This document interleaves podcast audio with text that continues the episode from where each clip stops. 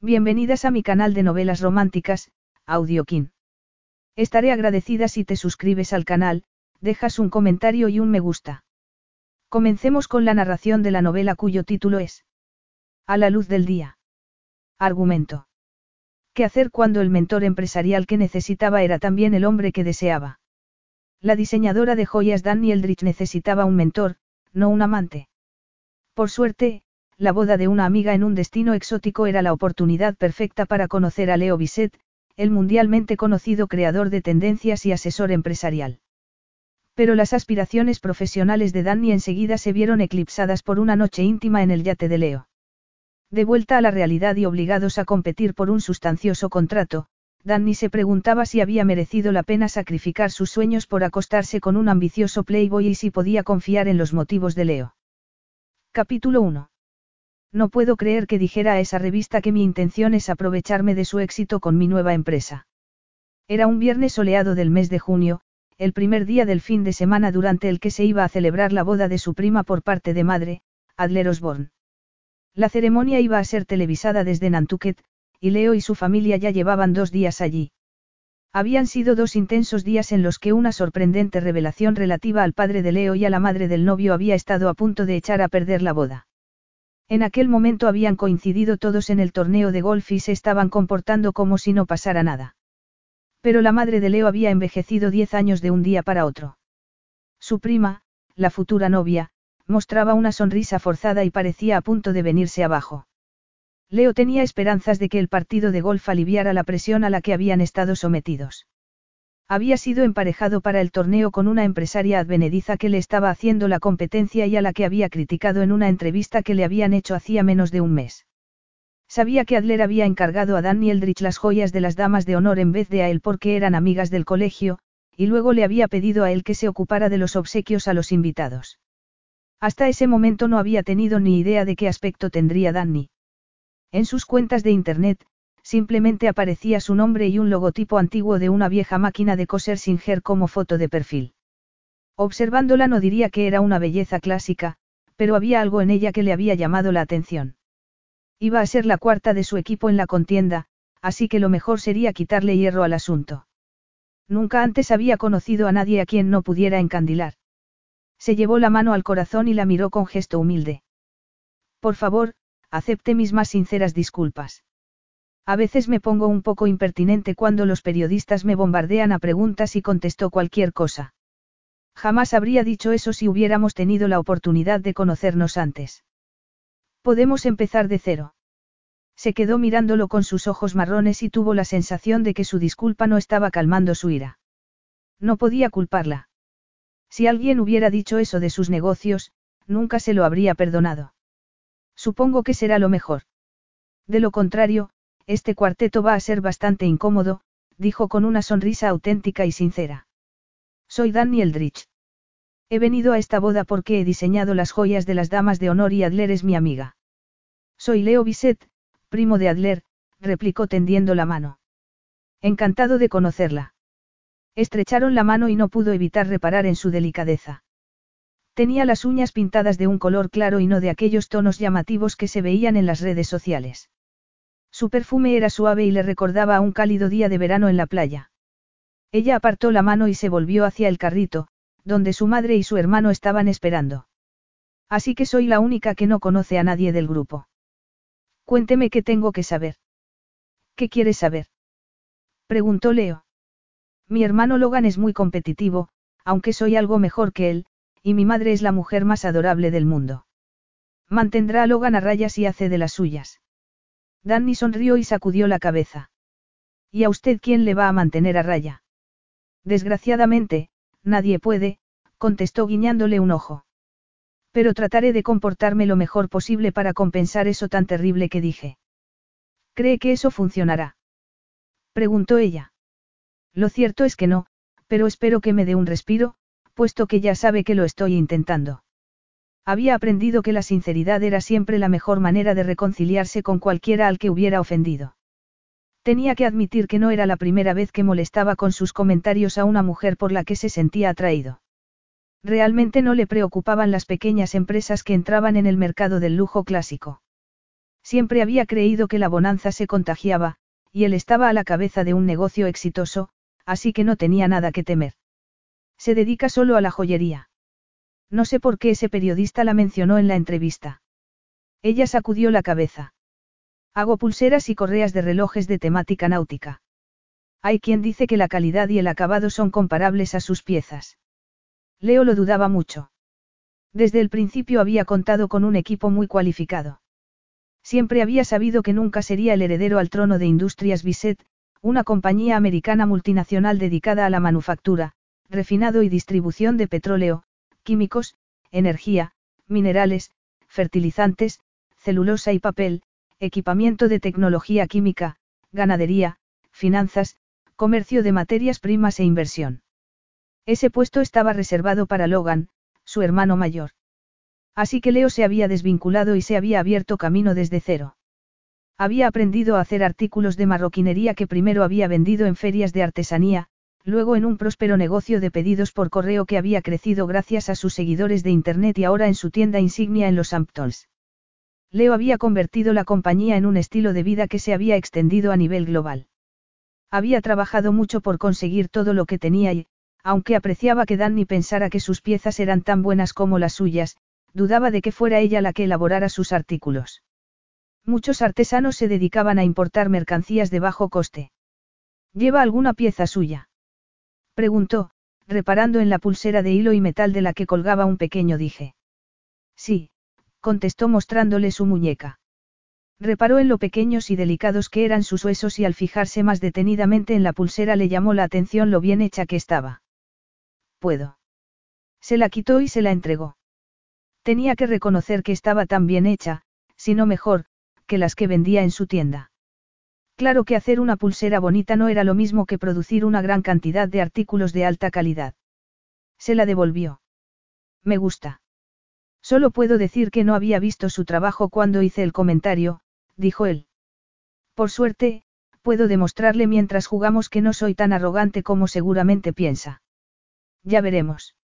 He oído cómo desafiaba a su hermano y me ha parecido bastante arrogante. Eso no es justo.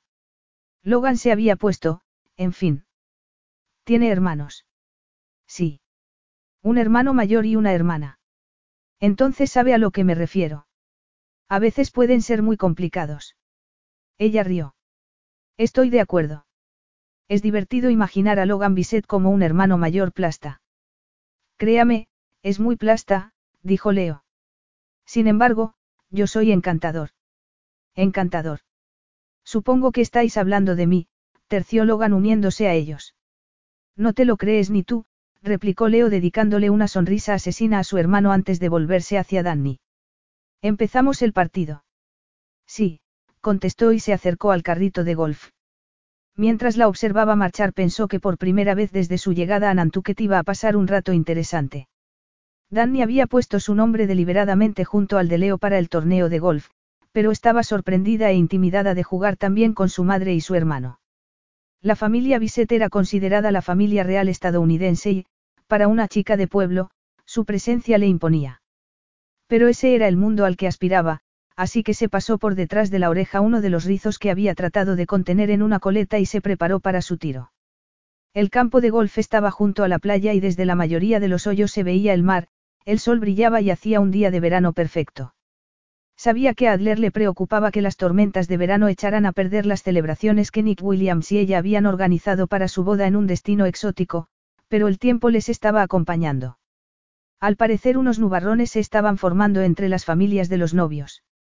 Nick era el presidente de Williams, INC, su compañía era la mayor rival de Industrias Bisset, con quien competían por los mismos contratos.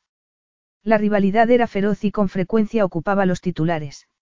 Danny había oído rumores en el pabellón del club de golf acerca de un escándalo que se estaba gestando en relación al novio, algo acerca de que Auguste Bisset era el padre de Nick como resultado de una relación secreta con Cora Williams décadas atrás. Lo habría oído bien. Aunque Adler no era sobrina carnal de su tío, el descubrimiento de que Nick era hijo de Auguste había puesto mucha tensión en la pareja. Danny confiaba en que Nick y Adler encontraran la manera de superar esa crisis. Se preparó para su primer tiro. Todo lo que sabía del golf lo había aprendido de su padre en un campo de golf cercano a su casa. Era un hombre que para todo se tomaba su tiempo y aprovechaba cualquier momento para enseñarle algo. Danny siempre había sido impaciente y en aquel momento estaba esforzándose en recordar aquellas enseñanzas. Había que girar las caderas o mantenerlas quietas. Al menos esperaba golpear la bola y, cruzando los dedos, meterla en el hoyo. Respiró hondo y contuvo la respiración todo lo que pudo. Entonces rotó el cuerpo para hacer el swing, y falló. Era muy mala en los deportes. ¿Necesita ayuda? Preguntó Leo acercándose a ella. Juego con frecuencia así que se me da bastante bien. Antes era un desastre. Dudaba que él hubiera sido un desastre en algo, así que le agradecía el comentario. No me vendrían mal unos consejos. Mi padre me decía algo de las caderas, no recuerdo si era moverlas o dejarlas quietas, y cuanto más me concentro, peor. Él sonrió. Conozco esa sensación. Pero escuche, esto lo hacemos por divertirnos, así que relájese. Estire los brazos así, dijo colocándose detrás de ella y ajustándole las manos al palo. Cuando haga el swing, lleve al palo hacia atrás y rote el cuerpo en la dirección en la que quiera que vaya la bola. Trataba de concentrarse, pero lo tenía muy cerca, como si la estuviera abrazando, y olía muy bien. Como aquellas tiendas de lujo en las que su madre y ella, de niña, solían entrar fingiendo estar de compras. Por entonces, sus padres trabajaban para la oficina del defensor público. Cerró los ojos un momento y fue como si la estuviera abrazando en vez de enseñándole a golpear la bola de golf. ¿Lo tiene claro? preguntó él. Ella le dio las gracias con una sonrisa y sacudió la cabeza.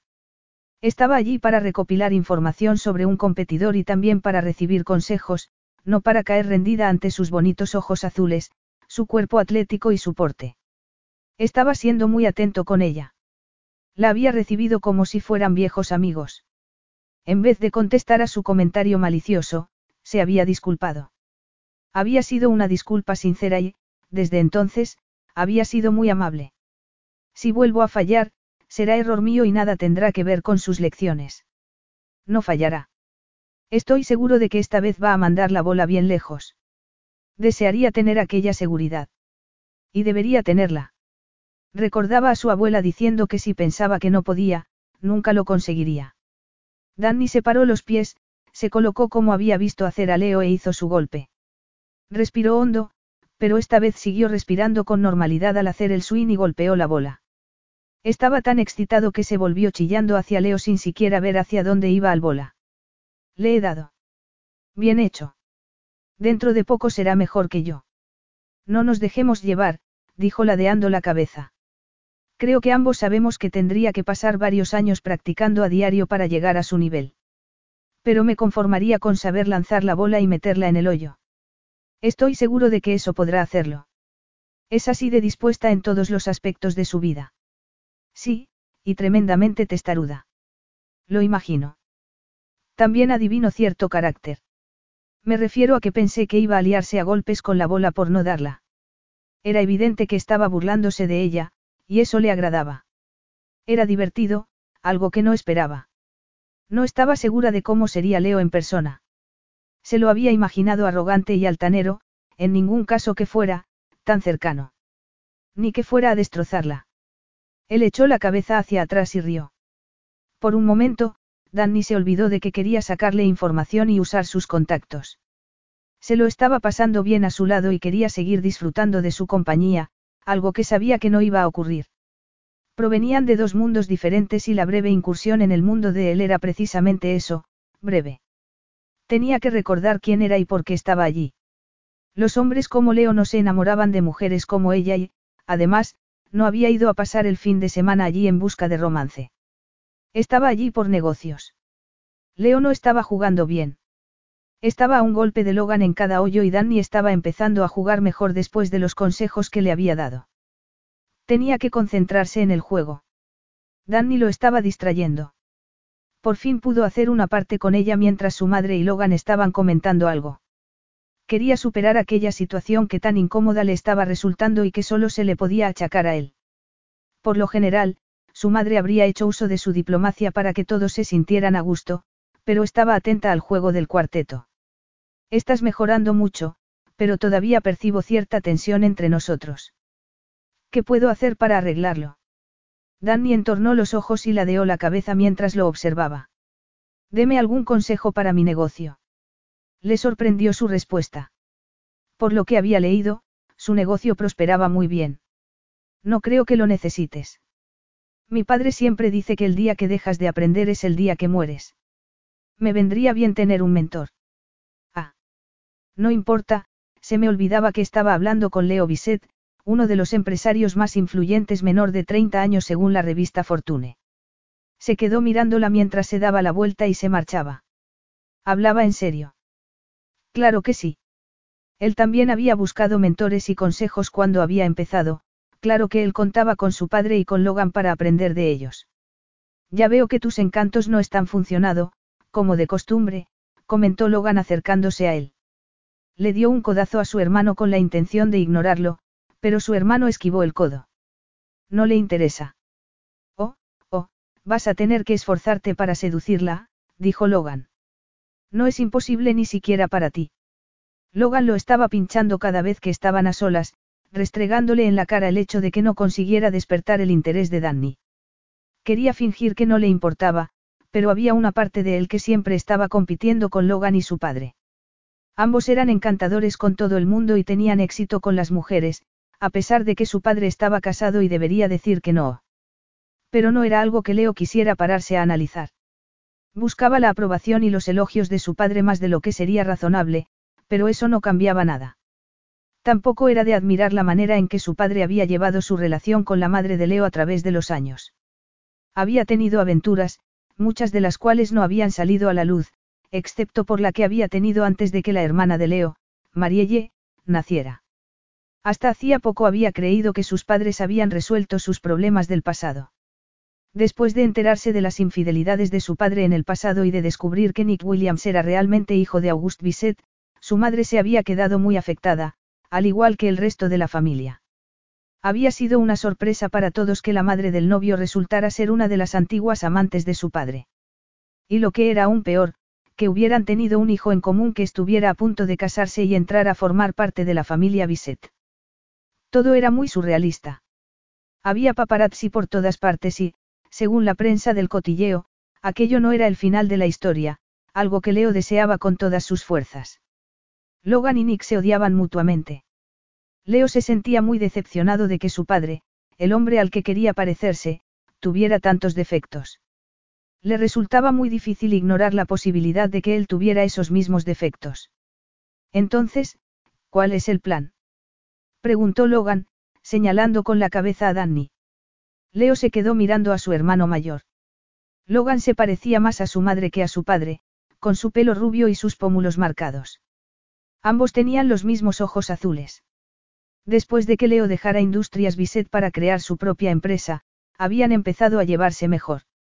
Leo sabía que todo se debía a su afán de superar a Logan cuando ambos trabajaban para su padre. Todavía no lo sé, dijo Leo. En cualquier caso, no iba a discutir nada con Logan. Danny le había pedido asesoramiento para su negocio y podía dárselo. Era algo que no le requería ningún esfuerzo. A veces necesitas tener un plan. No soy como tú, observó Leo. Se me da mejor improvisar. ¿Estás seguro? Leo no contestó, simplemente tomó un palo e hizo su golpe. Después de que todos lanzaran, se acercó a Danny de camino al siguiente hoyo. ¿De veras quiere que sea su mentor? Le preguntó. Sí, contestó. Pero dado que somos competencia. No creo que esté en mi liga. Todavía, replicó ella con una sonrisa burlona. Todavía, convino él. La ayudaré este fin de semana si me hace un favor. Ella se encogió de hombros y se volvió para contemplar el horizonte y el océano.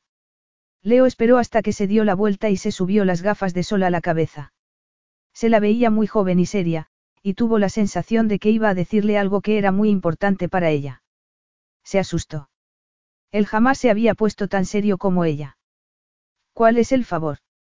Sea mi cita este fin de semana. Mi familia está pasando algunos altibajos y me vendrá bien tener a alguien cerca para evadirme. Cree que es lo más aconsejable. Al fin y al cabo, se trata de una relación empresarial. Será solo durante el fin de semana y no me gusta mezclar los negocios con lo personal. Siempre se está compitiendo por fabricar el mejor producto. De acuerdo, dijo. No parecía muy convencida, pero ya allanaría el camino más adelante. Capítulo 2. Después del torneo de golf, Danny regresó al pabellón del club y buscó su sitio en la mesa que le habían asignado. Iban a anunciar los ganadores y tenía el presentimiento de que iba a ser Logan. Había sido el mejor en su grupo por un golpe. Había accedido a regañadientes a ser su mentor a cambio de que fuera su acompañante. Eso debería calmar su conciencia. Todavía se sentía culpable por haber usado aquella invitación de boda como una forma de ampliar sus contactos y planeaba conocer a cuantos más famosos pudiera para intentar expandir el alcance y visibilidad de su negocio. Pero tenía que sentirse culpable con Leo. Había dicho que los negocios no eran algo que le gustara, mezclar los negocios con lo personal. Sacudió la cabeza y decidió que no iba a meterse en una ratonera. La mesa que le habían asignado estaba en el centro del salón, y hacia allí enfilaba cuando Adler Osborne, la novia, la vio y le hizo una seña para que se acercara. Adler irradiaba aquel brillo tan característico de las novias, pero también parecía cansada. Su sonrisa parecía forzada, como si se estuviera esforzando por parecer feliz. Hola, la saludó Danny. ¿Qué tal lo llevas? Mi madre siempre cuenta que la semana antes de casarse estuvo a punto de salir corriendo al menos en tres ocasiones e incluso alguna más el mismo día de la boda. Adler rió y sacudió la cabeza. Lo llevo bien. Han surgido muchos imprevistos con la familia, algo que, por otra parte, supongo que era de esperar, teniendo en cuenta que estamos todos en un mismo sitio. ¿Qué tal el golf? Ya he visto que has jugado con mi tía y mis primos. Se han portado bien los chicos. A esos dos les encanta estarse peleando. Lo cierto es que resultan divertidos. Se pasan todo el rato compitiendo, pero es bonito ver lo cariñosos que son con su madre. Me temo que mi juego no está a su nivel. No pasa nada, lo importante era pasar un buen rato. Tu socia ha mandado las pulseras para añadir a la bolsa de obsequios de los invitados. Te estoy muy agradecida. No contaba con ello y es un detalle muy bonito. Espero que no te importe. Queríamos que todo el mundo tuviera algo especial de recuerdo del día, dijo Danny. Quería habértelo comentado antes. Le había pedido a Essie que esperara hasta que hablara con Adler, pero al parecer, no lo había hecho. Está bien, me encanta. La que has hecho para mi padre es muy original, le va a encantar. El padre de Adler era la estrella de Rock Toby Osborne, y su madre, tía de Leo, era Musete, fallecida cuando era un bebé. Su mayor éxito, prosiguió, es toda una declaración de amor, así que ha sido muy buena idea grabar la letra en la correa de cuero.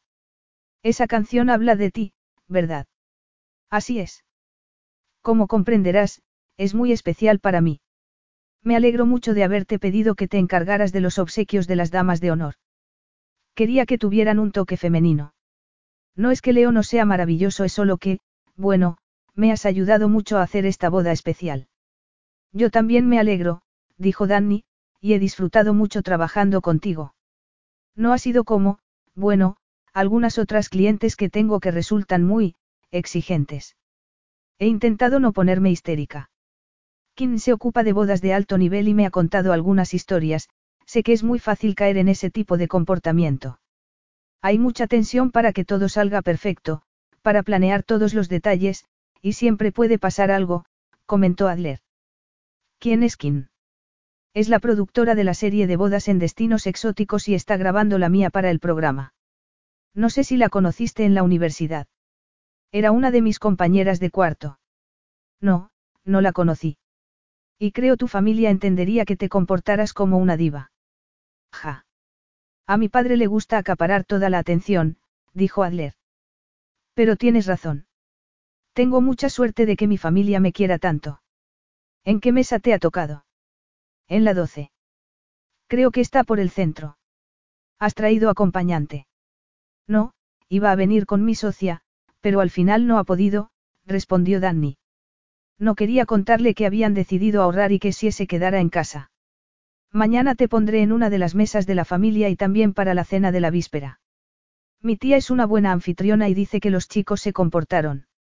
No pudo evitar sonreír a la forma en que Adler se refería a Leo y Logan. Eran hombres hechos y derechos, mayores que su prima, pero parecían adolescentes. ¿Por qué te refieres a ellos como los chicos? Para mantenerlos a raya y que no se les suban los humos a la cabeza. Son guapos, exitosos, carismáticos, ricos, están muy acostumbrados a que se fijen en ellos. Me imagino. De hecho, Leo me ha pedido que sea su acompañante. Espero que no te parezca mal. Por supuesto que no. Me alegro de que hayáis congeniado. No hubo oportunidad de que Danny contestara a aquel comentario, de lo cual se alegró. Adler le hizo una seña a la organizadora de la boda para que se acercara y le pidió que cambiara a Danny de mesa para el resto de las comidas. Luego, cada una se dirigió a su mesa. Al llegar a la suya, no vio su nombre en ninguna tarjeta.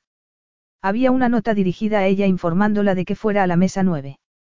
Con la nota en la mano miró a su alrededor y vio a Leo haciéndole gestos con la mano. Respiró hondo. Leo no parecía alguien dado a esperar. Tenía que reconocer que el atractivo de aquel hombre iba más allá de su olfato para los negocios. Había surgido una conexión entre ellos y no pudo evitar sentir un escalofrío ante la oportunidad de pasar más tiempo con él. Pero tenía que decidirse, negocios o placer. Lo último que quería era perder la ocasión de aprender de él y conocer a gente que pudiera ayudarla a dar un impulso a su negocio. Ya sabía lo que era enamorarse del hombre equivocado y que le rompieran el corazón, y estaba segura de que Leo entraba en esa categoría. Leo se había llevado la tarjeta con el nombre de Danny a su mesa después de enterarse de que su hermano Logan no iba a quedarse a la comida. Logan estaba tratando de recuperar su relación con Kim Murray, su novia de la universidad, y Leo comprendía que su hermano quisiera tomarse un respiro en medio de la situación familiar. A Logan le estaba costando más que a los demás asumir la noticia de que Nick era su hermanastro. Nick y Logan eran adversarios en los negocios, y no se llevaban bien. Pero Logan lo asumiría. Leo estaba seguro de ello. Observó a Nick hablando con sus hermanos y sus padres al frente del salón. No era muy difícil advertir el parecido a su familia, más concretamente, a su padre. Nick tenía el pelo oscuro y los ojos marrones como August. Y también su estatura, aunque su padrastro, Tad, también era alto. Al parecer, toda la familia Williams sabía que Nick no era hijo de Tad, pero nadie, incluido Tad, había sabido hasta la tarde del día anterior que August era el padre, fruto de la relación que había tenido décadas atrás con la madre de Nick. La noticia de que Nick era hijo de August había supuesto un golpe muy duro para todos. La pobre Adler, que quería una boda sin escándalos, estaba muy disgustada, como era lógico. Pero por una vez el escándalo no venía de su padre cantante, el legendario Toby Osborne, y sus habituales líos de faldas. Leo sabía que Adler, con la ayuda de su madre, lo superaría. Sentía curiosidad por aquel recién descubierto hermanastro. Su familia estaba muy unida y era una intriga cómo encajaría Nick con ellos. De momento, no parecía que quisiera hacerlo. Nick dirigía la compañía de su familia y todo indicaba que estaba siguiendo los pasos de Tad Williams. No sabían si Nick querría formar parte de la familia Bisset. Tenía 36 años y haber descubierto a esa edad que tenía más hermanos no debía de ser algo muy agradable.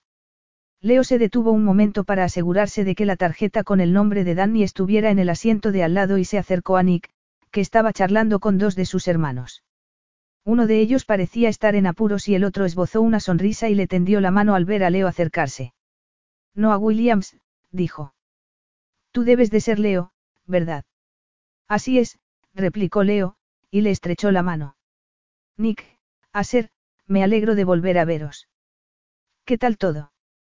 Iniciaron una amena conversación sobre el partido de golf de aquella mañana, pero la sensación era extraña. Leo sabía que no era el único que lo notaba. Se hace raro esto de tener un hermano nuevo, comentó cuando se hizo un tenso silencio. Supongo que deberíamos tratar de ser cordiales. Estoy de acuerdo, dijo Noah. Vives en Lonisland, ¿verdad? Sí. Yo también. Ahora mismo estoy actuando, pero estaré en casa todo el verano, dijo e hizo una pausa para crear expectación. Voy a dar un baile de máscaras a principios de agosto. Me gustaría que vinieras. Nick y Adler ya habrán vuelto de su luna de miel, y creo que será divertido. Me encantará. ¿Quieres que te dé mis datos? Intercambiaron sus números de teléfono antes de que la organizadora de boda se acercara para pedirles que tomaran asiento.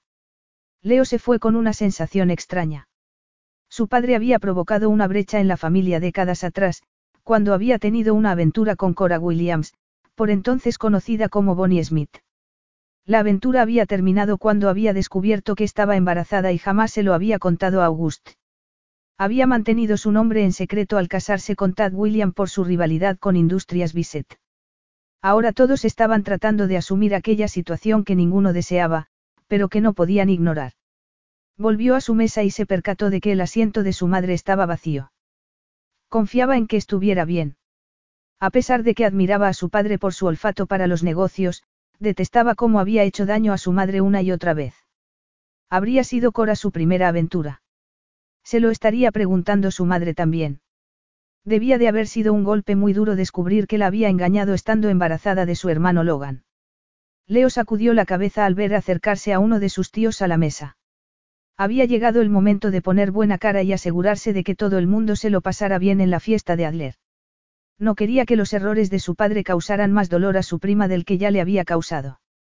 Vio a Adler charlando con Danny y se preguntó de qué estarían hablando. Pero no era asunto suyo. Lo había sorprendido.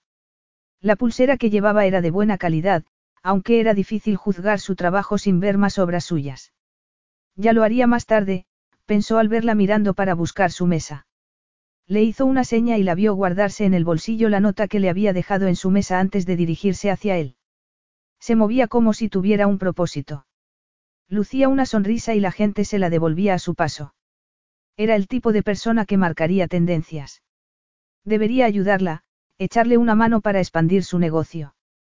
Se detuvo un momento más a pensar en aquello, pero enseguida se distrajo por el reflejo del sol en su abundante melena rizada.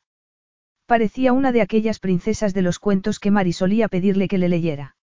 Danny tenía un rostro en forma de corazón, una nariz respingona y unos labios que le hacían pensar en besarla. Le había pedido que fuera su mentor y había accedido a serlo durante el fin de semana, lo que significaba que tenía que controlar su libido y comportarse como era debido. En el fondo sabía que su padre, bueno, no quería ser un mujeriego como su padre. Lo que aumentaba el dilema de si debía haberle ofrecido su ayuda como mentor. Hablaba en serio cuando le había dicho que no le gustaba mezclar los negocios con lo personal, y si establecía una relación con ella, cambiaría la dinámica. Ya había pasado por aquello antes y había salido escaldado. Esta vez iría con cuidado. No podría soportar otra relación complicada en aquel momento. Leo mantuvo el ritmo de la conversación durante la comida, algo admirable teniendo en cuenta que estaban mezclados familiares de edad avanzada y su prima Gen de 10 años, que quería que la llevara a la siguiente sesión de fotos en las Bermudas. Leo hablaba con naturalidad de sus amigos famosos y su alto nivel de vida añadía otra dimensión al hombre que Danny estaba empezando a conocer. ¿Vas a hacer algo divertido este verano? Preguntó Danny volviéndose a Gen. Solo la boda. Después nos iremos a la casa de verano a pasar julio y agosto antes de volver al colegio. Vas al colegio en Nantucket. Gen se pasó un mechón de pelo oscuro por detrás de la oreja. No, voy al ST. Francis en Boston. Se supone que el año que viene iba a ir a un internado, pero no quería y mi mamá me dijo que ya era hora de que los Bisset tuvieran nuevas tradiciones. Me alegro por ti. Es difícil decirles a tus padres lo que quieres hacer. Sí, tiene que ser una gozada ser mayor y hacer lo que quieras. Pues sí, lo es, dijo Danny. No quería decirle a Gen que los padres podían seguir influyendo aunque se fuera una persona adulta. Sus padres seguían insistiendo para que volviera al despacho de abogados que habían fundado cuando sus hermanos estaban en el instituto, pero ella no quería. Todo el mundo esperaba que se dedicara al derecho y lo había hecho. Había seguido el camino familiar y había ejercido como abogado. Pero lo cierto era que no le entusiasmaba. Una de las conversaciones más difíciles que había tenido con sus padres había sido cuando les había dicho que quería tener su propio negocio. Le habían dado su apoyo y no había tardado mucho en darse cuenta de que pensaban que se aburriría y volvería. Su sueño era tener su propio negocio. Nada tan inalcanzable como Industrias Bisset, sino una pequeña tienda, por eso era por lo que debería estar aprovechando para aprender de Leo en vez de estar charlando con aquella encantadora niña. Danny sabía que no tenía aquel instinto innato y aún así pensaba que las mujeres como ella podían llegar lejos en los negocios. Pero había ocasiones en las que se preguntaba si no se estaría engañando. Leo, ¿cómo está tu madre después de que se haya sabido? No vamos a hablar de eso durante la boda de Adler, tío Joe. Siento haber sacado el tema, dijo su tío sacudiendo la cabeza. Tu madre tiene mucha clase. Desde luego. Hay quien dice que he heredado su encanto. ¿Tú qué piensas, Gen? La niña rió. Eres tonto, respondió riendo. No es eso lo que quiero que piense Danny. Demasiado tarde, dijo Danny, echándole un cable para cambiar de tema. Este pastel de lima está buenísimo. Siguieron hablando de comida y, poco a poco, todos fueron marchándose de la mesa hasta que solo quedaron ellos dos. La comida terminó antes de que Danny tuviera ocasión de preguntarle a Leo algo que pudiera ayudarle con su negocio. Aunque sentía curiosidad por lo que estaba ocurriendo en su familia, tenía que concentrarse en aprender de él. Tenía unas cuantas preguntas en la cabeza, pero no encontraba el momento de plantearlas. Ha sido divertido, dijo Leo. Siempre se me olvida que el tío Luca es una versión calmada de mi padre. Es mucho más fácil hablar con él. No conozco a su padre. Tiene mucho carácter. Sí, más que Logan y yo juntos, contestó Leo. Es imposible que pase desapercibido allí donde esté. No puede ser cierto. No lo he visto hoy, dijo Danny, preguntándose cómo sería la relación de Leo con su padre. Había leído en su biografía sobre su familia. Todo el mundo conocía a los Bisset. Eran como los Kennedy, pero sin las tragedias. Eran una familia grande y rica con conexiones en todas esferas de la sociedad, negocios, política, arte, pero no había leído mucho sobre Auguste Bisset. Su interés estaba en Leo. No ha venido, dijo Leo con una risa seca. Créame, cuando lo conozca, sabrá de lo que estoy hablando. Me fío. Supongo que tenemos la tarde libre hasta la cena de la víspera, dijo Danny. Forma parte del cortejo nupcial. No, respondió Leo sacudiendo la cabeza. Voy a tomar algunas fotos de Adler para la familia, pero eso es todo. Creo que Adler quería mantener esta rama de la familia lo más lejos posible de la de Nick. Ah, sí. He oído que hay cierta rivalidad, pero no creo que sea para tanto. Había oído comentar de aquella rivalidad y en los informativos solían referirse a las compañías de ambas familias enfrentándose en algún gran acuerdo. Siempre había pensado que eran exageraciones de la prensa, que enfrentamientos como esos ya no existían, pero era la primera en admitir que tal vez había sido muy ingenua. Pues sí que es para tanto. Mi padre estuvo a punto de no venir a la boda y Adler es la única sobrina carnal de mi madre, que se ocupó de criarla, explicó Leo. Vaya. Lo sé, es una locura, ¿verdad? Así es la familia Bisset. ¿Qué vas a hacer esta tarde? Se quedó pensativa unos segundos y se dio cuenta de que aquella era una buena oportunidad para hacerle preguntas. Voy a hacer algunas fotos para usarlas en mis cuentas de redes sociales. ¿Algún truco? ¿Qué clase de truco? Preguntó él. Tus fotos de Instagram son tan, geniales. Es más que el filtro, es como las presentas y todo lo demás. Podría pasarme horas mirándolas. Por más que las analizo, no acabo de descubrir por qué. Se quedó a la espera para comprobar si le había molestado que preguntara. Sin embargo, Leo se frotó la nuca y sacó el teléfono del bolsillo. No sé si sabré decirte por qué te gustan las fotos. Lo que intento más que captar el producto que estoy vendiendo es transmitir una sensación. Por ejemplo, que no sea tu pulsera el centro de atención, sino esa botella de BV Cliquot que aparece al fondo y las flores, y luego tu mano tomando la copa. Inténtalo. Se inclinó y alargó la mano para tomar la flauta de champán tal y como le había indicado. Espera, colócate la pulsera de tal manera que el dije caiga delante de la botella, dijo girándole la pulsera. Luego dio un paso atrás y le hizo la foto. ¿Qué te parece? Le preguntó invitándola a mirar en su teléfono. Ella se acercó y vio que había captado algo más que la pulsera. Por primera vez viendo una pieza suya, veía reflejado un estilo de vida. Me gusta, dijo y al levantar la vista, sus ojos se encontraron. A mí también, convino él mirándola a ella y no al teléfono. Danny se estremeció al volver a sentir aquella corriente, y enseguida apartó la vista. Luego respiró hondo y lo miró. Estaba tan cerca que podía advertir las motas doradas de sus ojos. No se había parado a analizar lo guapo que era. Se había quedado mirándolo fijamente y no tardó mucho en que él se diera cuenta. Leo alargó el brazo y le pasó por detrás de la oreja un rizo que caía sobre su mejilla. Ella volvió a estremecerse y se apartó.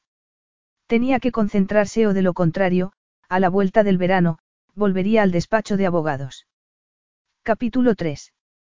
Leo recibió el mensaje convocándolo a una reunión familiar en casa de su abuela y a punto estuvo de ignorarlo para quedarse con Danny. Pero teniendo en cuenta lo que había pasado últimamente en las reuniones familiares, decidió no hacerlo. A regañadientes se despidió de Danny y se dirigió hacia la casa.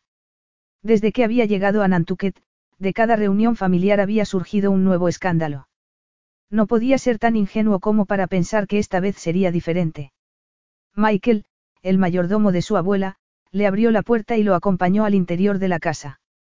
Su hermana Marielle estaba sola en el estudio cuando llegó. Al verlo, le sonrió. Apuesto a que todo el mundo está teniendo flashbacks de los mensajes que solíamos recibir para discutir el problema M, dijo guiñándole un ojo. En los últimos, Marielle había dado continuos quebraderos a la familia por su relación con un piloto casado de Fórmula 1.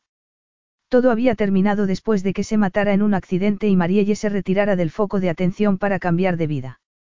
Seis meses después se había enamorado de Íñigo Velázquez, otro piloto de Fórmula 1. Me alegro de que ya no te metas en problemas, dijo Leo. Después de darle un abrazo a su hermana, se sentó a su lado en el sofá. Yo también. ¿Qué tal van los negocios? Logan me ha contado que había otra diseñadora de joyas y creadora de tendencias en vuestro grupo de golf. Era evidente que trataba de sonsacarle información acerca de Danny. ¿Es eso todo lo que te ha contado? También dijo algo de que la insultaste en una entrevista y que estabas intentando ponerte a buenas con ella, dijo Marielle sonriendo. Cuéntame más de ella. Se llama Danny Eldridge. No es una influencer, bueno, no exactamente. Tiene un pequeño negocio de diseño de pulseras y correas de reloj. Se ha encargado de los obsequios para las damas de honor de Adler.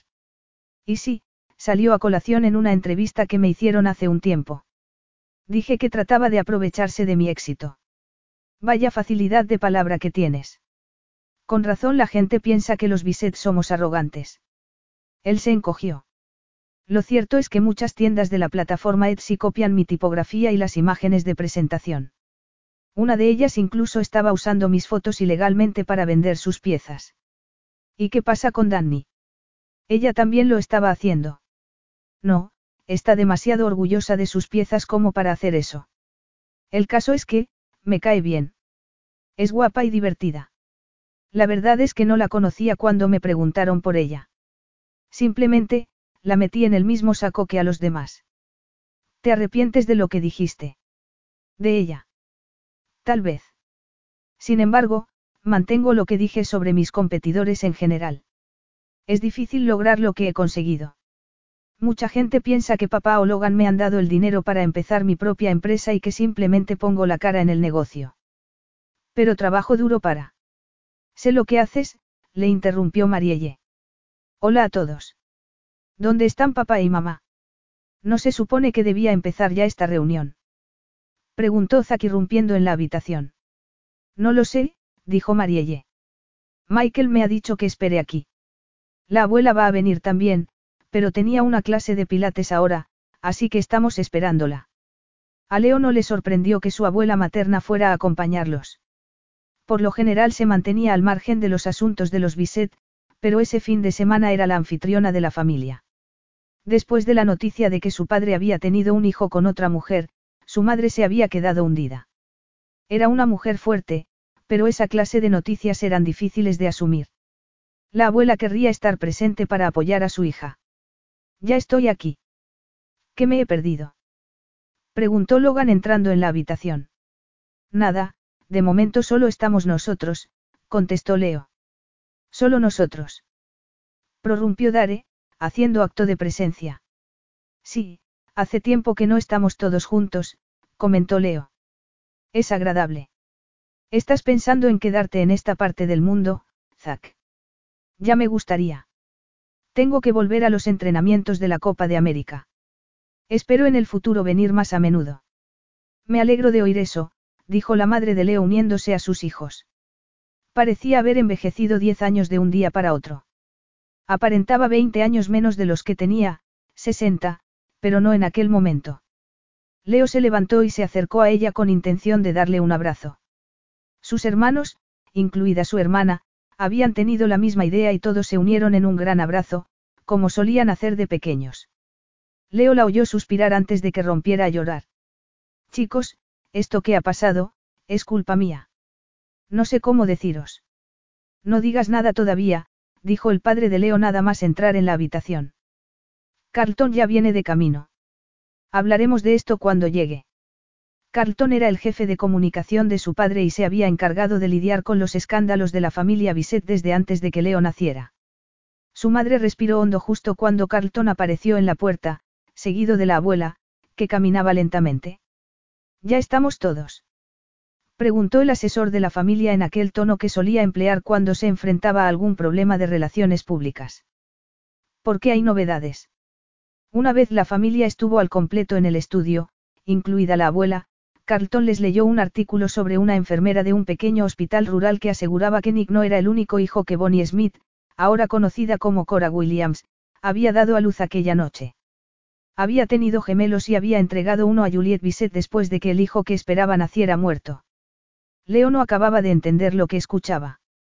Mary se quedó de piedra a su lado y la rodeó con su brazo antes de volverse hacia su madre. Su padre se había levantado. Jules, ¿cómo es posible? Nick y Logan no se parecen en nada. Es verdad. Por la expresión de su madre supieron que era verdad. Respiró hondo, se acercó a la estantería y se abrazó por la cintura. Comenzó a narrar la noche que se había puesto de parto. Augie estaba de viaje de negocios. Salta a la parte en que cambiaste tu bebé muerto por mí, dijo Logan. Leo resopló e hizo amago de acercarse a su hermano, pero Mari lo detuvo. El rostro de Logan era una máscara inexpresiva y Leo se dio cuenta de que su hermano lo estaba pasando mal escuchando aquel relato. No seas tan cretino, dijo Leo. Haré lo que me dé la gana porque no es mi madre, no es así. Replicó Logan. August soltó una maldición y se volvió hacia él. Cuando sus miradas se encontraron, Logan supo que entendía su angustia. Su padre echó a andar hacia él, y se limitó a negar con la cabeza.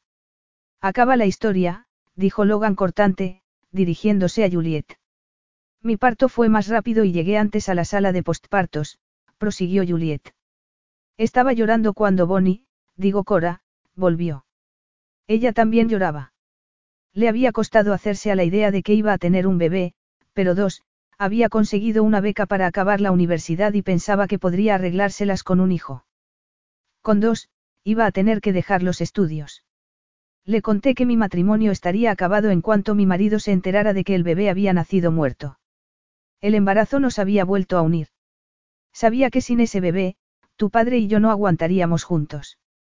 Eso no es. No digas que no es verdad, Augie. Ambos sabemos que lo nuestro no iba bien. Bonnie me dijo que iba a tener que dar en adopción a uno de los bebés, que incluso se estaba planteando darlos a ambos. Así que le propusiste hacerte cargo de uno de ellos. Así es. Incluso le di dinero para que pudiera mantenerse y que contara con ayuda para criar al hijo que se quedaba. Intercambiamos las pulseras y Logan se convirtió en nuestro hijo. Te amamanté y desde ese momento fuiste mi bebé. Siempre te he considerado mi hijo.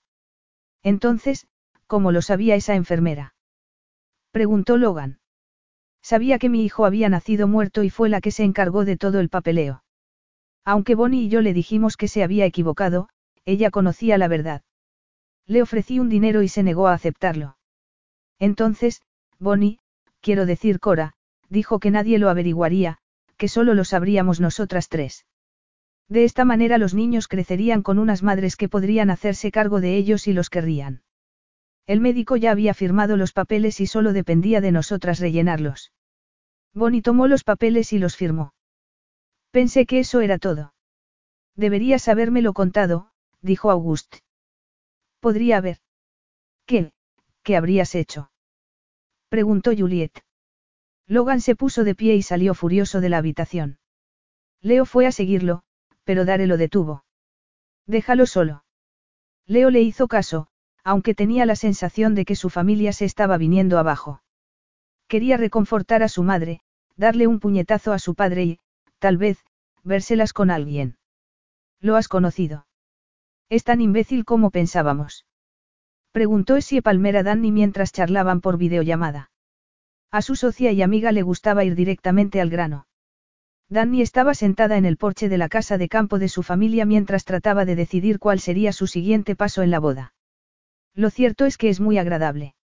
Y a Adler le han encantado las joyas que le hemos regalado. Le importa que usemos su nombre en nuestra publicidad. Danny no se había atrevido a preguntárselo todavía. Asintió, pero su amiga debió advertir su gesto vacilante. Essie arqueó las cejas y sacudió la cabeza. No le has dicho nada. Ni siquiera le has preguntado por qué no has querido aprovecharte. Tienes razón, admitió Danny. Sé que no te gusta aprovecharte de tus contactos, pero recuerda que quieres ganarte la vida con esto. Tienes que ser más atrevida. Lo sé, tienes razón.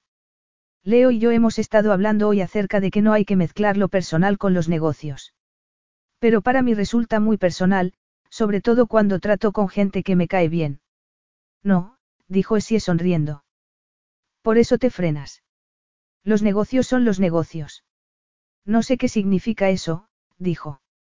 El caso es que Leo me ha ayudado a preparar una foto. Te la voy a mandar ahora mismo. Quiero usarla en nuestras redes sociales. ¿Qué te parece? Le envió la foto a Essie y se dio cuenta de que en su álbum había una foto de Leo que había tomado sin darse cuenta.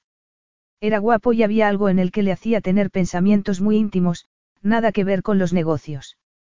Vaya, es una foto muy buena. ¿La ha tomado él? Preguntó Essie. Sí. Le pedí algún truco y se encargó de montar la imagen. El resultado es más profesional que las que suelo hacer yo. Quiero asegurarme de que los enlaces a nuestra página estén actualizados y luego voy a publicarla. Me ocuparé de los enlaces en cuanto acabemos la llamada y te mandaré un mensaje cuando termine. Estoy orgullosa de que le hayas pedido ayuda. Me pareció que estaría bien. Sabe que nos dedicamos a lo mismo, y podría haberme dicho que no. No es que seamos amigos ni nada de eso. Nada de eso. ¿Por qué le había dicho eso a Essie? Su amiga era muy observadora y Danny estaba loca por Leo. Tenía una personalidad magnética que la había atraído a pesar de sus muchas dudas.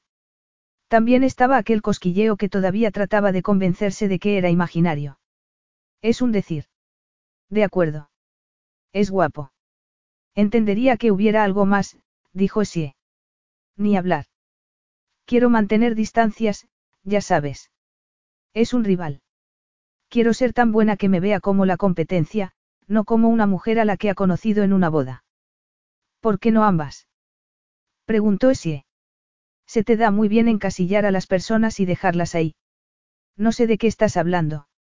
Están, Mark, Jesse. No son más que colaboradores, Essie.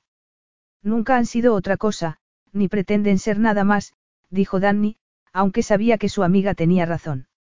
Los había rechazado a los tres cuando le habían pedido una cita.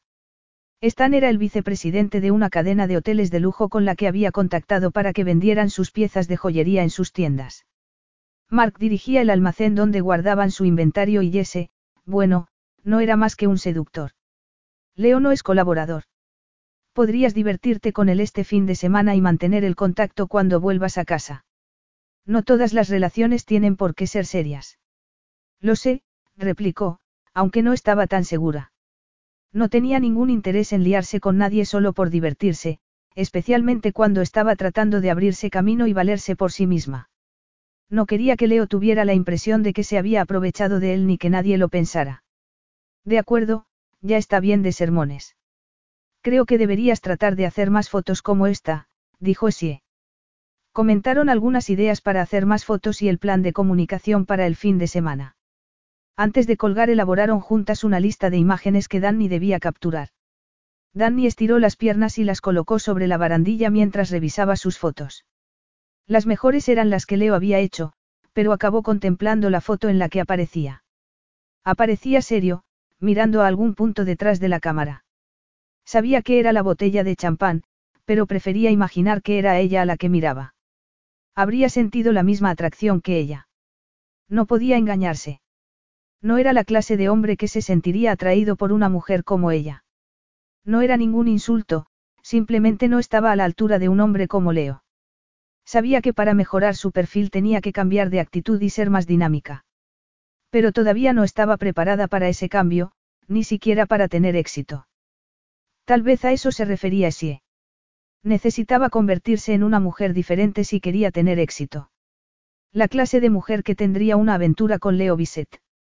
Aventura era un término anticuado, pero lo cierto era que quería tener una aventura con él. Había sentido una conexión cuando la había tocado, pero aquella era su última oportunidad para que su pequeño negocio funcionara. No podía ni quería arriesgarse a tener una aventura con Leo Bisset. Él era un playboy y un seductor, y no estaba dispuesta a correr riesgos con él. Leo estaba enfadado y dolido. Nunca habría imaginado que le afectaría tanto el anuncio de que Logan no era hijo de su madre. Todavía no acababa de creerse lo que su madre les había contado. Por una vez, incluso Carlton se había quedado sin palabras. ¿Cómo no se habían enterado de aquello antes?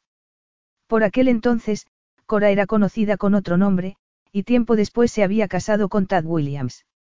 Los Bisset no se habían dado cuenta de que Cora, alias Bonnie Smith, era la esposa de Tad Williams hasta que se habían encontrado hacía unos días para la boda de Adler. Los Bisset y los Williams eran enemigos. Siempre se evitaban en los acontecimientos sociales. Bastante malo era ya que la sobrina de Juliet fuera a casarse con Nick Williams. Además, Nick y Logan no eran idénticos. De hecho, a Logan solían decirle que se parecía a Juliet Bisset y ahora resultaba que no eran parientes consanguíneos. El hermano de Leo había experimentado un doble golpe. El primero, que la aventura de su padre con Cora convertía a su adversario Nick Williams en su hermano. El segundo, que él también era hijo de la otra mujer y que Nick era su gemelo. Toda la familia se había quedado impactada. Aunque tenía que reconocer que su madre no había actuado bien, sabía que la culpa no era de ella sino de su padre. August siempre se había empeñado en hacerse con lo que quería sin pensar en las consecuencias. Papá, nunca piensas en las consecuencias de tus actos, dijo Leo. Tuviste una aventura, luego pasaste página y desapareciste cuando mamá estaba a punto de dar a luz. Siempre he buscado tu aprobación y he querido ser como tú, pero ahora me alegro de que no sea así. Hubo un murmullo entre los hermanos. Eso es duro, dijo Dare. El mayor de los hermanos era la voz de la razón en su familia y en su profesión de político, y Leo no podía negarlo. ¿Es eso cierto, papá? Incluso Marielle estaba observando a August, a la espera de oír lo que tuviera que decir. Su padre llevaba toda la vida dominándolos y empezaban a aparecer grietas en su armadura. Leo tenía que reconocer que siempre habían estado ahí, pero en su mayor parte lo habían ignorado. No, no es justo. Estaba decidido a hacer de Industrias Bisset un imperio.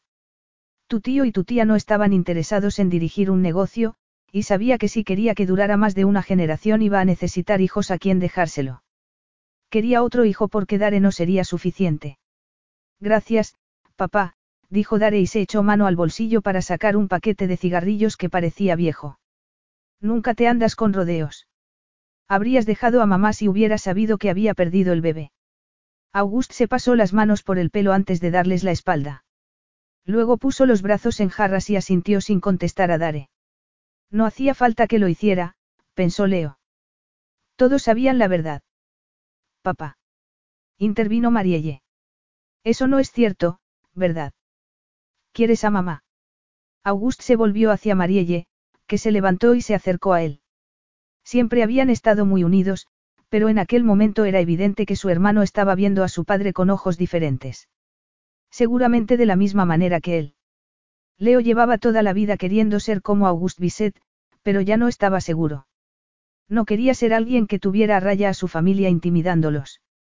Y lo mismo podía decirse de sus empleados, los trataba de la misma manera. Quiero a tu madre, Mari. Pero he tardado toda una vida en darme cuenta de que no quería perderla. No sé qué habría hecho si hubiera sabido que el bebé nació muerto. Leo sacudió la cabeza y salió del salón y de la casa de su abuela. No quería oír nada más de su padre.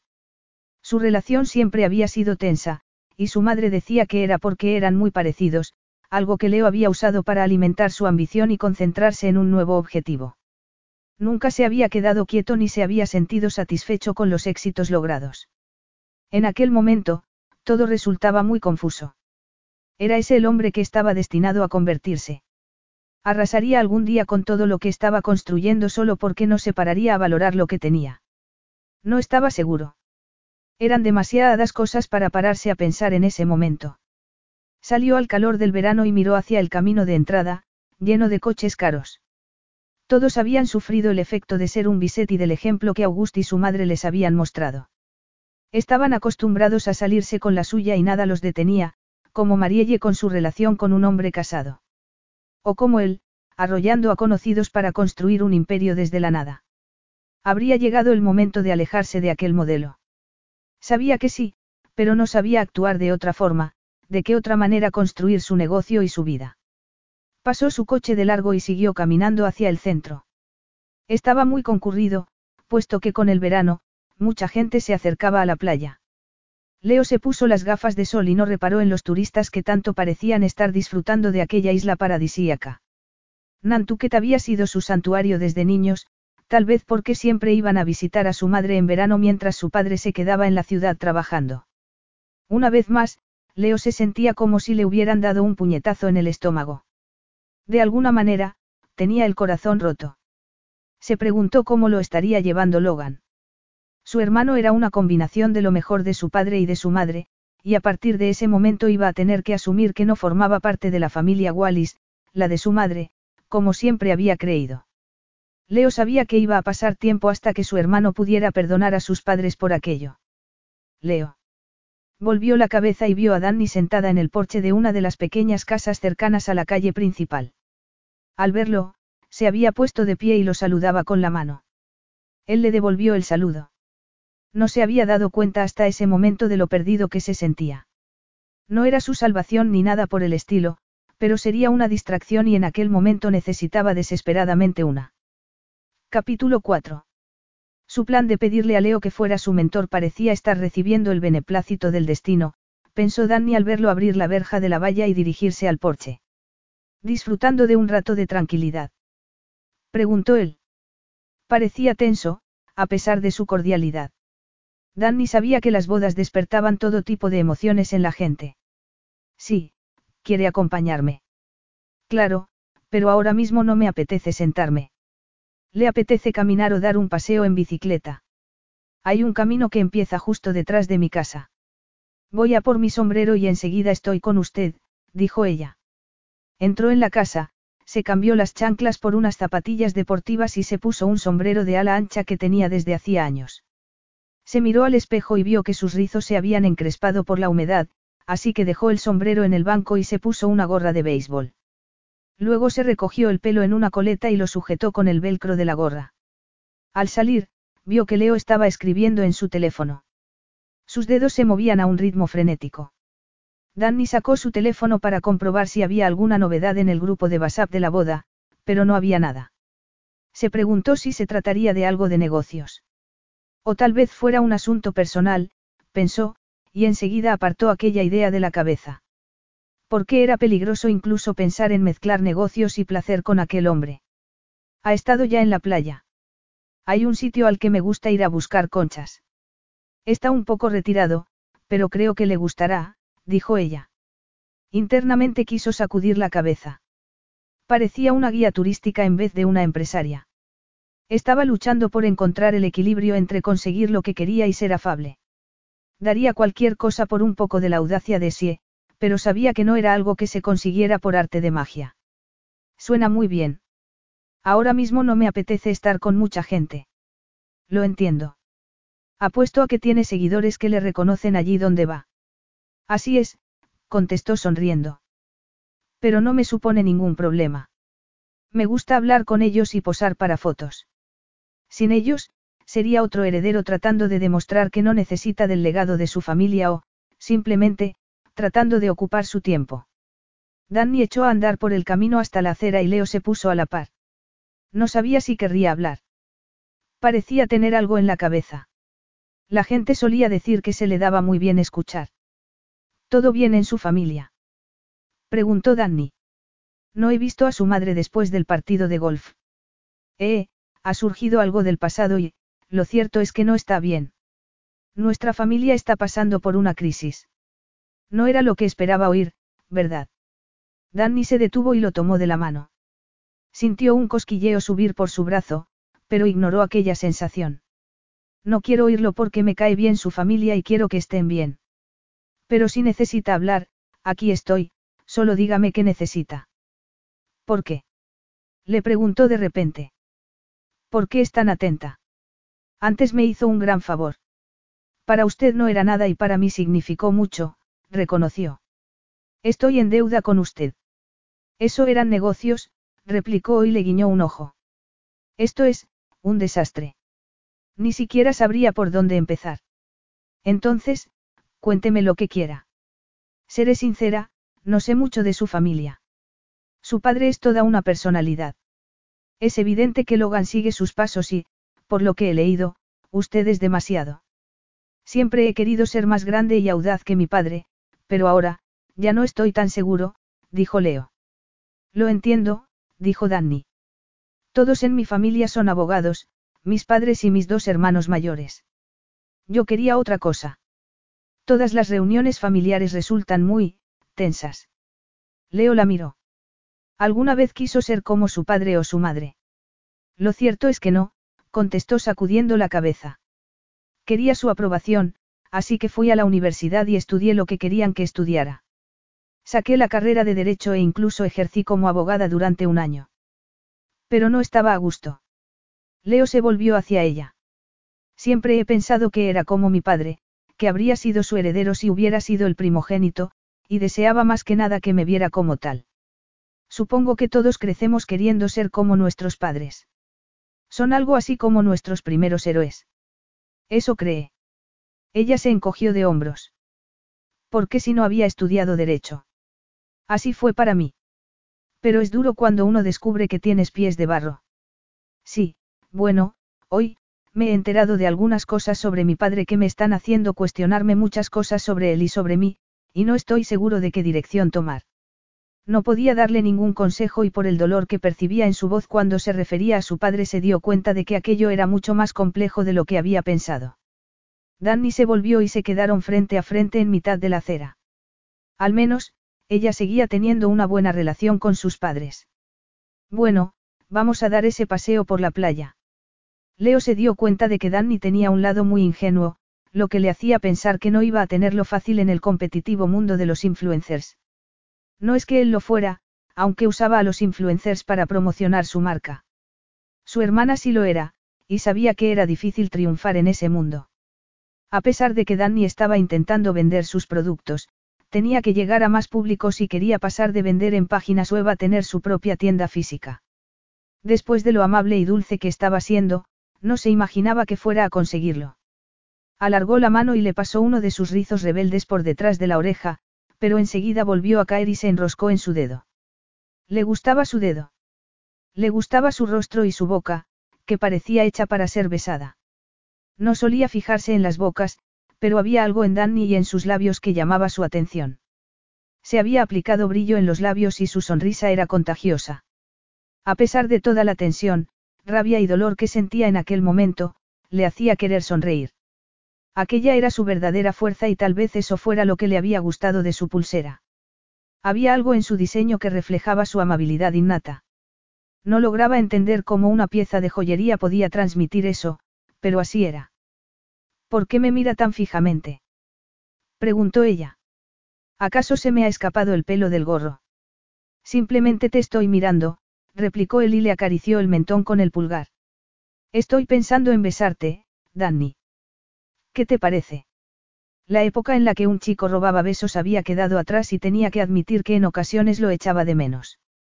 Pero, al mismo tiempo, confiaba en que las chicas a las que había besado en el instituto y en la universidad no pensaran que se había sobrepasado. No me importaría, reconoció ella. También a mí se me ha pasado por la cabeza. De veras. Eso siempre es una buena señal, replicó él. Deslizó las manos por su cuello y reparó en una pequeña mancha de nacimiento que tenía detrás de una oreja, antes de seguir bajando hasta los hombros. Ella ladeó la cabeza y respiró hondo.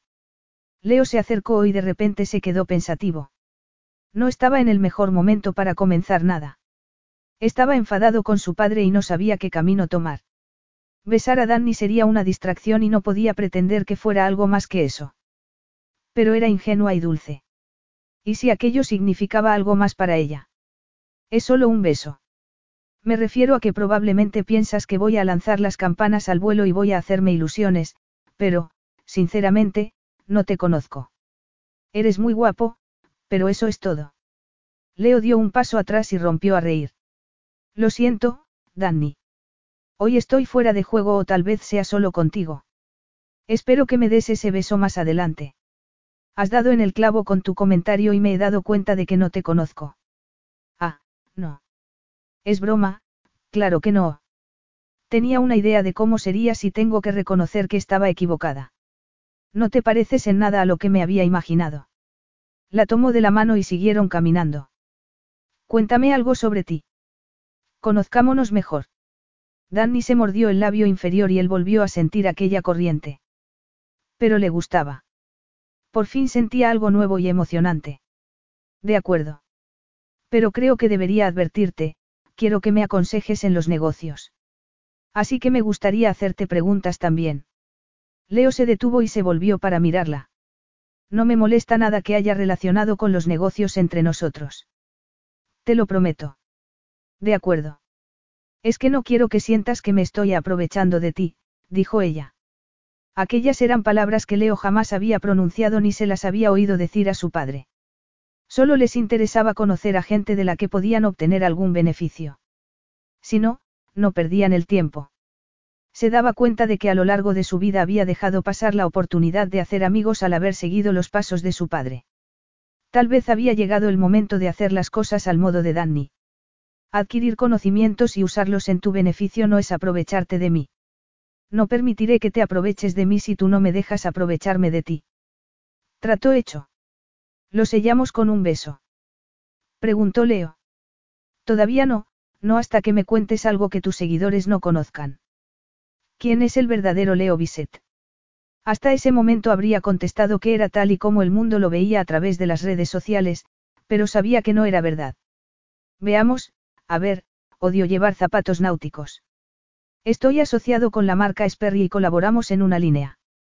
Los promociono llevándolos todo el tiempo, pero si no fuera por esa colaboración me pasaría el día con unas zapatillas de lona que tengo en casa de mi abuela. Vaya sorpresa, replicó guiñándole un ojo. Son cómodas. Sí, pero no es eso.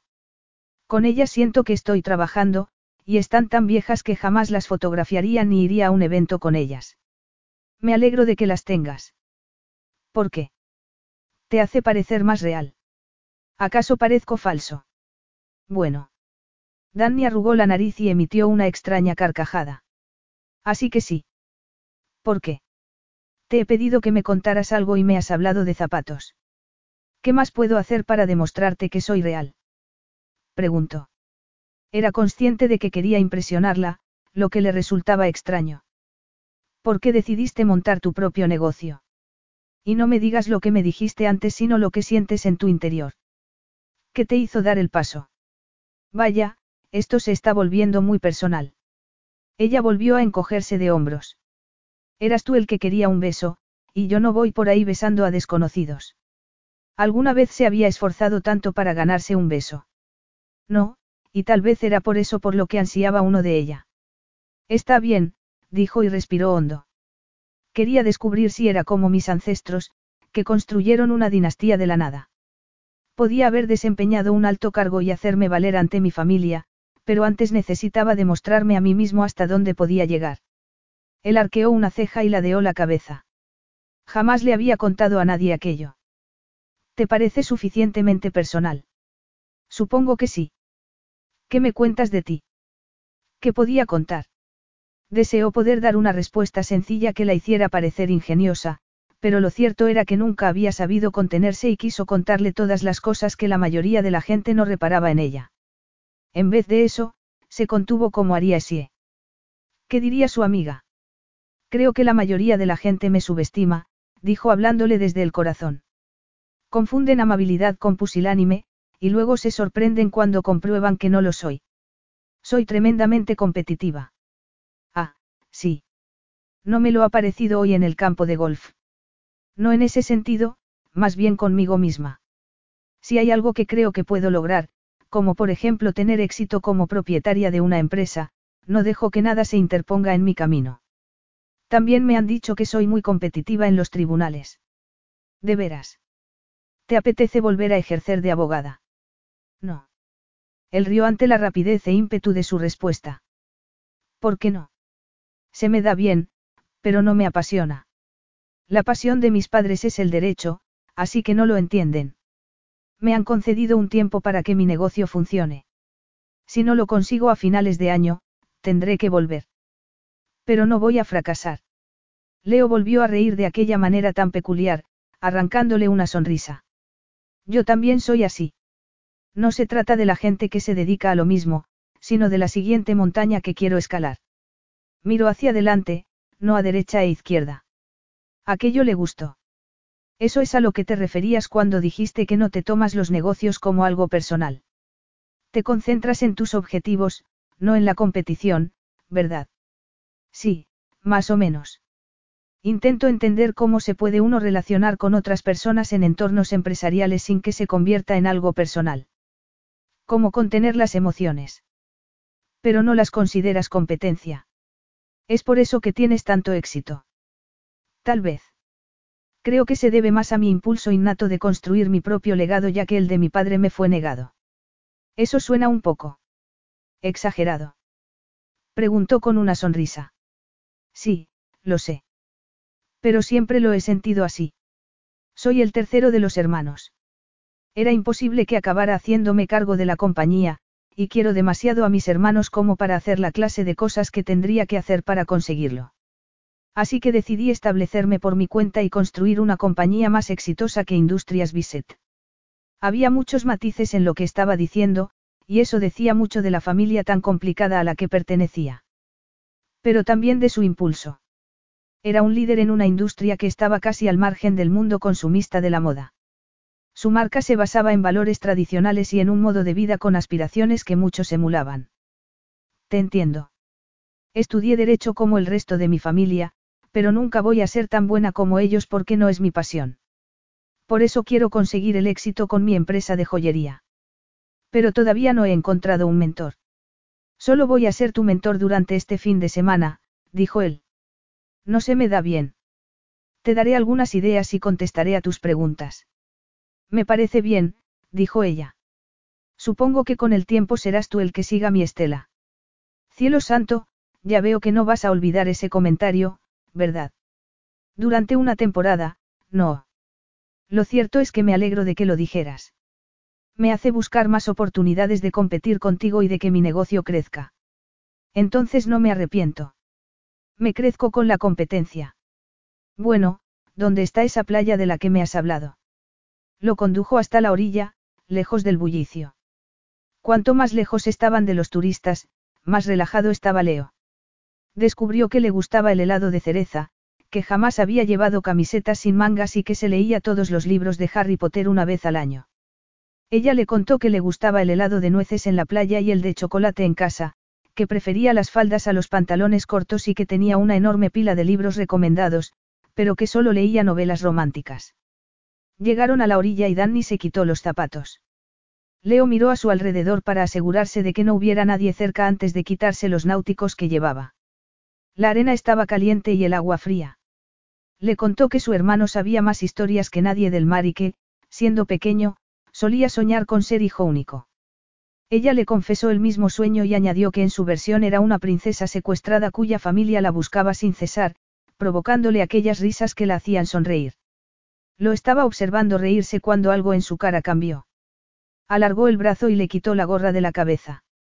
Su pelo, siempre rebelde en aquel ambiente, se revolvió con el viento, y sintió que los rizos volaban en todas direcciones. Déjalo, dijo él. Pareces la criatura etérea que empiezo a pensar que eres, algo así como una ninfa de mar que ha despertado algo salvaje en mí. Yo no soy así, dijo ella. Soy simplemente una chica, o más bien una mujer. No acababa de creerse que hubiera algo salvaje en Leo, aunque sí en su tono de voz. Eres mucho más, replicó tomándola de la mano y atrayéndola hacia él. Danny le puso una mano en el pecho mientras él la rodeaba con su brazo por la cintura e inclinaba la cabeza. Sus labios rozaron los de ella. Eran suaves y firmes, y cuando abrió la boca para profundizar el beso, le supo mejor que cualquier otro hombre de los que había besado en su vida. Cerró los ojos, sintió el viento soplando alrededor de sus cuerpos mientras la besaba, y se olvidó de todo excepto de Leo. Capítulo 5. Al empezar a pasear, no se le había pasado por la cabeza besarla. Pero habían congeniado, enseguida. Le había hecho enfrentarse a sí mismo por primera vez en mucho tiempo. Pero por la forma en que había traspasado sus defensas, le era difícil confiar en ella. No era como parecía, pero ¿quién lo era? Su madre no era quien él pensaba. Le estaba costando asumir su traición. Si no hubiera sido por su doblez, estaría dirigiendo Industrias Bisset porque no existiría Logan. Al instante se sintió culpable, Logan estaba sufriendo mucho en aquel momento y él no debería estar teniendo pensamientos tan mezquinos. En el fondo, entendía por qué su madre había actuado como lo había hecho, pero aún así. Su padre, mejor no mencionarlo. Y también estaba Danny, esa dulce Danny que parecía estar invitándolo a dejar atrás sus preocupaciones. Esa cándida Danny que hacía que esas cosas sobre sí mismo que en ocasiones resultaban vergonzosas pareciera que estaban bien. Esa sexy Danny que estaba convirtiendo aquel beso en algo más de lo que había imaginado. Era demasiado buena para ser real. En aquel momento, no le importaba. Ahí estaba, el legado de Auguste Bisset de tomar lo que quería sin pensar en las consecuencias que podía acarrear a los demás. De veras quería ser como aquel hombre. Con la mano en su cintura lo sujetó firmemente mientras se ponía de puntillas y lo tomaba de la nuca con la otra. El beso se intensificó y fue más allá de lo que había sido su intención. Sentía sus pechos contra él y trató de controlar su reacción, pero no pudo. Deslizó una mano por su espalda hasta llegar a su trasero y la atrajo hacia él.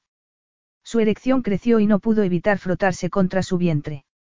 Ella apartó la boca de la suya y levantó la vista para mirarlo, aunque no se apartó. Leo se preguntó qué estaría pensando.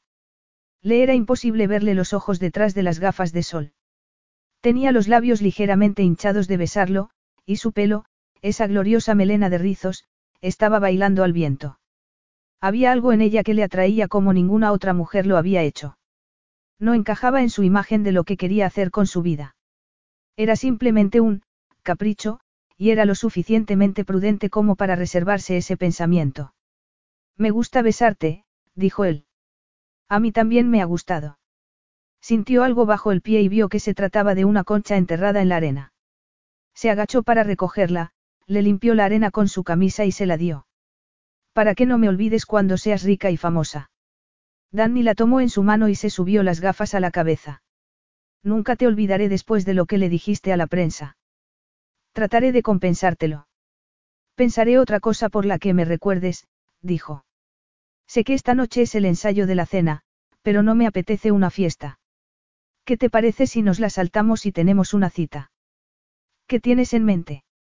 Esta noche es mi oportunidad de codearme con Toby Osborne y hacer contactos. Se me olvidaba que quieres hacer que tu negocio crezca. ¿Qué te parece si durante la cita te hago una foto que puedas usar para vender tus productos? Todavía no me has dicho qué clase de cita sería, replicó ella. Volvió a ponerse las gafas de sol y se guardó la concha en el bolsillo. Mi abuela tiene un yate de los años 30 completamente restaurado. Tiene el tamaño perfecto para una pareja en condiciones decentes. Me encantaría llevarte a navegar y cenar mientras se pone el sol. Las mujeres con las que Leo había salido durante los últimos diez años siempre decían que no era romántico. Lo cierto era que nunca le había parecido la ocasión de serlo. En su cabeza, siempre se había imaginado una travesía romántica con la mujer de su vida, pero nunca se había alejado lo suficiente como para perder la cobertura en su teléfono móvil y quedar incomunicado por si surgía algún asunto urgente en los negocios. Como si un teléfono móvil fuera lo único que le estaba haciendo dudar. Tenía que reconocer que la deseaba porque era Danny y también porque era una distracción. Pero estaba dispuesto a distraerse demasiado. Ni siquiera había fingido que no quisiera tenerlo como mentor. Le había dicho que eran competidores y aún así, nada de eso importaba en aquel momento. Había visto a su padre concentrarse en levantar Industrias Bisset y ahora toda la familia estaba pagando el precio. Necesitaba creer que era diferente a él y que no cometería los mismos errores. Ese día había cambiado todo y aunque no sabía si era algo que le gustaría o no, estaba cansado de no intentarlo. O de filtrarlo todo pensando en lo que haría August en vez de en lo que a él le gustaría hacer. Cielos. De siempre había tratado de atraer la atención de su padre, una atención que August jamás le prestaría porque Leo era su tercer hijo y no trabajaba en Industrias Bisset. ¿Qué dices? No puedo prometerte que vaya a ser perfecto, pero será divertido. Prefiero la diversión a la perfección, replicó ella. Bien, dijo él mientras echaban a andar por el camino en que habían venido. He pasado una tarde muy agradable, Danny. Te lo agradezco. Es un placer, Leo. Yo también lo he pasado bien. He visto antes un puesto de helados. Te da tiempo a tomar uno antes de volver con tu familia. Leo se quedó pensativo. Tenía cosas que hacer ese fin de semana. Todos los que iban a tomar parte en aquella boda tenían algo de lo que ocuparse, por grande o pequeño que fuera el asunto. Sacó el teléfono del bolsillo y vio que tenía diez mensajes de su equipo, todos desde Lonisland. Los revisó y comprobó que no había nada urgente, así que no contestó. Había otro de su madre preguntándole si estaba bien y también lo ignoró. Mandó un mensaje a su prima preguntándole si lo necesitaba esa tarde en el ensayo de la cena, y la respuesta que recibió no le pareció propia de Adler, un emoticono y un breve mensaje diciéndole que se lo pasara bien. Esa no era Adler. A ella le gustaba escribir interminables mensajes de texto. No estoy seguro. Todo este asunto familiar la tiene muy nerviosa, dijo Leo. Podemos quedar a eso de las seis, ¿te parece bien? De acuerdo, contestó Danny al llegar al pueblo. Luego enfiló hacia el puesto de helados y le hizo una seña con la mano para que se marchara al hotel. Leo se quedó allí sintiendo la atracción hacia Danny, lo cual era ridículo. La había conocido esa misma mañana. No tenía ningún poder sobre él, aunque su libido no pensaba lo mismo. Danny publicó en sus redes sociales la foto que Leo le había ayudado a componer durante la comida y luego se puso a hacer bocetos en su cuaderno. Quería reflejar el día que había pasado con Leo. Despertaba en ella emociones que solía ignorar.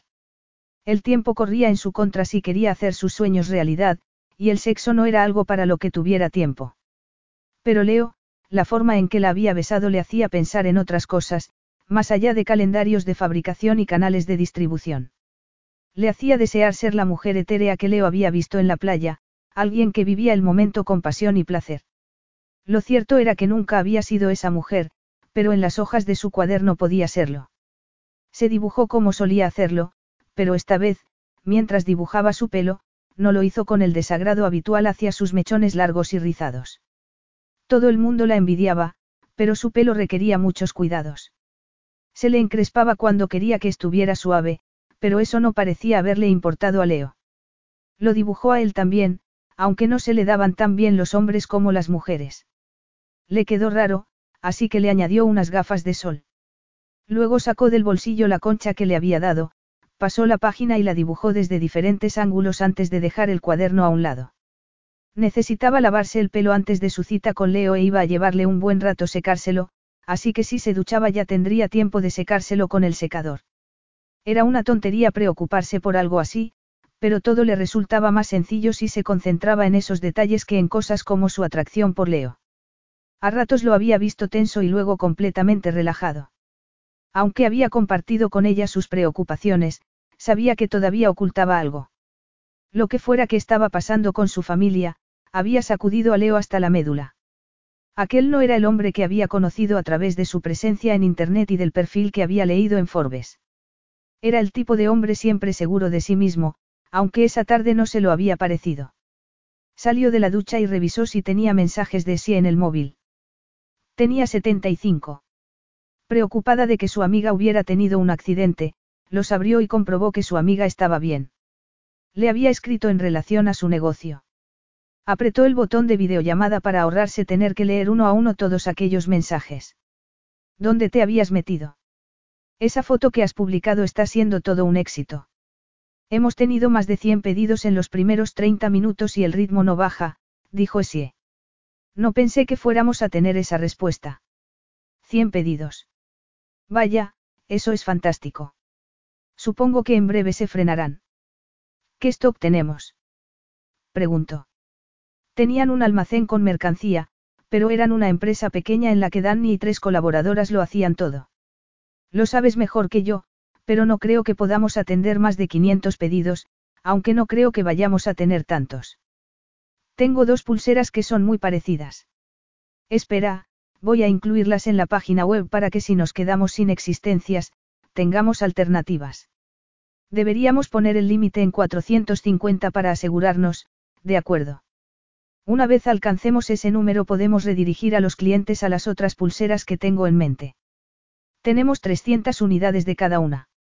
También podemos configurar un botón para que la gente reciba un correo electrónico cuando vuelvan a estar disponibles, dijo Danny.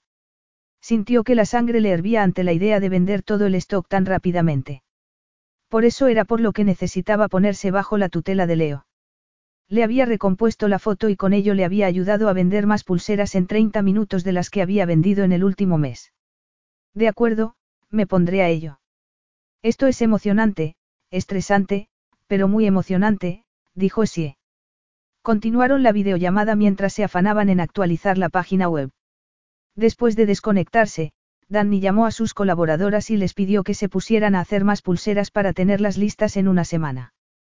Una vez hecho todo eso, volvió a llamar a Essie para asegurarse de que su amiga tuviera todo lo necesario hasta el día siguiente. Colgó y acabó de arreglarse para su cita con Leo, que no tardaría mucho en llegar. Por muy atractivo que fuera y por mucho que lo deseara y quisiera besarlo, tenía que concentrarse en seguir aprendiendo para su negocio. Quería asociarse con marcas de lujo como había hecho él. Sacó su teléfono y anotó algunos temas para los que necesitaba ayuda. Una vez hecho el listado, decidió que los mencionaría a lo largo de la noche. Sí, era lo que iba a hacer y no se sentiría culpable. Al fin y al cabo, le había dicho que no le preocupaba su empresa.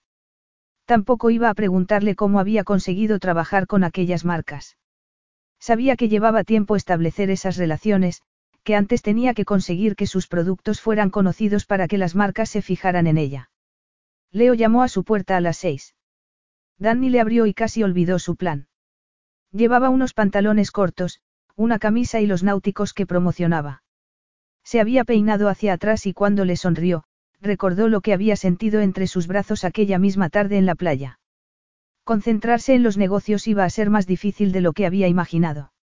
Adler Osborne había pensado que iba a hacer realidad la boda de sus sueños casándose con un hombre bueno y respetable, proveniente de una familia acomodada. Nick Williams había tenido la infancia que a ella le habría gustado. Lo habían criado unos padres cariñosos y estaba muy unido a sus hermanos. De niña, después de que su madre muriera de una sobredosis, Adler pasaba medio año viajando con su padre, un famoso cantante de rock, y el otro medio con su abuela y su tía Juliet. Su padre siempre aparecía en los titulares de la prensa sensacionalista, y cuanto más había visto brillar los focos a su alrededor, más había detestado aquel tipo de atención. Así que conocer al empresario Nick Williams y enamorarse de él había sido la respuesta a aquel sueño tan esperado. Pero el día anterior, cuando su familia, incluida su querida tía Juliet y su arrogante tío Augie, habían conocido a los padres de Nick, todo se había venido abajo. Nick resultaba ser el hijo bastardo de Auguste Bisset. El hecho de que los Williams y los Bisset fueran rivales en los negocios y enemigos declarados hacía que la situación fuera aún más complicada. De hecho, era la clase de escándalo que tanto gustaba a los programas de cotilleos y que había hecho saltar por los aires aquel ambiente de boda idílica. Las cosas habían ido de mal en peor después de enterarse de que su primo Logan no era su primo sino el hermano gemelo de Nick. Siempre estaban enfrentados en las salas de reuniones y tratando de robarse acuerdos el uno al otro. Nick se estaba volviendo loco y no parecía el hombre del que se había enamorado. La familia Bisset, parientes de su madre, solía mantener la calma ante cualquier crisis, pero esta vez no. Estaban en medio de un escándalo que, como un huracán, parecía tomar más fuerza por momentos. Cuando su primo Leo se había ofrecido a ir a verla para pasar un rato con ella, había aprovechado la oportunidad. Habían estado muy unidos de niños y se llevaban bien. Era divertido y sarcástico, y le gustaba ir al meollo de los asuntos. Había pedido a todos que la dejaran sola esa tarde para tratar de asimilar el nuevo escándalo familiar, que Logan era en realidad el hermano gemelo de Nick. Leo llamó a la puerta de la suite que estaba ocupando para prepararse para la boda y, después de dejarlo pasar, reparó en que su sonrisa no acompañaba la expresión de sus ojos. Leo, ¿estás bien? Le preguntó. Pero sabía que la situación con su padre y la madre de Nick tenía que estar afectando a Leo también. Adler respiró hondo. No sabía si sería capaz de calmarlo. Nick le estaba robando toda la energía. Sí, he venido por ti. Por tu breve mensaje me he dado cuenta de que no estás bien. No le quedó más remedio que sonreír ante su comentario. Sé que debería haber escrito más en ese mensaje, pero me he quedado sin palabras. Bueno, claro que tengo palabras, pero escribir una retaíla de tacos para acabar diciendo que no sé qué hacer sería excesivo. Él rió y tiró de ella para abrazarla. Tal vez para otra persona, pero no para ti, Adie. Cuéntame cómo va todo. ¿Acaso Nick lo está llevando mejor que Logan? No, dijo, guiándolo al interior de la suite. ¿Quieres tomar algo? Preguntó deteniéndose en el carrito del bar. Estoy bien. Tengo una cita después. ¿Con quién? Preguntó Adler. Supongo que por eso no querías ir a la cena. Pensé que sería por el otro drama, pero esa excusa me parece mejor. En aquel momento había entrado en un estado de calma respecto a la boda. Estaba demasiado aturdida como para preocuparse de la gente que iba a los actos programados. Su boda de ensueño se estaba convirtiendo en su peor pesadilla, y tenía otros asuntos en la cabeza. Si Leo quería saltarse la cena, no tenía inconveniente. Con Danny Eldridge. Me cae bien, Leo. Espero que no sea un simple revolcón. Es una mujer adulta, dijo Leo. A mí también me gusta. Es diferente. Tiene un gran corazón. Fuimos juntas a la universidad y desde entonces su padre se convirtió en el abogado de mi padre.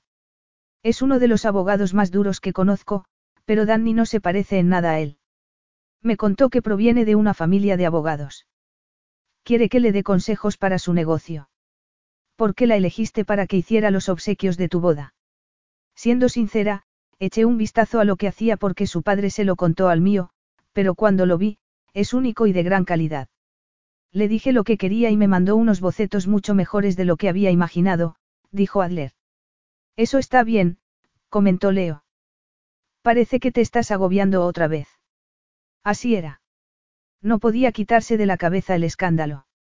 Desearía poder volver al momento en que se había enterado de que Nick era hijo biológico de Auguste Bisset, pero era imposible.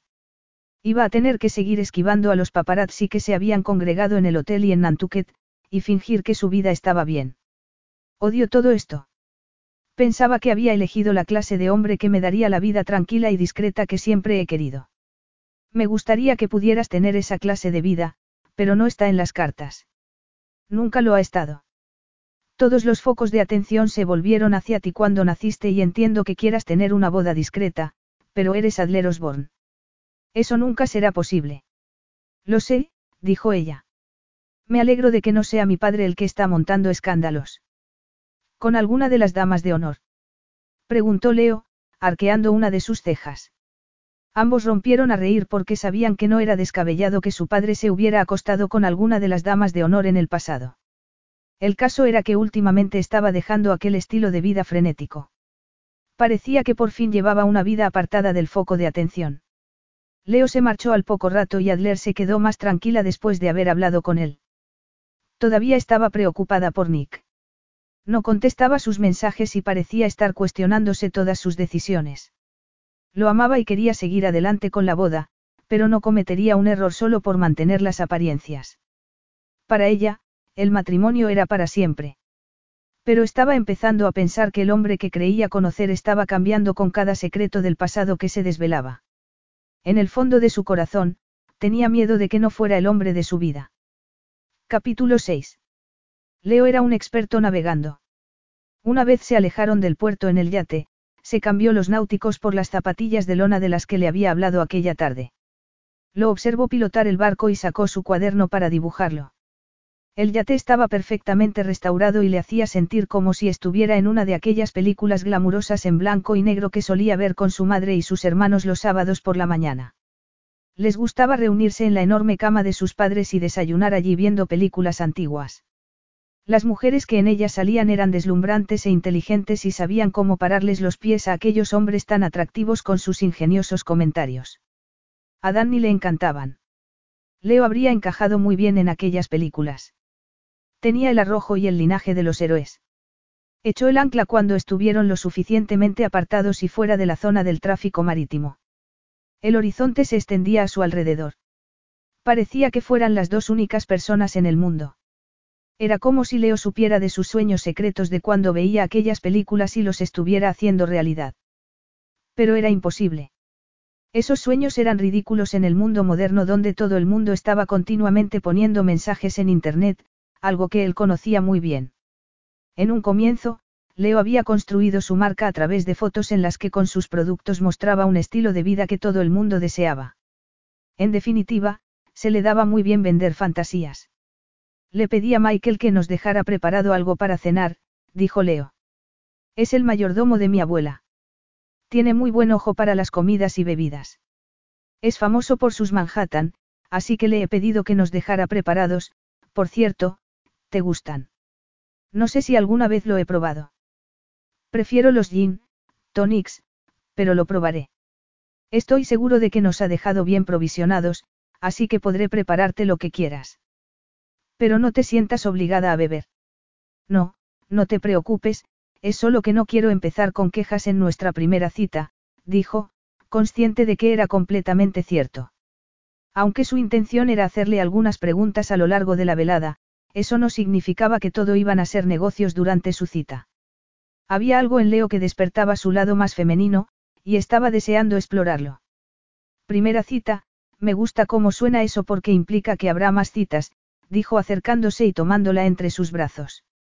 Permanecieron abrazados en medio de la cubierta, la brisa marina envolviéndolos. Se sentía muy a gusto entre sus brazos. No era una mujer que necesitara de nadie para sentirse segura, y eso la inquietó. ¿Qué más nos ha preparado Michael para comer? Preguntó ella, separándose ligeramente de él.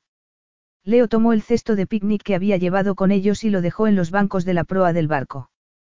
Luego lo abrió y sacó el contenido. Bocadillos de langosta, ensalada de col, patatas fritas y no sé qué clase de mousse. Le dije que preparara algo ligero. Suena delicioso. Lo que más me gusta comer en verano son los bocadillos de langosta, dijo ella con una sonrisa, tratando de recuperar el equilibrio que tenían antes de que se alejara de él. Se sentó al lado del cesto, de tal manera que quedaron frente a frente. Leo cerró el cesto y se convirtió en una especie de tablero de mesa. ¿Quieres probar un Manhattan? Sí. Voy a prepararlos. ¿Qué has hecho esta tarde? Aquella pregunta le dio pie a mencionar su negocio. He estado casi todo el tiempo hablando por teléfono con Essie, mi socia. Esa foto que hiciste para mí ha generado interés y muchos pedidos. Así que gracias. ¿Cómo conseguiste aumentar la cadena de producción? Estoy buscando artesanos cualificados que puedan cumplir los plazos de entrega. Leo acabó de preparar el combinado y le ofreció una copa. La cadena de producción es la base del éxito o del fracaso. Soy miembro de la Asociación Americana de Oficios, un buen punto de partida. Hay muchos artesanos inscritos en ella. Es un aspecto del negocio que no puedes descuidar. Puedes buscar maquinaria, pero por experiencia sé que se pierde calidad. Gracias, dijo y dio un sorbo a la bebida. El whisky era suave y sabía mejor de lo que recordaba.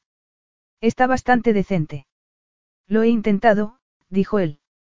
Has mencionado los bocadillos de langosta. ¿Qué otros recuerdos te trae el verano? Preguntó cambiando de tema. La playa y las quemaduras de sol, los viernes por la tarde en el porche, y a ti. La playa y estar con mi abuela. Cuando éramos niños, mi madre nos traía y pasábamos un mes aquí. Pasábamos el día en la playa, en el pueblo, salíamos a navegar, no había horarios, era divertido. Os ponían muchas reglas de pequeños. Sí, y a ti. No me daba cuenta, pero teníamos límites, contestó, consciente de la libertad que sus padres siempre le habían dado. A pesar del hecho de que siempre habían querido que fuera abogada, nunca se había creído capaz de hacer otra cosa hasta ese año. Pero no era culpa de sus padres. Los límites son buenos, dijo él. Como solo un beso esta noche, si no, no sé qué pasará. Y así, le hizo darse cuenta de que cuando había reculado un rato antes había sido porque temía que un beso no sería suficiente. Leo nunca había sido conocido por su tacto. Sabía que decirle abiertamente a Danny que la deseaba no era muy sutil, pero no estaba dispuesto a pretender ser alguien que no era. Había visto lo que había pasado ese día con sus padres, como toda la sofisticación con la que se envolvían había quedado en nada. Pero Leo se mostraba cuál era, y ese hombre deseaba a Danny.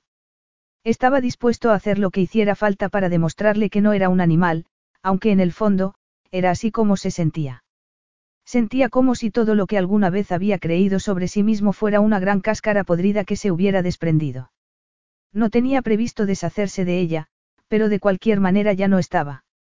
Lamento si he sido muy directo, pero antes no me pareció que quisieras que te tocara y no quiero pasarme toda la noche evitándolo. Así que si no estás interesada, si solo quieres que seamos amigos o algo así, será mejor que lo digas ahora. Danny dio un sorbo a su Manhattan y luego se cruzó de piernas antes de inclinarse hacia él. El sol se ponía a sus espaldas, así que tenía la cara en sombra. Sabía que estaba presionando, y en parte lo hacía porque quería comprobar cómo reaccionaba. Eso es ir directamente al grano, no. Así es. No me caracterizo por ser indeciso, le recordó. No, no lo eres. Bueno, mira lo que pasa. Ahora mismo no me interesan las citas porque si mi negocio no es un éxito antes de mi próximo cumpleaños, tendré que renunciar a él y cumplir la promesa que les hice a mis padres de volver a ejercer la abogacía. Me gustas. Ese beso de antes ha estado muy bien, y me gustaría volver a besarte, pero... Le gustaba cómo sonaba aquello. No buscaba una relación seria y, en aquel momento, tener una aventura de fin de semana le parecía el plan perfecto. Pero... Danny se mordió el labio inferior y se revolvió en el asiento antes de apoyar los brazos en la barandilla del yate. Las cosas no son fáciles. Lo que está pasando en tu familia es complicado y eres primo de una clienta. A la vez, tengo la sensación de que va a ser difícil tomárnoslo con calma. No estoy segura de querer incluirte en mi vida ahora mismo. Vaya, y él pensaba que estaba siendo sincero. Todo lo que acababa de decirle era verdad. Su vida era un desastre. Su familia se estaba derrumbando y seguramente les quedarían secuelas de por vida. Aunque una aventura de fin de semana era lo ideal para él, para ella podía no serlo. La asociarían con él y no quería que se viera afectada por aquel escándalo. He sido demasiado franca. No, es exactamente lo que quería saber cuando te dije lo de antes. Estoy intentando decidir si deberíamos dejar de lado las reservas y disfrutar de una aventura de fin de semana, o acabar de cenar, navegar de vuelta al puerto y que cada uno siga por su lado. Danny se tomó un momento, volviéndose de espaldas a él para mirar el agua. Fuera cual fuese su decisión, la aceptaría. Le gustaba. Era diferente a las mujeres con las que había salido antes y con las que probablemente volvería a salir después de ella. Pero también sentía algo por ella. Como Adler había dicho, Danny tenía buen corazón y lo último que quería era rompérselo, aunque no fuera esa su intención. ¿Por qué no cenamos y vemos dónde nos conduce esto antes de tomar una decisión? Él asintió. Me parece bien. Me gustaría aprovechar la oportunidad para conocerte mejor. A mí también. Y nada de hablar de lo que está pasando en tu familia. Solo quiero saber cosas de Leo. ¿Cosas de Leo? Preguntó él arqueando las cejas. ¿Qué quieres decir? No sé, cosas de las que no sueles hablar, pero que te entusiasman. Ambición, café y la necesidad de demostrarle a mi padre que soy mejor que él, dijo Leo. Esas eran las tres cosas que habían dado sentido a su vida desde que cumplió 33 años y decidió establecerse por su cuenta. Seguía siendo así. Quería pensar que nada había cambiado en las últimas horas a pesar de que así lo deseaba. Quería ser mejor que August, pero una parte de él todavía buscaba su aprobación. Lo cual era estupidez. Eso es lo que te entusiasma. ¿Qué me dices de disfrutar de la vida? Y de los buenos amigos. Puedo darte la respuesta políticamente correcta si quieres, pero me has pedido que me muestre tal como soy. Tienes razón. ¿Y qué te entusiasma a ti? Preguntó él. No lo sé, qué triste, no. Tengo casi 30 años y no tengo ni idea de lo que me llena. De lo que estoy segura es de que no es el derecho. Es un buen comienzo. Eso era precisamente por lo que tenía que tener cuidado con Danny. Estaba buscándose a sí misma, tratando de abrirse camino en el mundo, y no quería ser el hombre que le diera esperanzas de algo que ni siquiera para él fuera suficiente. ¿De veras? Sí. El simple hecho de saber lo que no quieres hacer es una buena forma de descubrir lo que se te da bien. Te gusta hacer pulseras, ¿verdad? ¿Qué más te gusta? ¿Qué más te gusta? No estaba segura, ese era parte del problema en su vida. No quería ser abogada, quería tener su propio negocio, pero todavía no sabía si haciendo pulseras iba a prosperar. Y cuando le había preguntado si le gustaba hacerlas, bueno, no estaba segura. Había visto en internet un tutorial y lo había intentado. Luego alguien en el gimnasio había visto la que había hecho y le había gustado, así que le había hecho una pulsera y poco a poco el negocio había ido aumentando. Pero las pulseras no eran su pasión. Me gusta hacer bocetos, pero no creo que pueda ganarme la vida con eso, admitió. ¿Cómo te gustaría ganarte la vida? preguntó. Tienes que saber qué quieres hacer para alegrarte cuando lo consigas. Tú lo sabes. ¿Por qué no pareces muy feliz? Tal vez todavía no lo has conseguido. Sabía que parecía que se había puesto a la defensiva. Estaba tensa, en parte por él. Pero sobre todo por ella. No sabía lo que quería. Le gustaba su apartamento en la ciudad, pero no era la casa de sus sueños. Disfrutaba del reto de fundar su propio negocio y de forjarse su propio camino, pero era ese su mayor objetivo. En su cabeza tenía muchas ideas de lo que le gustaría conseguir en la vida. Leo la tomó por los hombros. Conozco muy bien lo que me hace feliz, pero una vez lo consigo, entonces quiero otra cosa. Así que quizá, quizá no sé lo que me hace feliz. Ella asintió. Yo tampoco. Siento si he resultado agresiva. Detesto no estar más segura. Sinceramente, no creo que mucha gente lo esté. En teoría se me podría considerar alguien de éxito, pero todavía hay algo que falta en mi vida, dijo él. Hay algunos huecos que faltan por rellenar. No puedo creerlo, dijo ella. Lo tienes todo. No hay nada que te falte, casas, coches, barcos. No tengo avión. ¿Te importa? No, ya me habría comprado uno, dijo guiñándole un ojo. Es broma, aunque tienes razón. Tengo muchas cosas, pero todavía me falta algo. Amor. Preguntó ella. Leo rompió a reír. Oh, no. Esos son cuentos de hadas. De veras. ¿Qué me dices de Adler y Nick? No sé. La mayoría de la gente enamorada que conozco acaba sufriendo. Eso no me interesa. Vaya. Nunca había pensado en el amor de aquella manera. Sus padres seguían queriéndose.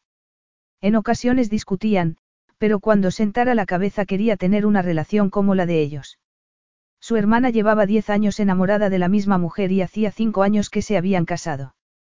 Supongo que para mí el amor es otra cosa. Si amas a alguien, no tienes por qué hacerle sufrir. No consiste en hacer sufrir a la otra persona. El amor hiere a la persona que lo siente. No tiene por qué ser algo malintencionado. El amor es, como una tormenta en mitad del mar, algo impredecible que lo único que deja son los restos de un naufragio. Leo, eso no es amor, aunque tampoco soy una experta. El amor es apoyar a alguien cuando sabes que está cometiendo un error, sonreír solo con mirarlo. Tal vez para ti, dijo y se levantó para recoger. Estarás de acuerdo conmigo en que en esto discrepamos. Claro.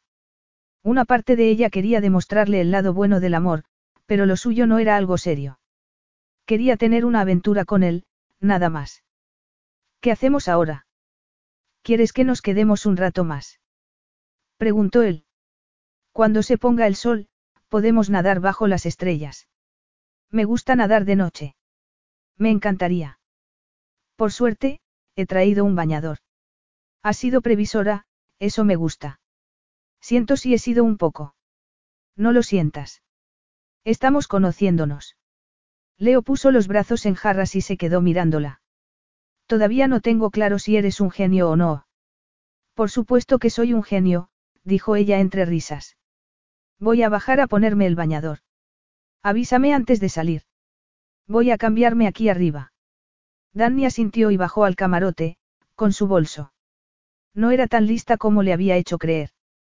Si lo fuera, le estaría preguntando por cuestiones relacionadas con los negocios y no debatiendo acerca del amor. Amor. No era ninguna experta en la materia. Nunca había amado a nadie excepto a su familia. Pero aquello era diferente. Le fastidiaba que pensara que el amor fuera algo doloroso. Eso le decía mucho de sus relaciones personales. Con razón no le interesaban. Era probable que sus contactos empresariales fueran más estables que los personales. No podía obsesionarse con eso. Estaba esforzándose por poner en marcha su negocio. Leo tenía mucho que ofrecerle con sus conocimientos, sus contactos y su olfato para los negocios.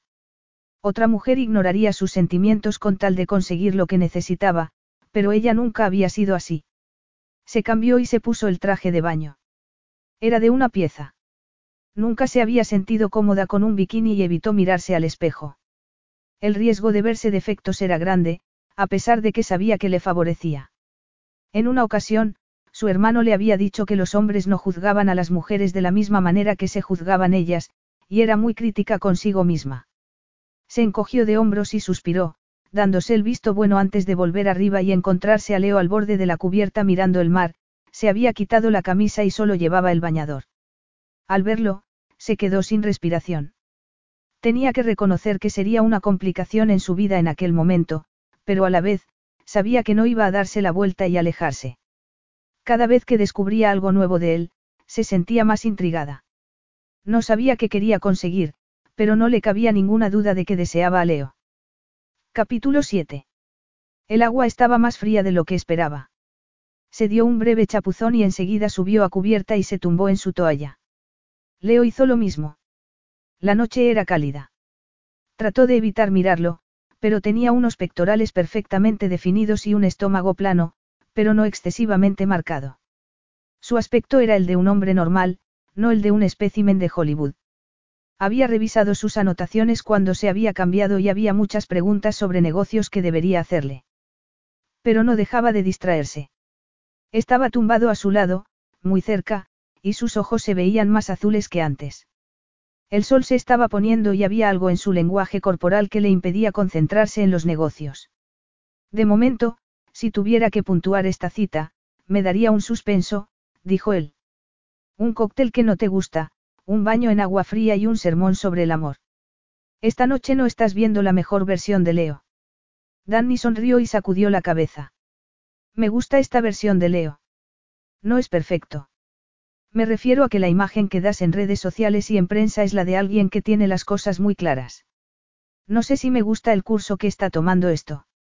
Revisé tus redes sociales y aunque no me hayas pedido consejo, tengo que decirte que hay información por todas partes. Las imágenes y el contenido son buenos, pero necesitas ordenarla. ¿Eso crees? Nunca sé si debería filtrar el contenido o ser más natural. No quiero que parezca que estoy continuamente anunciando mis productos. Escucha, si la gente te sigue es porque le gusta lo que haces, así que tienes que ofrecer el contenido que buscan. Es solo un consejo. Por último, tienes que hacer lo que quieras y lo que te haga sentir a gusto. A medida que se ponía el sol, la brisa era más fresca. Danny se estremeció y se le puso la piel de gallina. ¿Tienes frío? Le preguntó Leo, frotándole el brazo. Un poco, pero todavía estoy bien. Aún así. En cuanto se haga de noche voy a necesitar una chaqueta. ¿Has traído alguna? Sí. Sé que es exagerado llevar un bolso tan grande, pero cuando voy a la playa, me gusta ir preparada. No me gusta que me pille desprevenida. A mí tampoco, dijo él. Tengo el postre abajo, por si te apetece. Podemos bajar a tomarlo y charlar un rato. Comer y charlar. Sonaba inofensivo, nada que ver con lo que pensaba que Leo Bisset solía hacer en sus citas. Claro que ella no era la clase de mujer con la que solía salir. Lo sabía muy bien y, por sus comentarios, aquella primera cita no iba a pasar a la historia como una de las mejores. Tal vez había decidido tratarla como a una amiga durante el fin de semana, sin posibilidad de ser amantes. Ignoró la sensación de desilusión que la invadió. Era lo mejor. Necesitaba mantener la calma y centrarse en lo que de verdad importaba, sacar adelante su empresa y obtener los beneficios suficientes para seguir haciendo lo que quería. ¿Qué pasa? preguntó él. Nada, ¿por qué? Tu cara. No pareces tan entusiasmada de estar aquí como hace un rato. Se quedó pensativa unos momentos, sopesando si contarle lo que estaba pensando. Pero nunca se le había dado bien ocultar sus pensamientos. Además, que tenía que perder. No sé si has cambiado de opinión respecto a esta cita. Creo que estaba empezando a conocerte mejor y a disfrutar de Leo, el hombre. Me refiero a que estoy conociendo al chico en zapatillas de lona más que al empresario impecable que todo el mundo conoce. Y me gusta. No quiero que me metas en el mismo saco que al resto del mundo. Después de pronunciar aquellas palabras se dio cuenta de que no se había dejado una vía de escape. Estaba dispuesta a ir a por todas, algo que era tan excitante como aterrador. No sabía cuál sería su reacción, pero le daba igual a pesar de que normalmente prefería ir con cuidado. Yo tampoco quiero presionarte. Es solo que después de mis numerosos fallos, creo que deberíamos olvidarnos de esta noche y empezar de cero en otro momento. Creo que los fallos es lo que hace que esto sea más auténtico. Yo también. Alargó el brazo y le acarició el contorno de la cara antes de bajar por el cuello. Danny sintió un escalofrío. El momento era tan intenso como cuando la había besado en la playa. Cada vez que la miraba o la rozaba con sus dedos reaccionaba como si la hubiera despertado de un largo sueño. Se inclinó ligeramente hacia él, con la boca entreabierta. No quería postre ni tampoco seguir hablando. Lo quería él. Quería sentir sus fuertes brazos rodeándola y su pecho desnudo contra el suyo. Se acercó un poco más y él también se inclinó. Sintió su aliento en la mejilla y luego sus labios junto a los suyos. Los separó y dejó que entrara en su boca. Entonces se dio cuenta de que había echado de menos su sabor durante las pocas horas que hacía que la había besado. Leo le pasó un brazo por debajo de los hombros y el otro por la cintura, mientras la estrechaba contra él y la besaba apasionadamente. Danny sabía amar y a verano, y el beso le hizo darse cuenta de que se había vuelto complaciente. Tal vez todo el asunto de sus padres era la llamada de atención que necesitaba. Si no hubiera surgido aquel problema, no habría salido con Danny esa noche. Nunca se tomaba un respiro. Siempre estaba pendiente de aprovechar cada paso para impulsar su marca y hacerse con un mejor puesto en el mercado mundial. Se habría perdido todo aquello, su sabor, sus curvas pegadas a su cuerpo, sus senos oprimidos contra su pecho, su vientre junto a su estómago, deseaba mucho más de ella y no era un hombre dado a contenerse, así que no iba a hacerlo en ese momento. Danny lo rodeó con su brazo por los hombros y se estrechó contra él. Leo se volvió. Podía haber elegido un sitio mejor que la cubierta del yate para dar comienzo a aquello, pero ya era demasiado tarde. La acopló entre sus brazos y se sentó. Ella se acomodó en su regazo y hundió los dedos en su pelo mientras le sujetaba la cabeza y sus miradas se encontraban. Leo bajó la cabeza y antes de besarla, sintió la caricia de su lengua en los labios. Al instante, su miembro se puso erecto y emitió un gemido. Ella se colocó a horcajadas sobre él, rozándole con la pierna la erección. Danny tenía ambas manos en su cabeza, sujetándosela mientras se tomaba su tiempo para explorar su boca. Leo sintió que su erección crecía todavía más y jadeó. Solo podía pensar en la forma más rápida de desnudarla, lo que le hizo detenerse. Se apartó para romper el beso y ella lo miró arqueando una ceja. ¿Hay algún problema? Sí, no he traído preservativos. Tenía que reconocer que, por mucho que deseara a Danny, no estaba seguro de que acostarse con ella fuera el paso más correcto entre ellos. Pero ya daba igual. Deseaba haber tenido alguno a mano. No es ningún problema. Tomo la píldora, dijo ella, y estoy perfectamente sana. Tú. Acabo de pasar el reconocimiento médico de la compañía y todo bien, replicó él sacudiendo la cabeza. Así que me alegro. Yo también me alegro. Pensaba que ibas a haber traído preservativos. No quise dar nada por sentado. Si los hubiera traído, bueno, digamos que prefería que dieras tú el paso. ¿Te sientes presionado? Le susurró al oído. Leo gimió. Aunque no se había planteado hasta dónde quería llegar con Danny, era aquel juego sensual lo que lo estaba excitando y se daba cuenta de que no iba a poder controlarse. Estoy muy caliente. Ella rió. El sonido era de pura alegría y no pudo evitar tirar de ella hacia atrás y besarla para capturar un poco de su joye de vibre. Pero enseguida, aquella sensación se tornó en deseo. El tejido de sus trajes de baño eran las únicas barreras y sabía que estaría sintiendo su erección entre sus piernas. Danny arqueó las caderas contra él, cabalgándolo por encima de su bañador, y Leo no pudo evitar emitir un sonido gutural. Le puso las manos en el trasero para impedir que se aplastara contra él, pero acabó atrayéndola hacia su erección y deslizando los dedos bajo su bañador para acariciarle las nalgas mientras se movía. Otra vez lo estaba besando y sintió que estaba en el paraíso. Jamás había sentido aquel grado de deseo. Danny se sacudía mientras él seguía acariciándole el trasero hasta que no pudo soportarlo más. Quería verla desnuda. Quería ver sus pechos y saborear sus pezones. Le bajó por el hombro el tirante del bañador y ella se echó hacia atrás hasta ponerse de pie, con las piernas a cada lado de sus muslos. Leo recorrió sus piernas con la mirada y continuó subiendo hasta llegar al pecho, que había quedado al descubierto. Danny se quitó el otro tirante, se bajó el bañador por la cintura hasta las piernas y se lo sacó por los pies. Se quedó desnuda ante el cual Venus salida del mar de sus sueños para distraerlo y tentarlo. Leo se puso de rodillas, colocó las manos en sus muslos y fue besándoselos mientras subía. Con los dedos de una mano le separó los pliegues de su sexo y le pasó la lengua por el clítoris. Danny colocó las manos en su cabeza y lo atrajo hacia ella, y él aprovechó para darse un festín con su rincón más delicado, saboreándola y dándole placer con cada roce de su lengua. Sus manos se hundieron en su pelo y él la sujetó con una mano en el trasero para acercarla aún más. Susurró su nombre entre jadeos.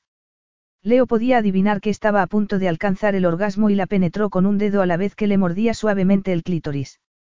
Danny gritó su nombre. Las piernas le flaquearon y se dejó caer.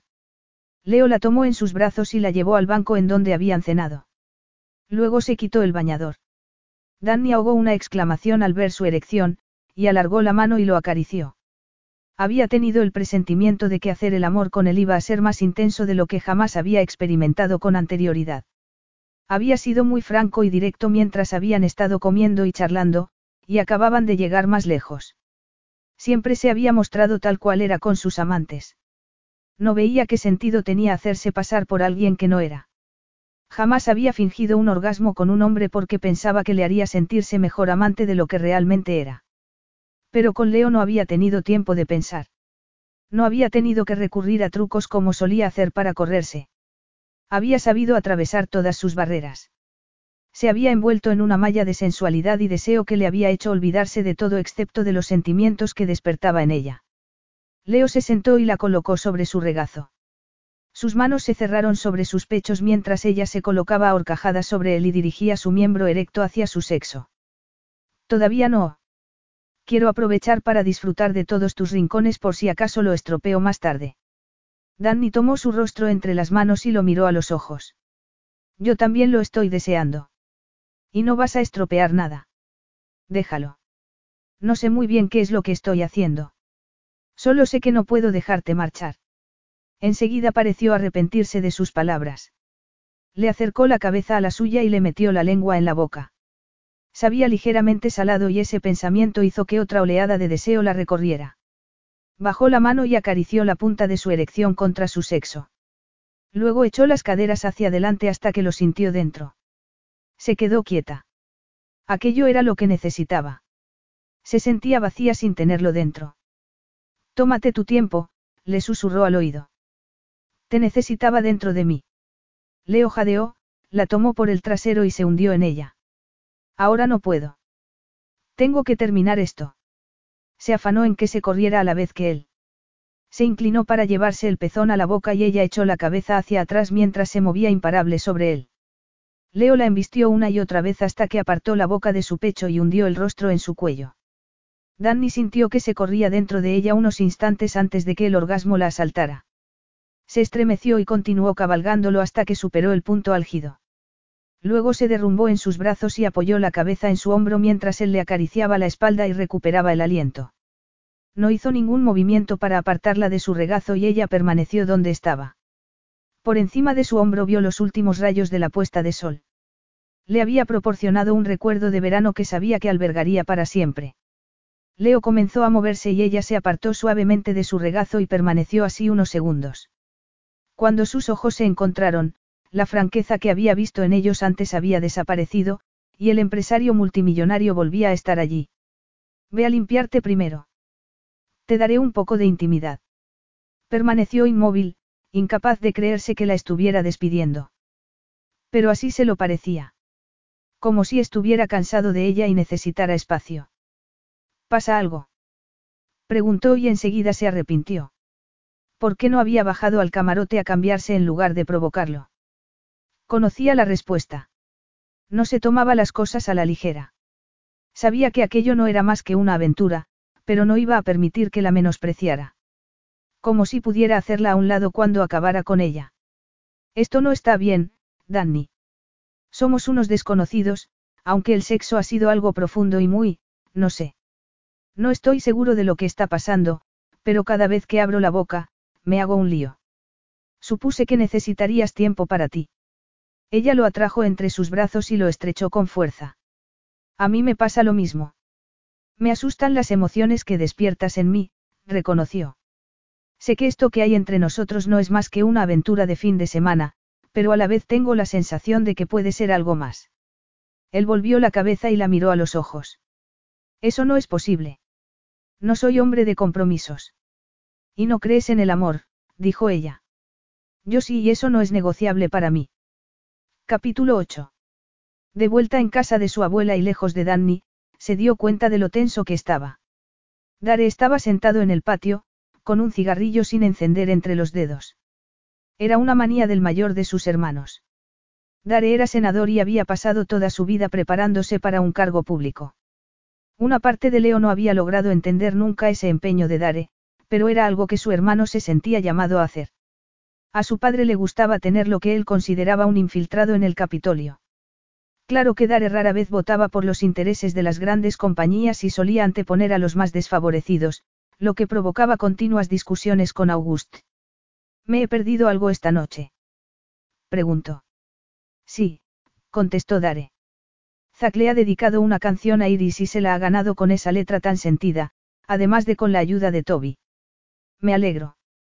Zack había aceptado a un acuerdo económico con la dama de honor para ser su cita durante el fin de semana. Según había ido conociendo a Iris, se había enamorado de ella, pero había dejado escapar que le había pagado por hacerse pasar por su acompañante. La prensa lo había publicado y eso le había traído problemas con Iris, que era una influencer con su propio programa sobre relaciones y bodas. Le había causado un gran perjuicio y, desde entonces, Zack había estado intentando arreglar las cosas y ganársela de nuevo. Adler ha perdido los papeles y no sé si Nick podrá solucionar los problemas entre ellos. Papá no ha aparecido. Está encerrado en el estudio con Carlton. Y mamá estuvo hablando con Adler para evitar que se fuera de Nantucket. Leo se acomodó al lado de su hermano en una de las tumbonas, desde la que se contemplaba el jardín de su abuela y el océano. Supongo que no debería sorprendernos que surja algo en cada reunión. Si yo estuviera en la piel de Adler y Nick, creo que me fugaría para casarme. Estoy de acuerdo, pero a estas alturas, ya ha llegado demasiada gente como para plantearse esa idea. Por cierto, ¿dónde estabas tú? Preguntó Dare. Leo se frotó la nuca. No sabía si quería hablar de Danny, aunque se trataba de Dare. De todos los Bisset, Dare era el más sensato y afrontaba los problemas con gran naturalidad. He tenido una cita. Después de mi rifirrafe con papá, lo último que me apetecía era otro drama familiar. Fui a ver a Adler para asegurarme de que estuviera bien. No voy a reñirte por perderte el ensayo de la cena. Parece que me he puesto a la defensiva, ¿verdad? Tenía que reconocer que cuando la familia se reunía, enseguida caían en la dinámica en la que habían crecido. Leo, Zack y Mari eran los que creaban problemas, y tenían que ser Logan y Dare los que intervinieran y pusieran orden. Pero Logan no estaba pasando por un buen momento, así que solo quedaba Dare para mantenerlos a todos unidos. Un poco, pero no te culpo. Por cierto, no me parece bien el tono que has empleado con papá esta tarde, aunque estoy de acuerdo en el mensaje. Se ha pasado años obligándonos a todos a ser como él quería y jamás ha reconocido el precio que hemos tenido que pagar. Leo miró a Dare. Reconozco que he sido duro, pero ha sido un momento muy revelador para mí. Ya sabes que siempre he perseguido el reconocimiento y la admiración de papá, y hoy, bueno, me he sentido como Don Quijote, luchando contra molinos de viento en vez de enfrentarme a algo real. Te entiendo. Hace no mucho Mari me comentó algo parecido, y mi relación con papá siempre ha sido complicada, así que me mantengo distante. Pero creo que por fin ha empezado a darse cuenta de que su empeño de ser siempre el mejor, ni siquiera es lo mejor. ¿Qué dirías que es? Él piensa que es mejor que nadie, que puede hacer todo lo que quiera sin que haya consecuencias, dijo Leo. Y este fin de semana se ha dado cuenta de que no es así. Nos hemos dado cuenta todos. Me ha hecho recapacitar sobre mis actos. ¿De veras? ¿Alguna vez has hecho algo cuestionable? Preguntó Leo. Dare apartó la mirada, incómodo. Dejemos ese tema. ¿Qué tal tu cita? Todavía no lo sabía. Había dejado a Danny en su casa y se había mostrado muy cariñosa al despedirse. Le habría gustado quedarse con ella a pasar la noche, pero después de la conversación que habían mantenido en el yate, sabía que no era prudente. Ambos eran conscientes de que no estaban en situación de comenzar una relación, y si se quedaba, no habría sido lo más sensato. Bien o mal. Estás tardando mucho en contestar. Leo rió y sacudió la cabeza. No sabría decirte. Es una mujer compleja, Dare. Saca mi lado más auténtico, que no tiene mucho que ver con la imagen a la que estoy acostumbrado. Cuando estoy con ella siento que no tengo que andar fingiendo y surge una conexión que... Eso es bueno, tigre, dijo Dare usando el apodo infantil de Leo. Eso significa que estás con una mujer que probablemente cambie tu vida. Háblame de ella. ¿A qué se dedica? Vende artículos de joyería y cuero que ella misma hace por internet. Hice un comentario no muy acertado sobre ella en una entrevista que le molestó. Pero hay algo en ella que... No pareces el mismo y creo que eso es bueno. ¿De veras lo crees? ¿No será que todo este asunto de papá y mamá me tiene hecho un lío? Preguntó Leo. Estoy muy confundido. Nadie es como pensaba y, por primera vez en su vida, no siento respeto por papá. Me refiero a que siempre ha sido muy estricto y, como dices, arrogante. Pero hasta hoy no había sabido por qué. Cuando he oído a mamá contar cómo se comportó cuando estaba embarazada, me ha parecido un fanfarrón y no quiero ser esa clase de hombre. Dare se guardó el cigarrillo en el bolsillo de la camisa y se giró para mirarlo. Leo se quedó a la espera. Nunca serás esa clase de hombre. No creo que papá sea capaz alguna vez de darse cuenta de cómo es, comentó Dare. Esa mujer con la que has salido es más importante para ti de lo que estás dispuesto a reconocer. Quizá. Dare no dijo nada más, se limitó a darle un apretón en el hombro antes de volver a la casa. Leo se quedó donde estaba, pensando en Danny. No sabía si dar un paso más o si conformarse con solo una noche. Danny se dio una ducha y se metió en la cama con su cuaderno de bocetos. Tenía muchas imágenes dando vueltas en su cabeza después de su cita con Leo. Había considerado la idea de invitarlo a pasar después de que la acompañara hasta su casa, pero al final había decidido no hacer nada precipitado. Tenía que recordar su objetivo.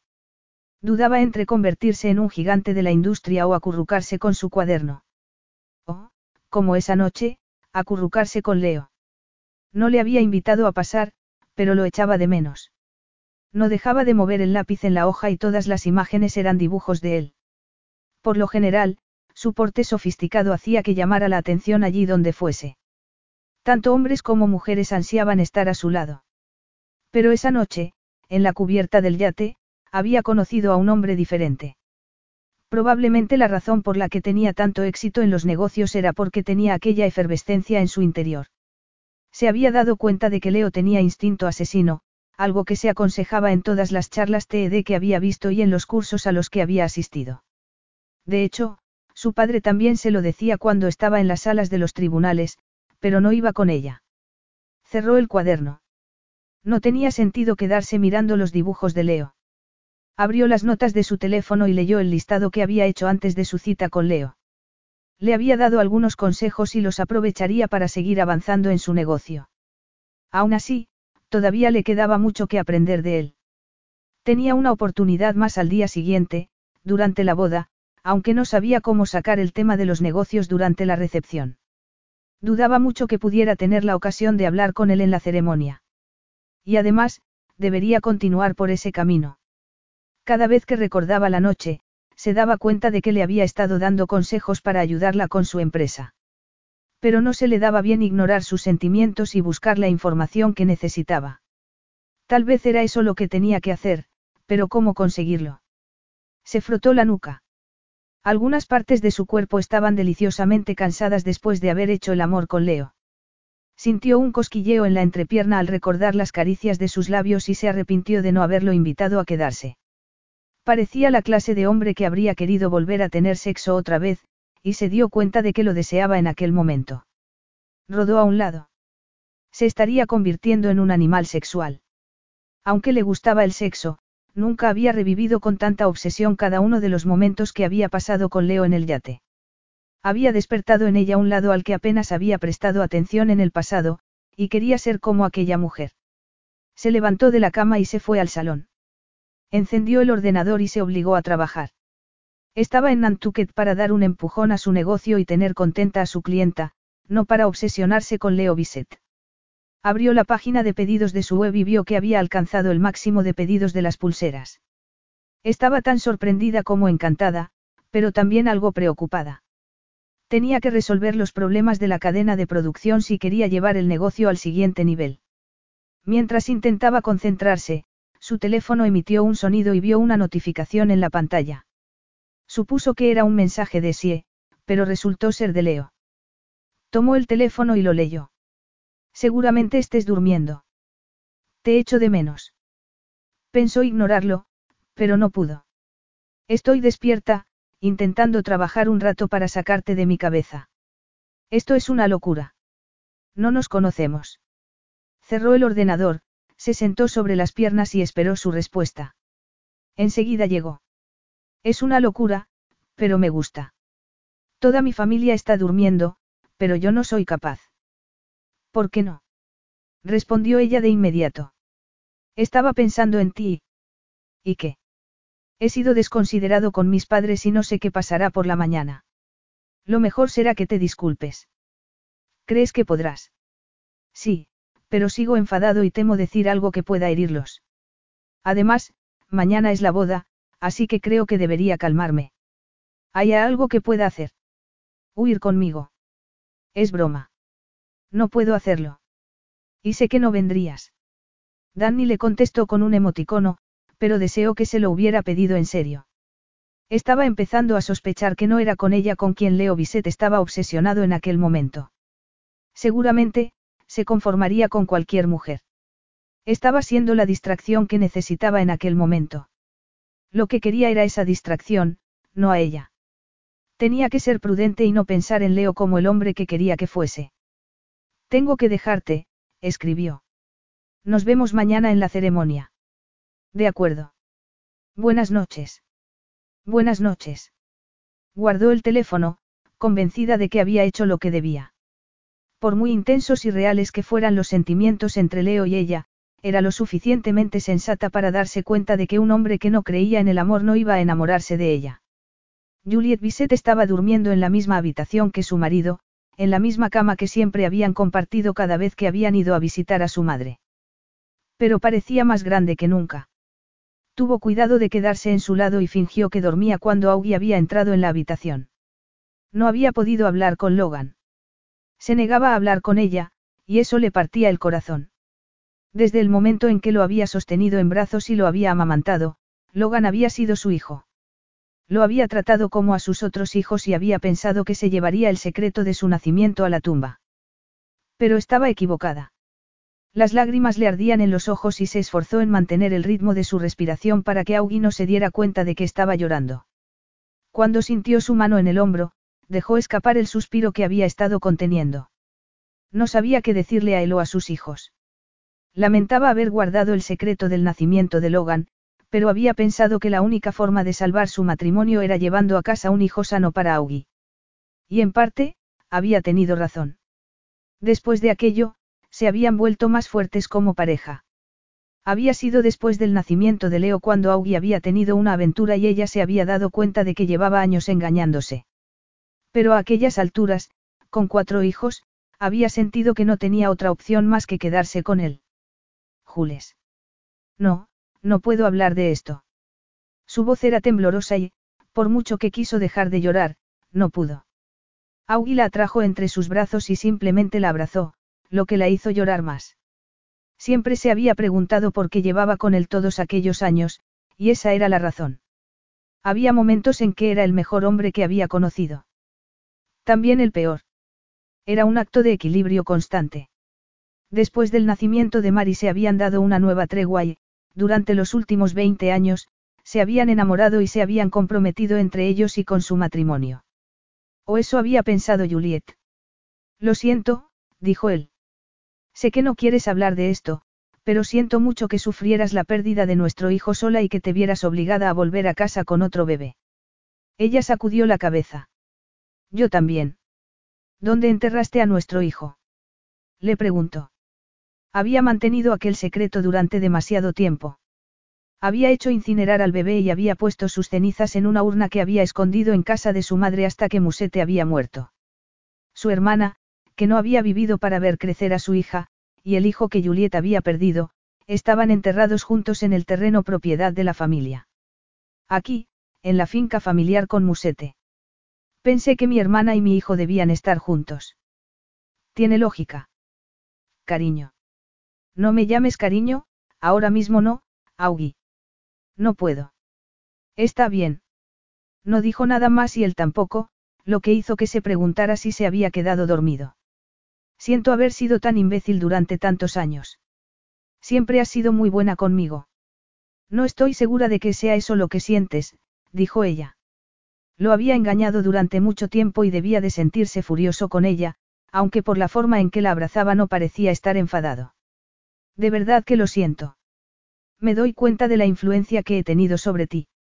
Siempre confié en que pudieras convertirme en un hombre mejor y nunca pensé que pudiera afectarte. Mi comportamiento te hizo cambiar, temer por nuestra familia. No quiero que pienses que no te quería a ti, a dar ella nuestro futuro hijo. Aquella aventura, a veces pienso que fue la manera de demostrarme a mí mismo que seguía siendo un galán. Nunca me di cuenta de que estaba sacrificando lo que de veras importaba. No quería oír aquello. Auguste estaba echando la vista atrás con pesar, como debería ser, pero Juliet recordaba cómo había sido y el dolor seguía siendo muy intenso. Había querido ser el hombre que todas las mujeres deseaban y había tenido aventuras más o menos a la vez que cada uno de sus embarazos. Parecía como si, por mucho que quisiera construir una dinastía, cada nuevo hijo fuera un lazo que la ataba más a ella y eso le fastidiara. Quería que se le viera como el hombre que era. La hizo darse la vuelta para que lo mirara. A pesar de la luz de la luna que entraba en la habitación, su rostro estaba en penumbra. Después de décadas durmiendo con aquel hombre, era capaz de distinguir sus rasgos. La edad había añadido algunas arrugas alrededor de sus ojos y boca, pero seguía viendo al hombre del que se había enamorado tantos años atrás. ¿Por qué te quedaste conmigo? Querías que te dejara. Por eso tenías aventuras. Muchas veces se había preguntado si su empeño en no permitir que su matrimonio fracasara la había hecho igualmente responsable de aquella relación. No, pero el sentimiento de culpabilidad era muy fuerte. Pensaba que eras mejor que yo, admitió. Ahora ya sabes que no lo era. No te dejé porque cada vez que desplegabas tu encanto y te fijabas en mí, me hacías sentir la única mujer del mundo. Ahora, ambos sabemos que nunca fue verdad. Jules, dijo él. Pero ya se estaba volviendo para darle la espalda. Después de un momento, lo oyó levantarse y salir de la habitación. Ya no lloró más, pero el sueño la abandonó el resto de la noche. Capítulo 9. El sábado amaneció brillante y soleado, como para compensar la nube de paparazzi que se habían concentrado en el vestíbulo del Hotel Nantucket. Danny se abrió camino hasta los ascensores, con una caja de donuts y un termo de café. Había quedado con Adler y sus amigas. No estaba muy convencida de que la necesitaran, pero quería asegurarse de que Adler estuviera más que contenta no solo con las joyas que le había diseñado, sino con su atención. Así que le había mandado un mensaje preguntándole si le apetecía que llevara café y unos dulces a la suite, y le había contestado que sí. Estaba allí por negocios. De hecho, la noche anterior debería haber asistido a la cena de ensayo en vez de tener una cita con Leo. Se había enterado de que Toby Osborne había dado un concierto inesperado. Las personas que estaban delante de ella en la fila de la tienda de donuts habían mencionado que algunos de sus amigos de la industria de la música también estaban allí. En parte se preguntaba si no debería concentrarse en aquel tipo de público para su negocio. Odiaba los clichés, pero la mayoría de los cantantes llevaban muchas joyas. Pero el suyo no era un estilo bohemio sino más bien cuidado, y lo sabía. Por eso había decidido llevar los donuts con la esperanza de ganarse a las sofisticadas damas de honor de Adler como futuras clientas. Llamó a la puerta y alguien a quien no conocía abrió. La mujer la invitó a pasar mientras hablaba sin parar por teléfono. Danny entró y se encontró a la novia charlando con una de sus damas de honor. Hola, dijo buscando un sitio donde dejar el café y los donuts antes de volverse hacia ellas. Hola, Danny, replicó Adler, y se levantó para saludarla. Eres mi salvavidas. Ella es Iris, ¿os conocéis? Oficialmente no, intervino Iris. Me encanta la pulsera que has diseñado para que me la ponga hoy. Gracias. Encantada de conocerte, aunque es como si ya te conociera. Me encanta tu programa, dijo Danny. Es maravilloso conocerte en persona. Iris rió. He hecho lo mismo un millón de veces. Háblame de tu negocio de joyas. Tengo varios artículos en stock que hago en grandes cantidades y vendo en mi página web, pero prefiero el trabajo por encargo. Eso es lo que más me interesa y estoy intentando desarrollar esa parte del negocio. Me gustaría tener mi propia tienda algún día. Yo lo veo muy posible. Tus diseños son únicos y la calidad es muy buena. Cuando vayas a abrir tu tienda, llámame. Me interesa invertir en negocios dirigidos por mujeres. Te daré una tarjeta mía. Danny asintió y se quedó donde estaba mientras Iris iba por su bolso y sacaba una tarjeta. Toma. Espero tener noticias tuyas muy pronto. Gracias, dijo Danny y se guardó la tarjeta tratando de disimular su emoción. Tal vez Iris solo pretendía ser amable, pero Danny no pudo evitar querer saltar de alegría. Bueno, ¿y qué donuts nos has traído? Ya tenían preparada una caja con el nombre de Adler, así que no sé qué hay dentro. Iris abrió la caja y varias damas de honor se acercaron, incluyendo la mujer que estaba hablando por teléfono cuando había llegado. Siento haber sido tan maleducada. Estaba ocupándome de un problema con el catering. Es el día de la boda y lo último que Adler necesita es que le manden mensajes sobre tonterías. Me llamo Olivia Williams. Yo, Danny Eldridge. Eres dama de honor. Diseñadora de joyas, ¿y tú? Soy dama de honor y futura cuñada. De hecho, estoy intentando que todos mantengan la calma. Llevamos varios días. Todos los días cae una nueva bomba de los padres. Estamos en un buen follón. No lo parece, dijo Danny y le guiñó un ojo. No estoy al día con los cotilleos. Prefiero mantenerme al margen. Buena idea, dijo Olivia. Mi madre tuvo una aventura con Auguste Bisset, eso lo sabías, ¿verdad? Sí, algo había oído. Pero también he oído, bueno, no puede ser cierto, pero he oído que Logan Bisset es hermano gemelo de Nick. Olivia asintió. Sí, eso también es verdad. Adler dice que como surja algo más hoy, saldrá corriendo. Y yo con ella. No te culpo. Seguro que no hay nada más. Eso espero. Llevo toda mi vida deseando tener una hermana y no voy a dejar que Adler se escape. Así que estoy dispuesta a hacer lo que haga falta, dijo Olivia. A Danny le gustaba no solo la actitud de Olivia sino el cariño que se percibía en su voz cuando se refería a Adler.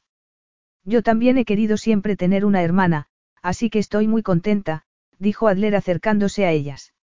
Gracias otra vez por haber venido a traernos esto, Danny. Tenía miedo de tener que ir yo misma y enfrentarme a todos esos paparazzi que tratan de sacarme fotos e inventarse alguna historia por mi expresión. Está bien. No me gustaría estar en tu situación. Bueno, sinceramente, no es así como me imaginaba el día de mi boda, admitió Adler, y todas rompieron a reír. Danny les ayudó en lo que pudo con los maquillajes y peinados, y luego se marchó, dejando solas a las otras mujeres para que acabaran de prepararse para la ceremonia. Leo bajó a desayunar sin saber lo que le esperaba. Dare se había mostrado frío la noche anterior y no tenía ni idea de cómo encontraría al resto de la familia.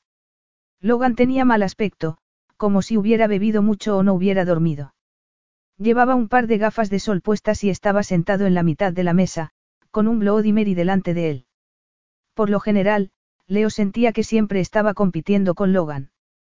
En una ocasión su abuela había dicho que era normal entre hermanos, pero Leo se preguntó si no sería porque una parte de él había percibido que Logan era diferente. Enseguida apartó aquel pensamiento. Logan era su hermano mayor, alguien en quien siempre se había fijado y a quien quería parecerse.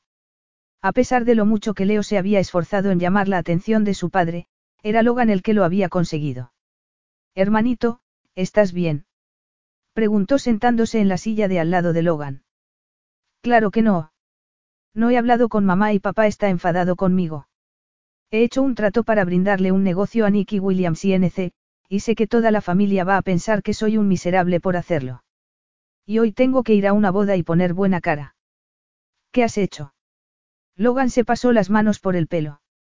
He comprado la patente que Nick llevaba años y medio tratando de conseguir.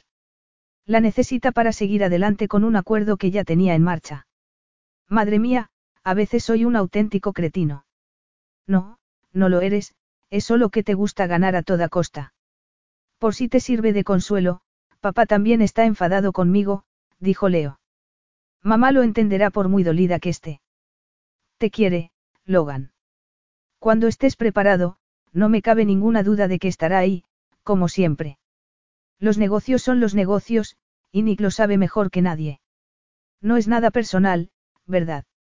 Logan se encogió de hombros y dio un sorbo a su Bloody Mary antes de subirse las gafas a la cabeza. ¿Desde cuándo eres tan listo? Siempre lo he sido, es solo que no te habías dado cuenta, dijo Leo. En serio, nadie va a fijarse en ti hoy. Intenta alegrarte por Adler. Hoy es su día y estoy seguro de que todas las miradas estarán puestas en ella. Todas de las miradas deberían estar puestas en ella, terció Logan. Eso es lo que más me molesta de todo esto. A pesar de que nunca he ocultado que Nick no me cae bien, jamás habría querido estropearle la boda a Adler. ¿Y qué me dices de la patente? Esos son negocios. No algo privado como el asunto de la paternidad. Nadie se merece algo así, y menos Adler. Siempre me ha parecido muy fuerte y capaz de soportar cualquier cosa, supongo que por haberse movido entre dos mundos. Pero ayer, apenas podía contenerse. Sí, me hace sentirme como un idiota por tener mis propios sentimientos. Ella sería la primera en decirte que no te culpes por ello. ¿Estás hablando ahora por todos? Preguntó Logan con ironía. Leo sacudió la cabeza. Su hermano llevaba toda la carga de la familia sobre los hombros. Todos tenían un gran sentido de la lealtad cuando se trataba de los Bisset. Pero en ese caso, nada de aquello era culpa de Logan. He pasado la tarde con ella y hemos estado hablando. No te culpa por esto e incluso está preocupada por ti. Comprende la rivalidad entre Nick y tú probablemente mejor que nadie. Así es, convino con voz pausada. Me gustaría poder cambiar las cosas. Estoy convencido de que no eres el único, aunque no estoy muy seguro de papá. Seguro que piensa que no ha hecho nada mal.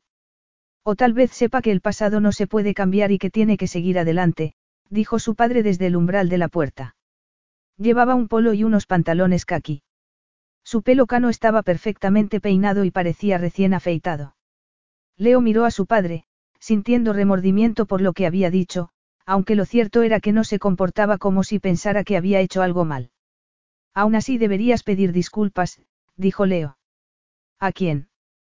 preguntó Augie. A mamá, Logan, Nick, Adler, ¿quieres que siga? ¿Qué me dices de Dare, Zack, Marillo? preguntó Leo sintiendo que volvía a estar furioso. Para ti nunca fue una prioridad nuestra familia, y lo entiendo. Sé lo que es cerrar grandes acuerdos y estar pendiente de los beneficios, pero hasta este fin de semana no me había dado cuenta de lo poco que nos estimas. No todo tiene que ver contigo, Leo, dijo Augie. No tengo que rendirte cuentas a ti. No, claro que no. Y para serte sincero, ya no importa. Hubo una época que pensaba que podías alcanzar la luna. Quería seguir tus pasos y oír a todos decir que era como tú. Pero ya no. Se apartó de la mesa y se levantó. Leo, ya es suficiente, me dio Logan. No, no lo es. Parte del problema es que nadie le dijo nunca a papá que estaba siendo un impresentable, así que no vio inconveniente en seguir siéndolo. Pero ya no, dijo Leo. Siento si no te gusta. Se apartó de su padre y su hermano y salió de la casa. No era su intención decir aquello, pero no había podido contenerse. Sabía que su padre no era dado a mostrar sus sentimientos, pero nunca había dudado de que su padre los quisiera a él y a sus hermanos. Después de ese fin de semana, ya no estaba tan seguro de ese amor porque qué hombre que quisiera a su familia tendría aventuras e hijos que desconocía. Lo peor de todo era que Leo seguía queriendo ser como Auguste. ¿Cómo era posible? ¿Qué tenía que pasar para que dejara de ser así? Danny llegó a la ceremonia con 40 minutos de antelación. Había tenido tiempo para pensar en la oferta de Iris y se había dado cuenta de que si se limitaba a ser ella misma, lograría hacer más contactos durante la boda. Estaba segura de que Leo estaría pendiente de su familia y, después de hablar con Olivia, sabía por qué Leo había necesitado distraerse el día anterior. Ella ni siquiera era parte de aquella familia, y habría necesitado más que una distracción si hubiera descubierto que todo lo que siempre había creído de sus padres y hermanos era una mentira. Imaginaba que a Leo le llevaría un tiempo asimilar aquello, y sabía que no estaría pensando en ella. Se habían divertido y estaba decidida a aferrarse a aquella idea. Entonces lo vio con su smoking, a un lado de sus hermanos. Llevaba gafas oscuras y parecía pensativo. Era más guapo de lo que recordaba. Quiso acercarse a él y distraerlo otra vez. Pero esa no era su tarea. No era su novia. Simplemente había sido su aventura de viernes por la noche, eso era todo.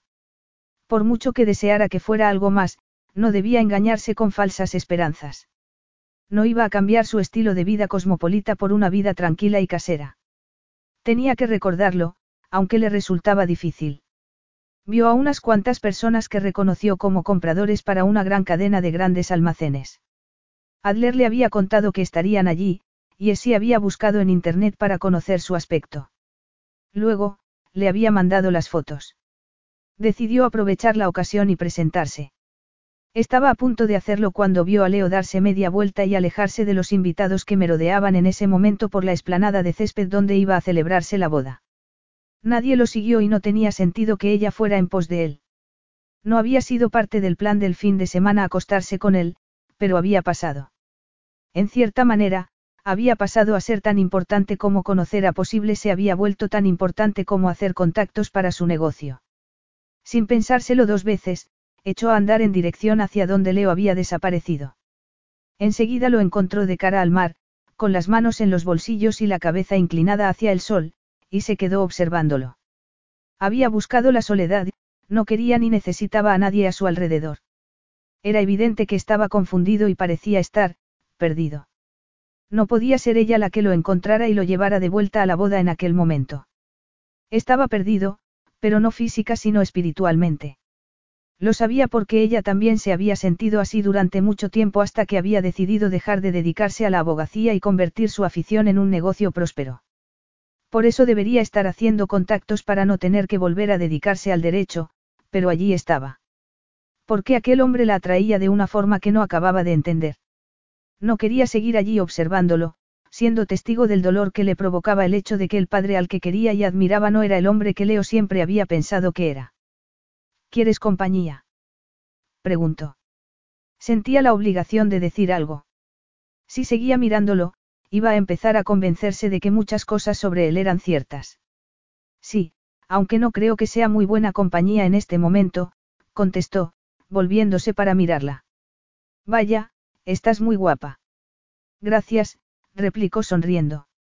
Sí, no me parecía adecuado venir con el pelo revuelto. A mí me habría gustado. Te esfuerzas demasiado en dar una imagen impecable. Me gusta cuando te muestras libre y desenfadada. Había ido a ayudarlo, a llevarlo de vuelta al redil, pero la miraba de una manera que traspasaba las barreras que había levantado y dejaba caer verdades como puños. No estaba preparada para eso. Se esforzó en ser la mujer que quería que el mundo viese, aunque no estaba segura de si era así como realmente quería ser. Me gusta verte sonreír, dijo ella, ignorando su comentario. Pero hoy estás muy serio. Sí. No dejo de decir cosas que no debería y enfadándome con mi familia. No hablaba en broma cuando he dicho antes que no era buena compañía. Se acercó y se quedó a su lado. Al menos has sido lo suficientemente inteligente como para apartarte un rato de los demás. Tiene que ver con tu hermano. Con Logan. Sí. Ayer parecíais muy compenetrados. Espero que siga siendo así. No estoy enfadado con Logan, sino con mis padres, aunque sé que no debería estarlo. No soy el hijo más afectado por sus engaños, pero aún así estoy dolido y no puedo evitarlo. Quiero que se den cuenta de que han destruido a nuestra familia y no sé si alguna vez podré volver a ser el hijo leal que era. No tenía forma de ayudarle a superar aquello. No había palabras para aliviar su conciencia o hacerle sentir mejor, así que hizo lo que su instinto le decía, lo rodeó con el brazo por la cintura. Pasaron unos segundos antes de que él la abrazara por los hombros y la atrajera hacia él. No dijo nada más y ella tampoco hasta que apareció la organizadora de la boda para avisarles de que la ceremonia estaba a punto de empezar. Capítulo 10. Después de la ceremonia, en cuanto el fotógrafo acabó de fotografiarla con Adler, Juliet tomó del brazo a Leo y se lo llevó aparte. Mamá, no es el momento, dijo. Era consciente de que iba a darle una charla, que era como su madre se refería a cualquier reprimenda que les hacía siendo niños. Es el momento perfecto, tigre. Tenemos 30 minutos hasta que empiece la recepción, y creo que te vendría bien hablar. A ti no, mamá. No quiero decir algunas de las cosas que tengo en la cabeza. Se acercaron hasta las sillas que se habían montado para la ceremonia y Juliet le hizo un gesto para que se sentara. Leo tomó asiento a su lado y se volvieron el uno hacia el otro.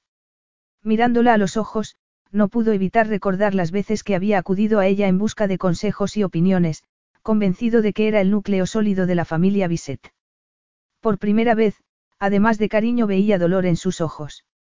Aquello era lo que quería evitar. No quería ser desconsiderado con su madre. Bastante mal se sentía ya con su sentimiento de culpabilidad y todas aquellas recriminaciones. No necesitaba oírlo de él. Solo Dios sabía cómo iba a resolver aquel asunto con Logan. Tigre, si no las dices, no podremos superarlo. Sé que lo que hice no estuvo bien y ha provocado un efecto devastador en la familia. También me he enterado de lo que le dijiste a tu padre. Gracias por salir en mi defensa, pero la culpa de mis mentiras es mía y solo mía. Ya sabes que creo que cada uno es responsable de sus propios actos. Lo sabía. Muchas veces, siendo niño, había tratado de defender algo que sabía que su madre no aprobaba con el pretexto de que Logan o Dare habían hecho algo peor. Ese argumento jamás le había funcionado.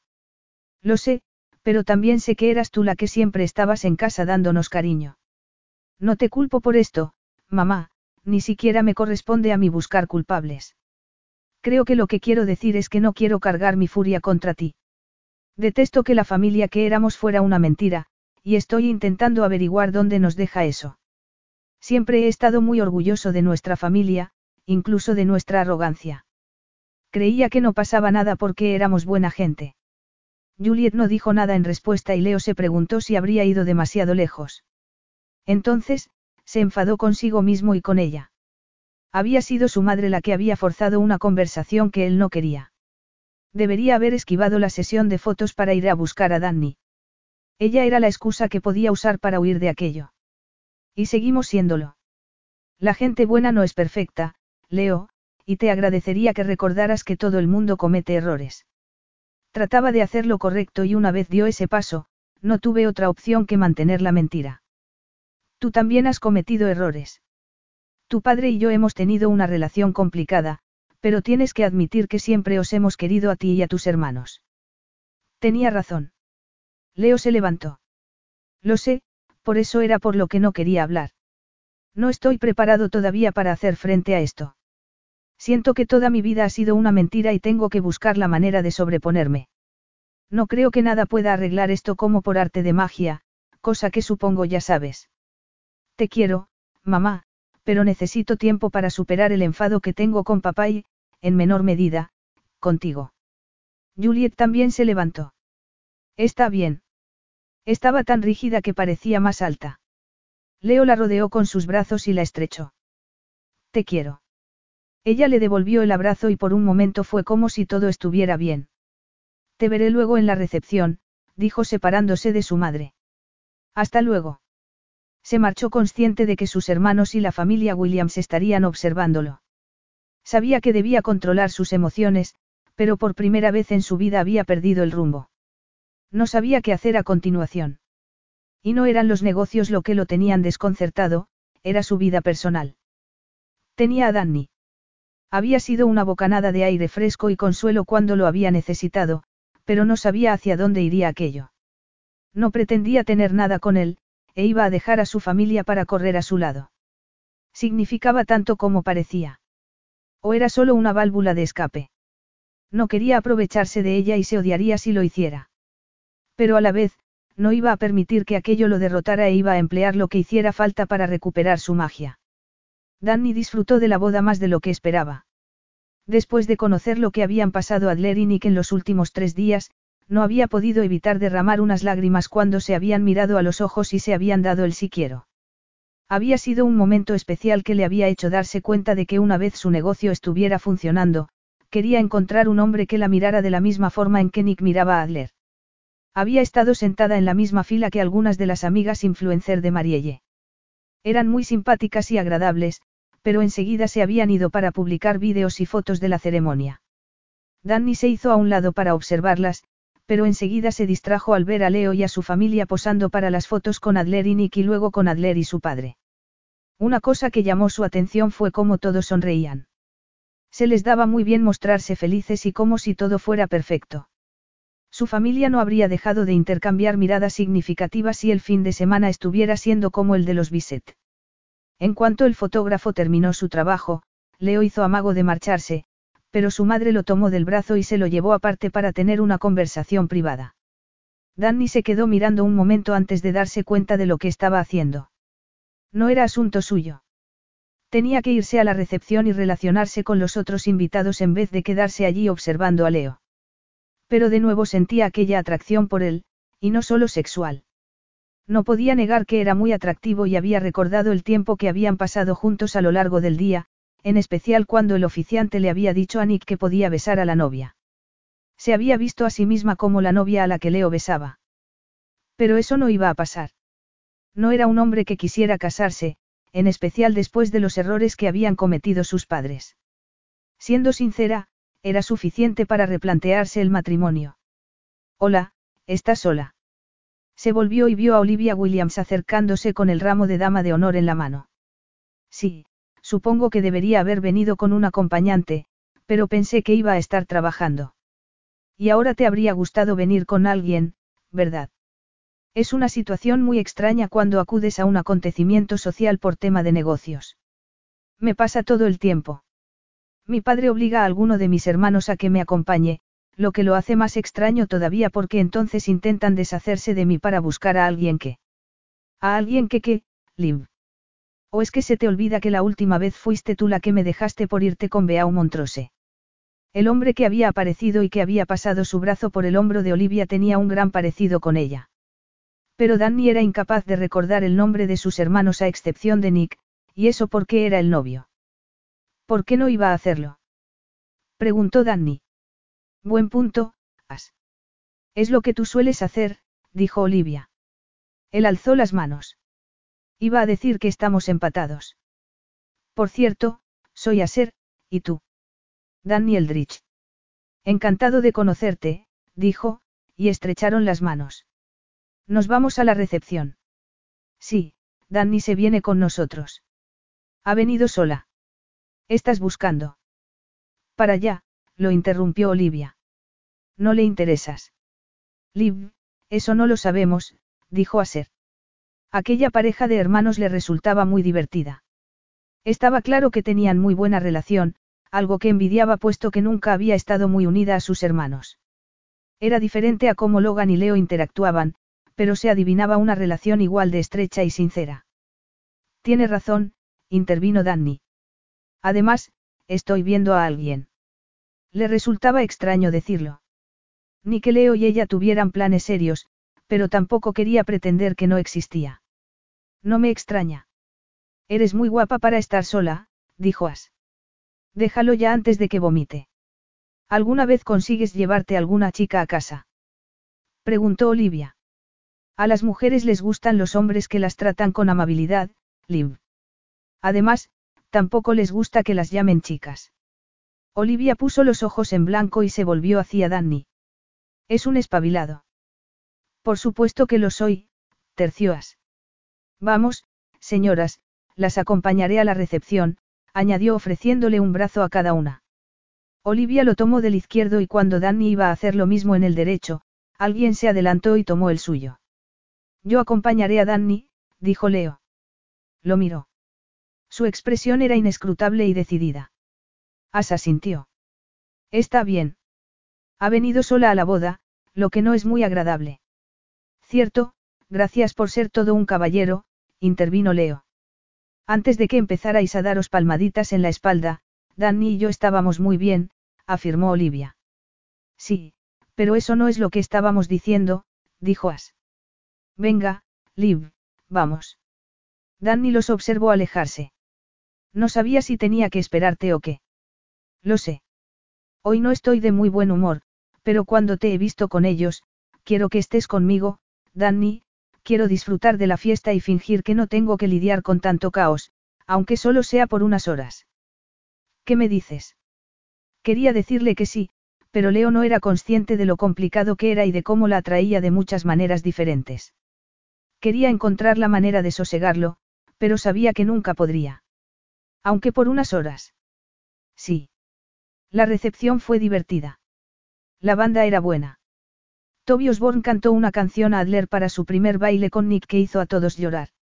Luego, interpretó varios de sus éxitos y puso a todos a bailar.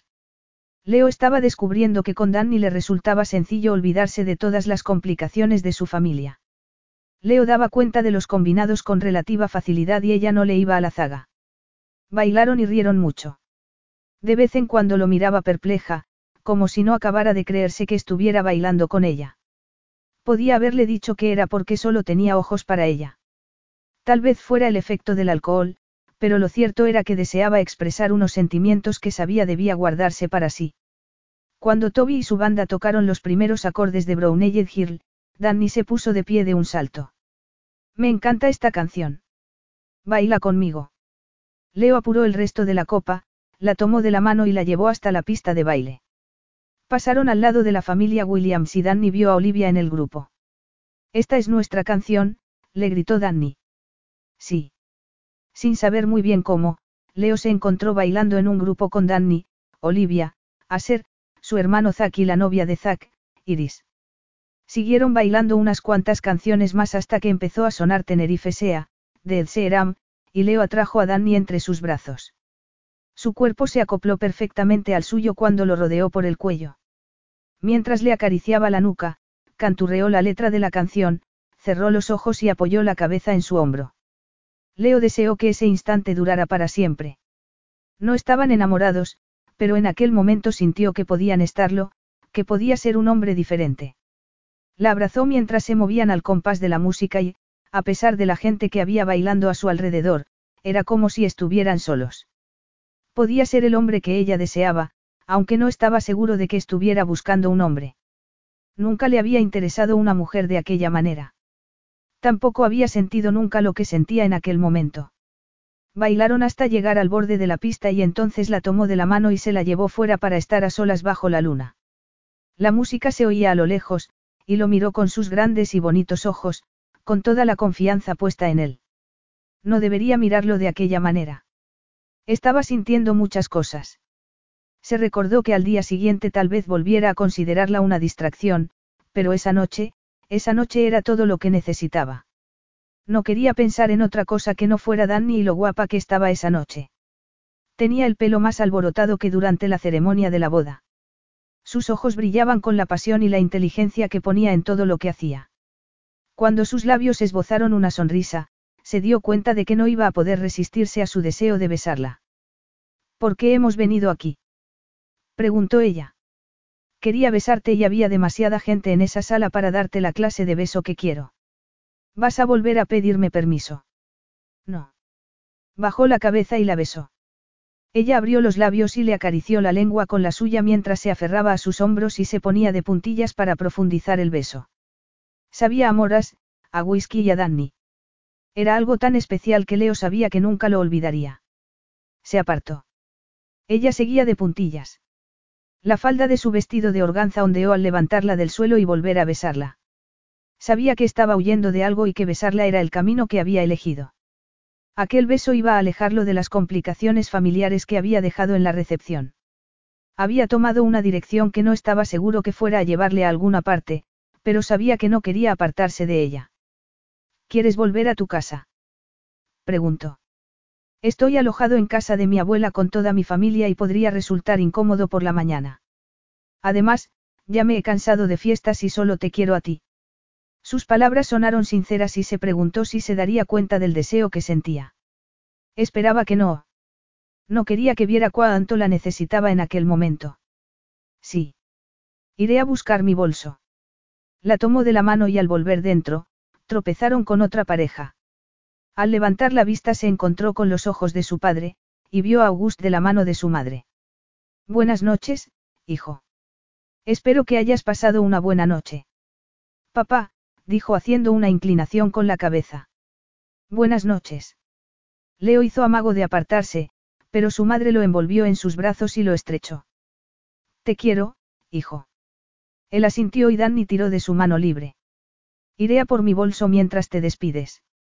La soltó y se quedó a solas con sus padres. El alcohol, el arrepentimiento y la furia se mezclaron. Siento haber sido tan elocuente. No serías hijo nuestro si no lo fueras, dijo su padre. Leo se dio cuenta de que era su hijo. A pesar de lo que sintiera, siempre sería una combinación de lo mejor y lo peor de sus padres. Capítulo 11. Leo estaba un poco borracho y resultaba divertido ver a un hombre habitualmente serio y estirado relajado. La tomó de la mano al salir de la recepción en el Hotel Nantucket y se encaminaron a la cabaña que Danny había alquilado para esa semana. ¿Has visto a mis padres? Preguntó él. Sí. Me han parecido muy calmados para todos los comentarios que se está haciendo de ellos. Tenías razón sobre tu padre. Acapara toda la atención allí donde esté. Sí, a mí también me lo ha parecido. He sido un imbécil con los dos. Es difícil dejar de ver a los padres desde una perspectiva infantil. Me refiero a que sé que con adultos y que tienen su vida, pero aún así. Supongo que así es la relación entre padres e hijos. Interpretamos sus decisiones en función de cómo nos afecten a nosotros. La tomó de la mano, la atrajo entre sus brazos y la besó suavemente. Eres muy lista. Gracias. Sabía que no era más lista que la media, pero no había bebido tanto como Leo y seguramente por eso le parecía más espabilada que él en aquel momento. Además de guapa y sexy. ¿Por qué no tienes pareja? Porque soy una mujer moderna que no se define por estar en una relación. Había tenido mucho tiempo para practicar aquella contestación. Era una pregunta que le hacían con frecuencia. Tenía objetivos y metas que quería alcanzar y sí, más adelante le gustaría encontrar un hombre con el que compartir su vida, pero en aquel momento le preocupaban otras cosas. Algo que Leo había complicado ese fin de semana. Le soltó la mano y alzó la suya en señal de rendición. Solo era una pregunta. A estas alturas, sería de esperar que algún tipo te hubiera echado el lazo. Supongo que no soy tan maravillosa en el día a día. ¿Y tú por qué no tienes pareja? Mis padres han tenido una relación tumultuosa y complicada, así que no es un ejemplo que quiera seguir. Quiero tener éxito y no quiero ser un padre ausente como el mío. Danny se quedó pensando en lo que había dicho. Era curioso que cuanto mayor se hacía, más se daba cuenta de que sus padres eran la fuerza impulsora de todo lo que pensaba que tenía que hacer y se sentía rebelde cuando hacía lo que ella quería. Entonces, es estupendo que los dos estemos solteros. Desde luego. No habríamos estado juntos anoche ni hoy, comentó él. Eso sería todo, se dijo Danny. Compartirían esa noche y al día siguiente, después del almuerzo, para homenajear a Nicky Adler, se iría a casa y Leo volvería a su vida en Lonisland. Así era como debía ser. ¿Dónde vives? preguntó él. No sé nada de ti. Vivo a las afueras de Boston. ¿Tienes casa propia? Lo cierto es que sí. Mis padres me avalaron para el crédito. Piensan que alquilar es tirar el dinero. Estoy de acuerdo. Tener una casa es siempre una buena inversión. Yo también tengo una casa, comentó él. Sí, lo sé. La he visto en tus redes sociales. Parece sacada de un sueño. Me encanta ese sillón que tienes junto a la chimenea. Había rodado varios anuncios en su casa y la tenía decorada con algunos artículos que vendía. Había aprovechado para dar un ambiente que mucha gente quería recrear en sus casas. Ah, sí. Tendrás que venir a visitarme en alguna ocasión. Danny sabía que eso no iba a ocurrir nunca. Estaba bebido y le estaba ofreciendo algo que nunca iba a pasar. Hacía un momento habían comentado que aquella sería su última noche juntos. Sin embargo, Leo acababa de decir otra cosa. ¿Cuál era su verdadero deseo? Y el de ella. La mayor parte del tiempo estaba sola por su decisión de mantenerse alejada de los hombres que querían más. Con Leo se sentía confusa. Podía reportarle beneficios para su negocio con sus habilidades y sus conocimientos, pero una y otra vez acababa haciendo aquello en lugar de hacerle preguntas. Prefería tomar su mano y hablar de cosas de la vida. ¿Dónde tenía puesta la atención? ¿Por qué no podía considerar a Leo una simple aventura, en vez de, lo que fuera aquello? No le gustaba la respuesta que daba vueltas en su cabeza, así que apartó aquel pensamiento. No iba a enamorarse de él. No era ese tipo de hombre. Estaba demasiado centrado en los negocios y fuera de sí con todo aquel escándalo que estaba sacudiendo a su familia. La había necesitado para superar aquel fin de semana, pero en su día a día, no la necesitaría. Tenía que recordarlo. Pero cuando llegaron a la cabaña, la atrajo entre sus brazos y su determinación se vino abajo. Esta noche ha sido la mejor que he tenido en mucho tiempo. Gracias a ti. Bajó la cabeza y la besó. Fue un beso suave y delicado mientras la tomaba con sus manos por la cintura y la atraía hacia él. Al meterle la lengua en la boca, despertó un fuego en su interior. Danny le puso las manos en los hombros y le devolvió el beso. Solo quería pensar en Leo esa noche. Ese Leo, el que estaba con ella y no el que sería el lunes cuando volvieran al mundo real. Era el acompañante perfecto para una boda e iba a disfrutar de cada segundo que pasara con él, de cada roce de su boca, de las caricias de sus manos sobre su piel. En definitiva, de cada instante apasionado de esa noche. Deseaba aquello y no iba a dudar en tomarlo. Lo necesitaba y parecía que él también la necesitaba a ella. Estando con él había despertado algo en su interior que había estado ignorando durante mucho tiempo. Le hacía desear ser alguien más que la empresaria que quería ser. Quería convertirse en una mujer completa. No era que lo necesitara él para sentirse realizada, pero le había hecho darse cuenta de que si ignoraba su lado pasional, nunca sería fiel a la mujer que era. El aire de la noche le resultaba reconfortante y estando con Danny se liberaba su lado más zen. Bueno, tal vez no fuera así exactamente, pero en aquel momento no sentía la furia que lo había acompañado desde el día en que su familia se había visto obligada a sonreír y fingir que todo iba bien. Junto a Danny había dejado todo aquello a un lado. Pensaba que era por lo bien que sabía cuando la besaba. O por vestirse con tanta gracia y elegancia, aunque su cuerpo fuera pura tentación. O tal vez fuera por, cielos, a quien le importaba. Tenía a Danny en sus brazos e iba a aprovechar que iba a meterse en su cama. Una última noche. Era lo que necesitaba para que, cuando recordara la boda de Adler, lo hiciera con cariño y no con amargura por todo lo demás que había pasado. ¿Quieres pasar? preguntó ella. ¿O quieres pasarte toda la noche besándome en el jardín? Se apartó y se quedó mirando su rostro en forma de corazón, con un mechón que le caía sobre la mejilla. Eres una mujer muy pícara. Gracias, replicó alzando las cejas. Bueno, vas a pasar. Por supuesto. Por nada del mundo te dejaría esta noche sola, dijo tomándola en sus brazos, y la llevó hasta la puerta. Danny lo rodeó por los hombros para sujetarse. Cuando llegaron a la puerta, la dejó en el suelo para que sacara la llave del bolso. Después de que abriera la puerta, Leo la siguió al vestíbulo de la cabaña. Dejó el bolso en la mesa y se volvió para mirarlo. La luz proveniente del salón iluminaba su rostro desde el lado izquierdo. Se quitó la corbata y la dejó en la mesa, junto a su bolso. Ella se quitó los tacones y él hizo lo mismo con los zapatos y los calcetines. Solo tú podías seguir viéndote sofisticado sin zapatos, dijo mirándole los pies. Creo que eres una digna rival. Danny le dirigió aquella mirada suya. Era demasiado cándida para el mundo sin sentimientos en el que vivía. Se había dado cuenta desde el momento en que se habían conocido de que era diferente, y cada instante que había pasado con ella se lo había confirmado. Le ofreció la mano y se la tomó, y dejó que lo guiara hasta el dormitorio. Cuando encendió la luz, vio la maleta a medio hacer al pie de la cama. Era un duro recordatorio de la realidad. Al día siguiente se iría. Volvería a su vida y él a la suya.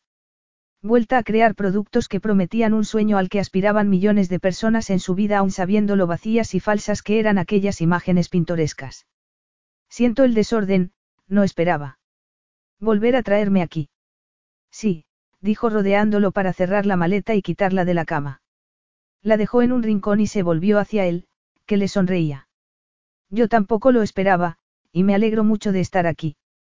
A veces tenía la sensación de que no decía lo correcto cuando debía, y con Danny quería emplear todas aquellas palabras que habitualmente guardaba. Yo también. Permaneció quieta donde estaba, sin saber muy bien qué hacer. Leo reparó en que había pasado demasiado tiempo desde el beso apasionado en el jardín, y aquella neblina mágica en la que se habían visto envueltos desde la recepción de la boda parecía estarse disipando. ¿Todavía quieres tenerme aquí? preguntó él. Más que nada. Yo también, pero creo que necesitamos un baile o algo que nos transporte a donde estábamos hace un rato. ¿Alguna sugerencia? Podríamos hacerme un striptease, contestó Danny sonrojándose ligeramente.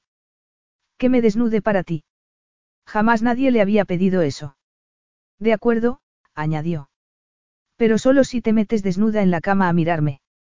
Me parece bien. Buscó el costado del vestido, se bajó la cremallera y se lo sacó por la cabeza. Se quedó con unas diminutas bragas de encaje y un sujetador sin tirantes. Luego se acercó a la cama, apiló las almohadas y al inclinarse, Leo no pudo evitar emitir un gemido ante la imagen de su trasero. Sus caderas eran curvas y sus piernas torneadas. Recordó cómo le había gustado cuando se había colocado a horcajada sobre él en el yate. Volvió la cabeza y lo miró por encima del hombro. Luego se irguió, se quitó el sujetador y lentamente se bajó las bragas y las dejó a un lado antes de meterse en la cama. Se recostó en las almohadas, con las piernas ligeramente separadas y los brazos caídos a los lados. Estoy lista. Yo también. Aunque lo cierto era que no estaba seguro de estar listo para Dan ni más allá de una noche de sexo. ¿Acaso ansiaba algo más? La expresión de Leo era indescifrable y, como nunca había estado en un club de striptease, no sabía qué esperar. Se tomó su tiempo y se desabrochó lentamente los botones de la camisa antes de dejar al descubierto su torso robusto y bronceado. Sus movimientos transmitían una sensualidad innata y, mientras se desvestía, sus miradas se cruzaron y Danny sintió que le subía la temperatura. Después de una velada de risas y bailes, ya estaba excitada. Se dio cuenta de que cuando estaba con Leo sentía que era la mujer que quería ser. Tenía miedo de estar fingiendo, aunque por otra parte creía que habían conectado a un nivel más profundo de lo que ambos realmente querían. Sintió que los pechos se le hinchaban y que se le humedecía la entrepierna. Leo se quitó la camisa y la dejó en la butaca que había junto a la ventana. Luego se volvió, puso los brazos en jarras y ella contuvo la respiración al comprobar lo excitado que estaba. Sus pantalones no ocultaban su erección. Se irguió y extendió el brazo haciéndole una seña con la mano para que se acercara. Todavía no, preciosa. Todavía no he acabado el espectáculo que me has pedido. Estoy deseando verlo todo. Se desabrochó los pantalones y sacudió las caderas mientras se los bajaba. Cayeron por los muslos hasta los tobillos y luego sacó los pies. Llevaba unos calzoncillos ajustados que le marcaban el paquete y Danny volvió a echarse hacia adelante hasta quedarse apoyada en las manos y las rodillas. Luego, fue gateando hasta el borde de la cama donde estaba él. Yo me ocuparé de la última parte. No esperó a que dijera sí o no, simplemente tomó la cinturilla elástica y le bajó los calzoncillos, con cuidado con su erección. Una vez quedaron a la altura de sus muslos, rodeó su miembro con la mano. Lo acarició arriba y abajo y se inclinó hacia adelante para meterse la punta en la boca. Él gimió y tomó su cabeza entre las manos, animándola a que se lo metiera todo en la boca, como así hizo. Continuó así hasta que se apartó y la hizo tumbarse de espaldas en la cama. Entonces se colocó sobre su cuerpo. Sentía su boca ávida y ardiente junto a la suya. Sus besos estaban llenos de sensuales promesas que iba a obligarle a cumplir. Quería todo lo que pudiera darle. Leo movió los hombros y el vello de su pecho rozó sus pezones. Al sentir la punta de su erección junto a su sexo, separó un poco más las piernas y lo rodeó por las caderas al sentir que se hundía en ella. Danny cerró los ojos y lo abrazó por los hombros. Su lengua buscó la suya mientras el ritmo de sus embestidas aumentaba, empujándola hacia el clímax. Entonces, le acarició el clítoris con el pulgar y se hundió en ella todavía más. Enseguida se arqueó y sintió las sacudidas del orgasmo. Leo emitió un sonido profundo y gutural que resonó por todo su cuerpo. La tomó por las nalgas y siguió sacudiéndose a un ritmo más acelerado hasta llevarla al clímax por segunda vez. Ella se aferró a él, echó la cabeza hacia atrás y gritó su nombre al correrse de nuevo. Estaba perdiendo el control, pero no le importaba. Sintió que se corría justo después que ella y lo estrechó entre sus brazos mientras él se hundía un par de veces más. Danny se dejó caer sobre el colchón. Leo tenía la cabeza en su hombro y evitó descargar su peso sobre ella apoyándose en brazos y piernas. Unos minutos más tarde, cuando abrió los ojos, se encontró con que la estaba observando. No supo interpretar la expresión de su cara, aunque tampoco lo intentó. No quería arriesgarse a pensar que aquello fuera algo más que una noche de diversión en Nantucket. Quiero que sepas que si tu negocio fracasa, puedes ganarte la vida haciendo striptease, dijo ella rompiendo el silencio. Aquel comentario le provocó la risa. A Danny le agradó verlo reír, aunque no pudo evitar preguntarse por qué lo había hecho, porque disimulaba sus miedos con un chiste. Porque no había ninguna duda de que aquello era algo más que sexo, por mucho que le costara admitirlo. Eres una caja de sorpresas, comentó él rodando a un lado con ella. Danny se acurrucó contra él, pero sintió humedad en las piernas y decidió levantarse para limpiarse. Al mismo tiempo, sabía que no le quedaban muchas ocasiones para estar entre sus brazos, oyendo sus latidos en el pecho y sintiendo sus caricias en la espalda. Alzó la vista al sentir que tiraba de uno de sus rizos y vio que se lo estaba enroscando en un dedo, mirándolo como si, como si estuviera perdido. Danny sabía que lo estaba. Por eso era por lo que aquello no podía durar más allá del fin de semana. Era solo una aventura, nada más. No podía serlo porque tenía cosas que hacer. Por mucho que su corazón quisiera incluir a Leo en su vida, no había sitio para eso, ni mental ni emocionalmente. Capítulo 12. Despertarse siendo una mujer casada no era lo que Adler había imaginado. Ni que estaba roncando, había bebido mucho la noche anterior. A ella le dolía la cabeza por el champán. Aquello no era sexy ni glamuroso, ni se parecía en nada a cómo había imaginado que sería el comienzo de su vida juntos. Pero era parte del proceso. Tenían planeado disfrutar de un brunch con sus familias y amigos, y estaban preparados para lidiar con todo lo que había surgido en los últimos días. Le costaba recordar lo emocionada que había estado por la boda tan solo unos días atrás, antes de que saltara todo aquel escándalo, cuando la vida se presentaba, llena de promesas. Adler. Se volvió hacia Nick. Había rodado a un lado y estaba observándola. Era muy guapo, con su mandíbula marcada y sus ojos marrones siempre tan brillantes. Tenía sombra de barba y lo cierto era que, a pesar de todo lo que había bebido la noche anterior, no tenía mal aspecto. Dime, marido. Habían pasado muchas cosas ese fin de semana y quería que su primer día de casados empezara bien. Todo aquel lío de los Bisset no iba a causar un impacto negativo en su vida, no iba a permitirlo. Esposa, replicó atrayéndola entre sus brazos. Suena bien. Siento mi comportamiento de los últimos días. Han pasado muchas cosas y creo que, al no tenerte a mi lado, perdí los nervios. Ella le devolvió el abrazo. Está bien. ¿Cómo te sientes hoy? Sorprendentemente bien. Sé que todavía hay muchas cosas que aclarar respecto a August y mi madre, pero anoche estuvo bien. Creo que aunque nuestras familias jamás tendrán una relación de amistad, al menos sí habrá cordialidad. Bien, dijo ella. Ni siquiera sé qué vas a hacer con August. Mis primos son buena gente. Todavía me cuesta creer que son medio hermanos tuyos. Lo sé.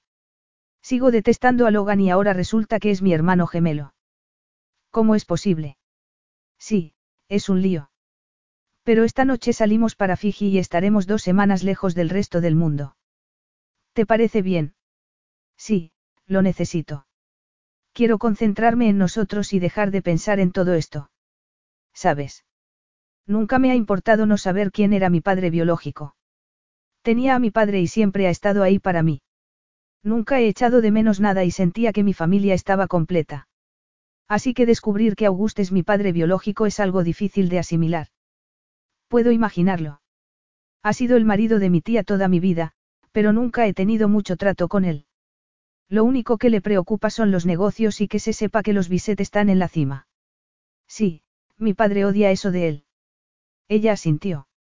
No quería estar hablando de su tío la mañana después de su boda, pero era el padre biológico de Nick y había estado muy callado hasta ese momento.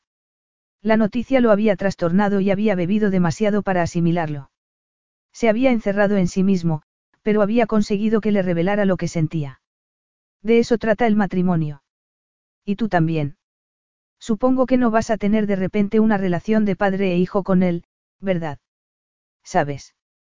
Ni siquiera ha intentado hablar conmigo, dijo Nick, así que supongo que no. Me preocupa más Logan. Creo, me gustaría que nos conociéramos mejor, y él también parece dispuesto. Está dispuesto a cederme la patente que robó como regalo de bodas. Tal vez encuentre la manera de que funcione. Soy muy amiga de Kim, y Logan y ella parece que vuelven a tener algo. Podríamos organizar una cena después de que volvamos de la luna de miel. Sería un primer acercamiento. Sí, es una buena idea. No quiero que afecte a nuestros negocios. No voy a proponer ninguna fusión ni nada por el estilo con Industrias Biset ahora que somos familia. Lo cierto es que sigo sin creerme que seamos familia. Adler asintió y se dio cuenta de que aquella era la conversación que le habría gustado mantener en vez de andar esquivando a los paparazzi y lidiando con el escándalo a través de la prensa en vez de entre ellos. Parte de su inquietud había sido por el hecho de que cualquiera que quisiera podía meterse en sus asuntos. Nunca le había gustado estar en el punto de mira. Te entiendo. Y a pesar de todo, ahora somos familia. Vamos a crear nuestro pequeño clan de los Williams y no quiero que todo este escándalo nos afecte. No puedo prometértelo, pero haré todo lo posible para que así sea. No quiero pasar el resto de mi vida viviendo una mentira. Eso es algo en lo que he pensado mucho, en cómo la aventura de Augie y mi madre nos ha llevado aquí, y luego mi tía Juliet. Lo sé, yo también me quedé sorprendida cuando me enteré de lo que había hecho. Pero siempre ha sido una mujer dispuesta a hacer lo que fuera necesario. Ha sido una segunda madre para mí, y sé muy bien cuánto quiere a sus hijos. Nunca ha tratado a Logan de manera diferente. Eso me parecía. Desde el principio fue muy amable conmigo, a pesar de que sabía quién era mi familia y que los Bisset tenían esa rivalidad en los negocios. Esto tiene que estar siendo muy duro para ella. Yo también lo creo, dijo Adler. Para tu madre también. ¿Quién iba a imaginar que esos dos estarían en el meollo de todo esto? Yo desde luego que no, respondió Nick. Estoy deseando que acabe este brunch para tenerte para mí solo. No veo el momento. Danny se despertó al olor del café y se encontró a Leo sentado al borde de la cama, vestido con un polo y unos pantalones kaki. No sabía en qué momento habría ido a cambiarse de ropa. Tiró de las sábanas al incorporarse. Buenos días, preciosa, dijo ofreciéndole una taza humeante. La aceptó y se apartó los rizos de la cara. Entonces se angustió al caer en la cuenta de que debía de tener el pelo alborotado. Trató de mesárselo con una mano, pero Leo la tomó por la muñeca y la detuvo. No te lo toques.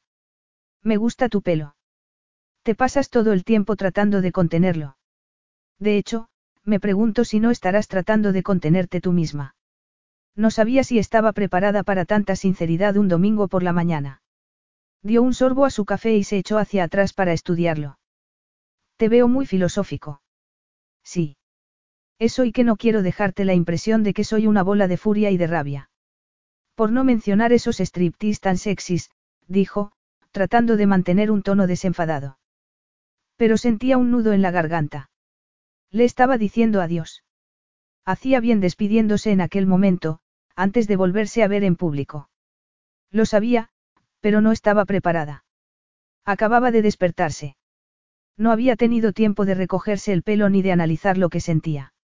Todavía tenía que dominar sus sentimientos antes de poder seguir aquella conversación. No creo que nadie te creyera si se lo contaras. En serio, has estado muy divertido. Una pequeña complicación que no estaba prevista, pero dada la impresión que tenía de ti, has estado mucho mejor de lo que esperaba, admitió. Lo cierto era que siempre le había parecido un hombre de cartón hasta que se habían conocido y habían jugado juntos al golf. Eso me gusta. No estaba seguro de por qué estabas conmigo. Pensaba que tal vez era por la novedad de estar con un biset o algo así. Aquello la sorprendió. No me importa que seas un biset. Creo que tu familia le da demasiada importancia al apellido.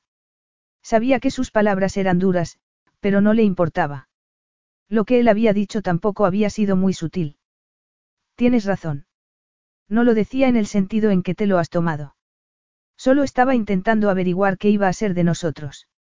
Eres muy atractivo y, al parecer, tú has pensado algo parecido de mí, así que nos hemos dado un revolcón, dijo, algo molesta porque la conversación hubiera tomado aquel derrotero. Eso ha sido todo. Él asintió, pero el mentón se le tensó. Supongo que eso es todo. Pareces una mujer que necesitaría algo más que un momento ardiente para acostarse con un hombre, dijo él por fin. Tal vez pensé que eras otro tipo de hombre o tal vez no sepas tanto de mí como piensas. Pero no importa. Gracias por el café. No sabía cómo pedirle que se fuera. Estaba desnuda en la cama en la que habían hecho el amor la noche anterior. Había estado creando recuerdos para el futuro mientras que él había estado planeando su vía de escape. De nada. Llamé a casa de mi abuela y le pedí a Michael que trajera algo de desayuno además de una muda de ropa para mí. ¿Qué te parece si te dejo con tu café mientras te espero en la sala? Podemos desayunar juntos, si te parece bien. Claro.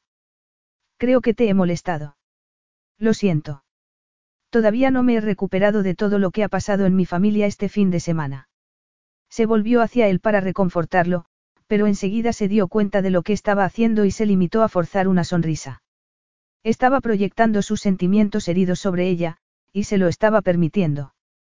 Pero tenía que parar porque esa clase de vínculo no existía entre ellos. Había estado disgustado y había necesitado una distracción durante la boda, y ella había permanecido a la espera de recibir algo por su parte que él sabía que no podía darle. ¿Me da tiempo a darme una ducha rápida antes de desayunar? Sí. Michael ha traído los ingredientes y las instrucciones. Tu nevera estaba vacía. Sí, lo sé. Dame 15 minutos. Leo se levantó y se quedó allí de pie como si fuera a decir algo más. Entonces se dio la vuelta y salió del dormitorio. Danny se dispuso a resistir el resto de la mañana y todo lo que él había desencadenado. Iba a salir de su vida. Si se había hecho la más mínima ilusión después de lo que había pasado la noche anterior, era hora de olvidarla. Leo había estado tratando de ser un buen hombre, no como solía ser y mucho menos como su padre, pero le había salido el tiro por la culata. No sabía manejar sus sentimientos ni se le daba bien interpretar a las mujeres, pero se daba cuenta de que había enfurecido a Danny. Estaba a punto de escribir un mensaje a Dare para pedirle consejo. Pero lo que había entre ellos no era una relación. Estaban a punto de despedirse, tomar el ferry y volver cada uno a su casa. Aunque antes, él tomaría un helicóptero hasta Martas Vineyard para una sesión de fotos con Tom Milfiger con la que iban a dar a conocer una colaboración. Después de cómo le había afectado enterarse de las aventuras de su padre en el pasado, Leo no quería más sorpresas. Debería haber usado un preservativo a pesar de que Danny le hubiera dicho que tomaba la píldora. Ese fin de semana lo había alterado, y se había sentido estúpido. Danny parecía una mujer salvaje y desenfadada, pero recordó que tenía un objetivo cuando se habían conocido. A lo largo del camino, después del descubrimiento de los secretos de sus padres, se había olvidado de todo y se había enamorado de Danny. Tenía que recuperar el rumbo. Si aquellas noches que habían pasado juntos tenían consecuencia, quería que supiera que podía decírselo ya, que no esperara 30 años. Oyó que dejaba de correr el grifo de la ducha y leyó las instrucciones que Michael le había dejado. Lo único que tenía que hacer era calentar durante 15 minutos el desayuno que les había llevado, así que encendió el horno. Les había dejado la mesa puesta en el porche, con una botella de champán enfriándose en una hielera y una jarra de zumo recién exprimido. Todo era perfecto, como solía hacer las cosas el mayordomo de su abuela. Lo único que estropeaba la mañana era él, aunque no sabía muy bien por qué. Tampoco era una primera vez para él, se había acostado con muchas mujeres y luego les había dicho adiós. Pero se trataba de Danny y nadie más que ella lo había visto en una situación tan vulnerable, algo de lo que se arrepentía. Nunca debería haberle revelado tanto de sí mismo. No debería haber bajado la guardia, pero no había sido capaz. Había estado tambaleándose y había acabado en sus brazos. Miró a su alrededor en la diminuta cocina mientras la esperaba y vio unas notas que había escrito. Eran sobre colaboraciones con marcas y búsqueda de compradores. Recordó cómo le había pedido que su relación se mantuviera en un plano exclusivamente empresarial. Había buscado algo en él y lo único que le había dado había sido noches ardientes. La lista era breve. Iba a tener que ampliar sus objetivos si quería llegar lejos. Estaba asumiendo poco riesgo, así que sus resultados serían igualmente pequeños. Hizo unas cuantas anotaciones debajo de cada tema, unos simples consejos que pudieran ayudarla. Al final, escribió, deja de ser tímida y pide lo que quieras. Tómalo, Danny, y conseguirás más de lo que crees que hay ahí fuera. Dejó el bolígrafo al oír abrirse la puerta del dormitorio. Danny apareció con unos pantalones blancos y una blusa de flores, con un lazo en el cuello. Se había recogido el pelo en un moño bajo y su maquillaje era impecable. Estaba viendo a la Danny Eldritch empresaria, no a la Danny con la que había pasado el fin de semana. De alguna manera, a pesar de que su aspecto indicaba que había recibido el mensaje, una parte de él se sintió desilusionado. Quería que le pidiera que se quedara. Que siguieran viéndose después de que volvieran a casa. No, no estaba buscando una relación seria, y aunque así fuera, Danny no encajaba en su idea. Era demasiado seria y responsable y eso le preocupaba. No era lo que necesitaba. Tenía ese aire de autenticidad que él nunca conseguiría. Estás preciosa. El desayuno estará listo en cinco minutos. Espero que no te importe que haya dispuesto la mesa en el patio. Me parece perfecto. Hace una mañana preciosa. ¿Necesitas que te ayude con algo? No, vayamos afuera. ¿Te apetece champán con el zumo de naranja o lo prefieres solo? Con champán está bien. Se la veía muy segura y tranquila. Nunca la había visto así. Incluso el día en que se habían conocido, la había visto muy vehemente enfrentándose a él por el comentario que sobre ella le había hecho a la prensa. La precedió hasta las puertas de cristal correderas y se las abrió. Ella se lo agradeció con una sonrisa al pasar a su lado y sintió como un dejbu. Pero sabía que era un recuerdo de su infancia, de su madre tratando a su padre de la misma manera. Leo sintió que algo en su interior moría. Llevaba toda su vida tratando de emular a su padre, de ser el titán de los negocios que era Auguste Bisset. Había deseado eso más que nada, pero siempre había pensado que era mejor que su padre. Él trataba a las personas que lo rodeaban con más cariño y respeto, al menos hasta esa mañana. Pero había usado a Danny como distracción de todo el daño y la confusión que lo habían invadido desde que se había enterado de los secretos de sus padres, y se estaba dando cuenta del precio. Había causado un daño que no iba a ser fácil de reparar. Además, teniendo en cuenta que ese mismo día iba a salir de su vida, no había nada que pudiera hacer para repararlo. Iba a tener que vivir con el hecho de que él era la causa de aquella sonrisa forzada. Había levantado una barrera con aquellos modales tan delicados y la cortesía que desplegaría en la mesa del desayuno. No era solo el hijo que debería haberse hecho cargo de Industrias Bisset, también era el amante que había causado más daños colaterales de los que había imaginado, y eso le dolía a Leo más de lo que habría imaginado. Tomó el champán, pero no pudo evitar preguntarse si querría desayunar con él. Estuvo tentado a marcharse, pero todavía no había decidido si iba a ser una versión de su padre. ¿Habría alguna manera de arreglar aquello? Iba a intentarlo. Como hombre no podía ofrecerles más, pero tal vez como mentor en los negocios podría ayudarla. No sería demasiado, pero podría ser suficiente para que se sintiera mejor aquella mañana. En el fondo, dudaba de que hubiera algo que pudiera arreglar todo el daño que había causado. Capítulo 13. Danny se mantuvo erguida y con la dignidad bien alta, pero sin saber qué le había pasado a su orgullo. Cuando todavía estaban en la cama, le había preguntado si estaba con él por quién era, como si no la conociera en absoluto. Como si aquello con ella no significara nada. No puedo dejar de pensar en lo que me dijiste. ¿Sobre qué? ¿Sobre qué? Aquello era más difícil de lo que había imaginado. Se estaba adentrando en territorio personal e iba a salir escaldada. Sobre qué estaba contigo porque eres un biset. Ah, eso. Ella arqueó las cejas, esperando a que continuara hablando. Eso ya lo sabías cuando nos conocimos. Querías que te aconsejara y no sé qué más puedo hacer. Era evidente que se consideraba superior a ella. De verdad buscaba consejo en un hombre que pensaba así. No puedo hacer esto. Será mejor que te vayas. Se quedó mirándola unos segundos antes de asentir con la cabeza y apartarse de la mesa. La comida estará lista en cinco minutos. He puesto la alarma en el microondas.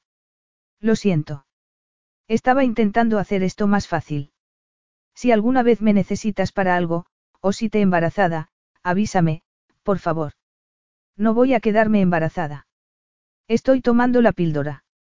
No es 100% infalible, y no quiero seguir los pasos de mi padre y encontrarnos en una boda dentro de 30 años y descubrir que tengo un hijo. Eso no va a pasar. Te avisaré si tengo un hijo. La cabeza le daba vueltas. En aquel momento, sus sentimientos estaban fuera de control. Primero se había mostrado preocupado porque estuviera con él por sus contactos familiares, y después le salía con eso. No sabía qué podía esperar de Leo, pero una vez más la sorprendía, y no para bien. Aún así, no podía culparlo por hablar claramente de un posible embarazo. Gracias, dijo él. Se puso de pie y lo siguió por la cabaña que había alquilado. El olor a comida llenaba la estancia, así como el ligero aroma de su colonia. Se detuvo en el umbral de la puerta abierta y se volvió hacia ella, con la calle vacía al fondo. Lo he pasado muy bien este fin de semana contigo, Danny. Siento salir de esta manera de tu vida. Nunca ha sido mi intención herirte. Ella asintió. La había herido. Por supuesto. Desde el principio había sabido que aquello no iba a durar, pero una parte de ella se había hecho esperanzas. Seguramente, la misma parte de ella que quería mantener el negocio pequeño, pero obtener grandes beneficios. No me has herido. Sabíamos que esto solo iba a durar el fin de semana. Yo también me lo he pasado bien. Cuídate. Lo empujó suavemente fuera y cerró la puerta antes de que se le cerrara la garganta por las mentiras que le había dicho. Pensaba que había mantenido su cara de abogada hasta que vio su reflejo en el espejo del pasillo y comprobó que no. Nunca se le había dado bien ocultar sus emociones, y menos aún con Leo. La alarma del microondas empezó a pitar, y corrió a apagar el horno y sacar lo que les había preparado de desayuno el mayordomo de su abuela. Si necesitaba alguna prueba más de que no estaban hechos el uno para el otro, ahí la tenía. Su abuela vivía en un parque de caravanas en Florida, y conducía un carrito de golf para ir a jugar al bingo y a la playa con sus amigas. No tenía un mayordomo que les llevara comidas a los nietos. Todos en su familia eran abogados y se ganaban bien la vida, pero no eran tan ricos. Y sus secretos no eran como los de los Bisset. Solían hablar las cosas, incluso aquellas que no les eran agradables. Había estado coqueteando con alguien cuya vida era tan diferente a la suya que con razón le había preguntado si estaba con él por su apellido. Lo curioso es que había estado con él en parte por sus negocios. Lo que era prácticamente lo mismo, no. No quiso pararse a pensar en ello porque en el fondo sabía la verdad. Había estado con Leo porque le gustaba y había empezado a sentir algo más por él cuando la había despertado con un adiós en los labios. Bajó la vista a la encimera y vio la nota que había preparado con preguntas para hacerle. Leo había escrito la respuesta a todas ellas y le había dejado un último consejo, no poner límites a sus sueños. ¿Alguna vez lo conocería realmente? No, se lo había dejado muy claro al marcharse. Seguiría su consejo y buscaría la manera de que le funcionara. Tenía que olvidarse de Leo y de los sentimientos que despertaba en ella. Casi le había hecho creer que era una criatura de otro mundo al que le gustaba su pelo alborotado y su espíritu rebelde, solo un momento antes de que se marchara. No iba a cambiar su vida por un hombre que había hecho eso. Necesitaba cambiar su vida de acuerdo a sus propias opiniones. ¿Qué era lo que quería? Tenía que conseguir beneficios ese año. Decidió que iría al brunch y haría los contactos que no había hecho el día anterior por estar con Leo. Era una mujer diferente. La había hecho cambiar. Le había enseñado que no había que mezclar negocios y placer. Era evidente que el placer la distraía. Pensó en la gente con la que quería hablar antes de que se marcharan de Nantucket y siguió el consejo que su padre le había dado hacía tiempo. Se imaginó las reuniones y encuentros en su cabeza y a los posibles socios invitándola a colaborar con ella, ofreciendo sus productos desde una ventana emergente en sus webs. Una hora más tarde llegó al salón de banquetes del Hotel Nantucket con aquella visión. Oyó la risa de Leo desde el otro extremo y lo ignoró mientras buscaba a las personas que podían tener un impacto real en su vida. No un hombre que la había distraído de sus objetivos. No estaba interesada en Leo Bisset ni en lo que pudiera decir. Ya no. Tal vez si se lo repetía muchas veces acabaría convirtiéndose en una verdad y su corazón dejaría de sufrir ante la idea de no volverlo a ver jamás. Leo enseguida se percató de que Danny había entrado en el salón de banquetes. Su intención había sido que su ruptura fuera limpia y, dada su experiencia con las mujeres en el pasado, sinceramente había pensado que sería capaz de ignorarla en cuanto se marchara de su casa. Pero su cuerpo todavía no se había hecho a la idea y no parecía querer ignorarla. La sangre parecía correrle más deprisa por las venas al verla moverse entre los invitados. La vio charlando con Marta Dillon, encargada de compras de unos grandes almacenes y prima de Tad Williams, y no pudo dejar de fijarse en lo largo que parecía su cuello con el pelo recogido. Recordó su sabor al besarla allí. Lo que le hizo tener una erección y tuvo que cambiar de postura para evitar que alguien se diera cuenta. En aquel momento, Dare se acercó a él. El mayor de sus hermanos solía tener cierto aire de estirado, pero ese día parecía más relajado, como si no tuviera problemas. Algo muy extraño en Dare. ¿Has dormido bien? Preguntó Leo a su hermano. Más o menos, respondió Dare y tomó una copa de la bandeja de un camarero que pasaba. ¿Y tú? He pasado una noche estupenda, pero una mañana espantosa, dijo Leo. Solo podía culparse a sí mismo. Podía haber dejado las cosas como estaban con Danny y haber estado a su lado mientras recorría el salón, que era justo lo que estaba haciendo en aquel momento. Debía de haber encontrado su nota. Era un pequeño alivio para su conciencia. Sabía que a pesar de lo que le había dicho, le había hecho daño, aunque no había sido su intención. Lo cierto era que llevaba fuera de sí todo el fin de semana, pero con Danny sentía que había encontrado algo de consuelo. Y pagárselo haciéndole daño no era lo que había querido. ¿Por qué espantosa? Ha sido la peor. He tenido que poner fin a lo de Danny. No podía posponerlo hasta el momento de su marcha, aunque habría sido mejor y más digno. Ja. Ja. Digno. ¿Cuándo te ha importado eso? Debes de tener alguna otra razón, dijo Dare. Da igual, dijo Leo, pero su hermano mayor le dio que pensar. ¿Qué esperaba? Que dijera que quería encontrar la manera de seguir viéndose. Sabía que no era posible porque tenía un trabajo muy absorbente y vivía en los Hamptons mientras que ella en Boston. Escucha, ¿estás seguro de que no estás siendo muy impulsivo?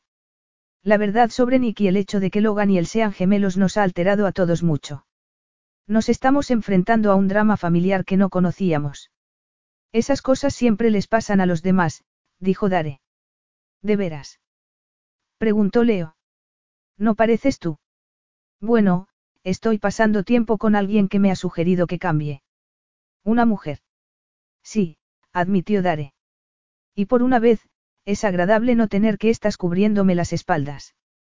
Es, diferente. No le importan los escándalos de papá ni Industrias Bisset. Parece una mujer, interesante. Lo es. Y no quiero precipitar las cosas con ella. La vida no tiene que ser siempre clara y sencilla. No por mi experiencia, dijo Leo. Y según la de papá, tampoco. Quiero decir que Cora Williams era un cabo suelto que debería haber dejado atado hace mucho tiempo. ¿Crees que Danny es como Cora? No me ha dado esa impresión, pero apenas he hablado con ella. Danny no se parecía en nada a la madre de Nick. Danny no habría tenido una relación con él si hubiera estado casado. Además, no era el tipo de mujer que dejaría a Leo de lado. Sabía que si estuviera embarazada, querría que formara parte de la vida de su hijo. Y lo haría. La observó moverse por el salón, conversando con el diseñador Peter Drummond, y se dio cuenta de que no le importaría que estuviera embarazada, le daría una excusa para seguir viéndola. Necesitaba una excusa. Le parecía una cobardía, y siempre se había enorgullecido de afrontar los problemas como un biset. Si quería volver a verla, solo debería pedírselo. La estás mirando tan fijamente que me extraña que no se haya dado la vuelta, dijo Dare. De verdad. Lo había echado todo a perder aquella mañana. Sabía que no. No había posibilidad de que pudieran ser pareja. Había tomado la elección correcta. Danny tenía su propio negocio y una vida en Boston. A pesar de todo aquello, estaba deseando acercarse a ella, tomarla de la cintura y besarla en la base del cuello, allí donde sabía que tanto la excitaba. Si necesitaba alguna prueba más para confirmar que había tomado la decisión correcta de poner fin a lo que habían tenido, ahí la tenía. No iba a renunciar a su vida por construir otra con ella, y por lo que había pasado con sus padres ese fin de semana, tampoco podía pedírselo. Se habían divertido juntos, y eso tenía que ser suficiente, porque viéndola moverse por el salón, era evidente que había pasado página y estaba decidida a hacérselo saber. Danny reunió muchos nombres y detalles a lo largo de la mañana. Se relacionó con los invitados como debía de haber hecho durante todo el fin de semana. Essie se alegraría con los resultados. Sabía que parte de la razón por la que había conseguido su objetivo era porque había puesto distancia con Leo. Aún así, estaba haciendo buen uso de su conexión con él, algo que su hermana siempre le había dicho que hiciera, pero que nunca antes se había atrevido a hacer. Adler y Nick estaban radiantes de felicidad. Danny sonrió y saludó con la mano a su amiga y cliente. Adler le hizo una seña para que se acercara. Kim Murray, la productora que se había encargado de la grabación de la boda, estaba allí como invitada y amiga de la novia. Enhorabuena otra vez, dijo Danny después de saludar a ambas con un abrazo. Ha sido una boda preciosa. Estoy deseando verla en televisión, cuando se emita el programa. Gracias, replicó Nick. Las joyas que diseñaste para las damas de honor son el toque perfecto. Eres muy amable. Nick asintió con la cabeza y se volvió cuando su hermano Aser le palmeó el hombro. Tiene razón, dijo Adler. Muchas gracias por todo lo que hiciste ayer. Me vino muy bien que vinieras la víspera de la boda. Te necesitaba y ahí estuviste. No sabes cuánto te lo agradezco. Lo hice encantada. Volvería a hacerlo. Me alegro. Espero que Leo y tú. No hay nada entre Leo y yo, la interrumpió. ¿Qué ha hecho? Preguntó Adler. Nada. No teníamos pensado que fuera algo serio. Ha sido tan solo una aventura de fin de semana, dijo Danny, que prefería no tener que estar dando explicaciones. Vaya, pensé que después de todo era algo, especial. Espero que lo hayas pasado bien a pesar de todos esos fotógrafos y reporteros. Ha sido de gran ayuda para hacer que mi boda fuera especial. Me lo he pasado muy bien. Gracias otra vez por invitarme y obsequiar a tus invitados con mis piezas. A mi padre le ha encantado tu pulsera. Creo que quiere pedirte que le hagas algunas para su próximo tour. Le pasaré tus datos de contacto. Sería estupendo, pensó Danny. Le había ido muy bien en la boda, mejor de lo que esperaba. Más tarde, cuando metía el coche en el ferry, se dio cuenta de que se marchaba de Nantucket siendo una mujer diferente. Había aprendido mucho, no solo por estar con Leo, sino también de observarlo interactuar con los demás. La manera en que le había enseñado a hacer fotos y, en cierta manera, a asumir riesgos. No estaba preparada para contemplar los dibujos que había hecho mientras habían estado juntos, pero sabía que tenía que hacerlo. Quería mantener aquella sensación agradable hasta que volviera a casa y bajara la guardia. Se sentó en el ferry tratando de no pensar en la última vez que había estado en el mar, había sido en el yate, con Leo. Desde ese momento había dejado de considerarlo un rival y había empezado a verlo como un hombre. Un hombre del que nunca había pensado que se enamoraría. Pero así había sido, se había enamorado de él a lo largo del fin de semana. Essie le mandó un mensaje para preguntarle si quería cenar cuando volviera a la ciudad, y Danny sabía que no podría mentir a su amiga. Essie se daría cuenta de que las cosas habían llegado muy lejos con Leo. Además, no podría ocultarlo. Estaba herida e iba a llevarle algún tiempo superar aquel dolor. Además, tenía mucha información que compartir con Essie, y tenían que ponerse en comunicación con los contactos que había hecho Danny. Había llegado el momento de dejar de poner límites a sus sueños, tal y como Leo le había recomendado, y abrirse camino por sí sola. Algún día tendría que agradecérselo. Pero en aquel momento estaba demasiado sensible. Le reconfortaba pensar que cuando lograra su objetivo y Leo viera su nombre, recordara que habían estado a punto de tener algo. No había tenido el coraje para llamarlo cobarde, pero en su corazón sentía que lo había sido. Se había alejado de su lado sin considerar alguna manera de hacer que la relación funcionase. Ni siquiera lo había intentado. Pero, ¿y si no le había importado? ¿Y si la razón para marcharse con tanta tranquilidad había sido que solo ella había sentido algo? Había sido muy claro cuando le había dicho que su vida era un desastre y que estaba intentando superarlo teniendo una aventura con ella. Le había dicho que estaba desorientado y ella le había dado alas. Eso era lo que hacía.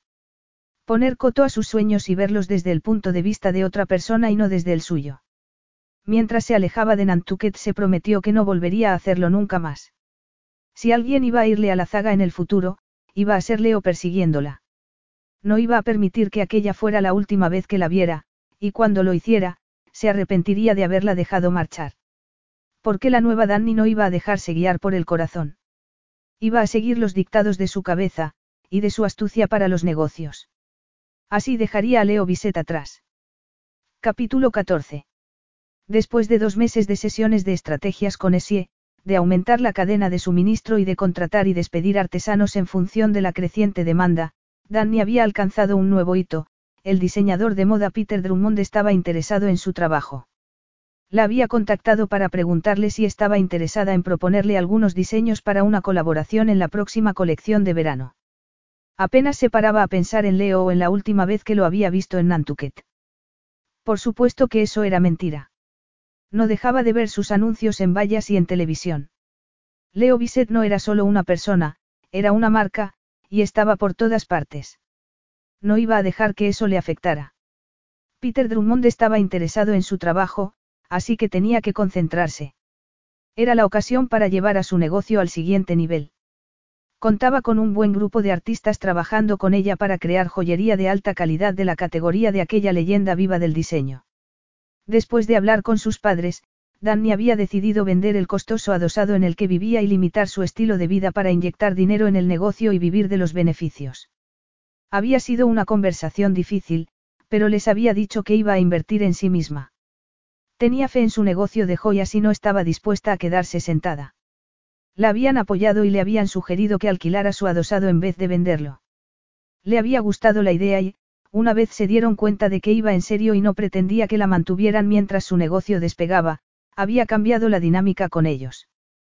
Tenía que reconocer que, aunque apenas le quedaban unos meses para cumplir 30 años, era la primera vez que se sentía como una persona adulta con sus padres. Sabía que tomar las riendas de su vida y asumir sus propias decisiones había tenido mucho que ver en ello. También reconocía que era Leo el que le había dado el impulso para cambiar. Una parte de ella quería triunfar para que continuamente se acordara de ella. Había ampliado su punto de mira y sabía lo que quería. Eso había hecho que dejara de prestar atención a las tendencias y a las modas pasajeras. Sintiéndose empresaria, se daba cuenta de que echaba de menos a Leo. Había sido tan solo un fin de semana, y no dejaba de repetírselo, pero sabía que sentía algo por él. Había tardado dos semanas en admitir que tenía el corazón destrozado. Había pasado otras dos semanas siguiéndolo obsesivamente en las redes sociales, hasta que había decidido poner fin a aquella actitud masoquista. Leo le había enviado varios mensajes que había deseado leer y responder, pero se había negado a hacerlo. Una ruptura rápida había sido el último regalo que le había hecho, y tenía que ser suficiente. Aún así, había convertido la concha que le había dado en la playa en un amuleto para una pulsera. Había empleado una correa de cuero de su colección básica a la que había añadido un lazo reflejo de su personalidad, con la concha cosida. Al principio, solo se la había puesto en sus días libres. No quería que si se la viera porque para Danny era una sensación agridulce. Combinaba su trabajo y el de Leo, recordándole el mejor momento que habían pasado, cuando paseaban por la playa en Nantucket. Pero aquello no era una realidad, pensó mientras embarcaba en un vuelo a Nueva York el día de su reunión con el equipo de Peter Drummond. Tenía planeado aprovechar su visita a la ciudad para comer con Adler, que había descubierto que la vida de casada no era tan idílica como había pensado. Nick y Logan estaban de nuevo en guerra por culpa de algunas acciones que había llevado a cabo Logan antes de saber que Nick era su gemelo. Además, el escándalo seguía persiguiendo a los Bisset. La Junta Directiva de Industrias Bisset había exigido a los Bisset una prueba de ADN para comprobar que era hijo de Auguste. Danny había estado a punto de mandar un mensaje a Leo. Sabía lo orgulloso que estaba de ser un Bisset y aquello debía de haberle molestado. Pero al final, había decidido no contactar con él. Estaba tratando de aceptar lo que le había dejado. Después de todo, Leo la había hecho más fuerte en muchos aspectos. Su destreza para los negocios había impresionado a su familia. Tenía nuevos contactos que había estado aprovechando como mejor había podido. Había aprendido que los negocios iban mejor cuando había una relación personal. Aquellas notas manuscritas que había enviado a los diseñadores y jefes de compras diciéndoles que había sido un placer conocerlos habían funcionado. Se había dado cuenta de que no podía ser de mente fría en los negocios. Sus diseños eran un reflejo de ella y, una vez sí y ella lo habían comprendido, todo había encajado en su sitio. En cierta manera, incluso la tristeza que sentía cuando pensaba en Leo la había hecho más fuerte. Estaba decidida a triunfar por la única razón de hacer que se acordara de ella y del tiempo que habían pasado juntos. Pero al final, tenía que admitir la cruda realidad, a pesar de lo mucho que había intentado olvidarlo, no lo había conseguido. Seguía despertándose por la noche buscándolo, pero se encontraba la cama vacía. Todavía sentía sus labios junto a los suyos, lo que le hacía desear unos besos que nunca volvería a tener. Y su pelo le traía los peores recuerdos. Había estado a punto de cortárselo porque recordaba sus caricias y sus comentarios acerca de lo mucho que le gustaba alborotado. Al final, había optado por llevarlo recogido en un moño bajo. No quería arriesgar su corazón otra vez siendo tan vulnerable. De alguna manera, cuanto más había indagado Leo en su lado más íntimo, más fácil le había resultado enamorarse de él. Quería creer que era más fuerte y que no volvería a ocurrir. Pensaba que se había convencido, hasta que llegó a la recepción de diseños Drummond y vio a Leo vestido con traje y corbata. En ese momento, supo que se había estado engañando. Todavía sentía algo por Leo. De hecho, le resultaba imposible negar que todavía lo amaba, a pesar de que la había herido al cortar con ella. Los últimos dos meses habían sido frenéticos para Leo y su familia.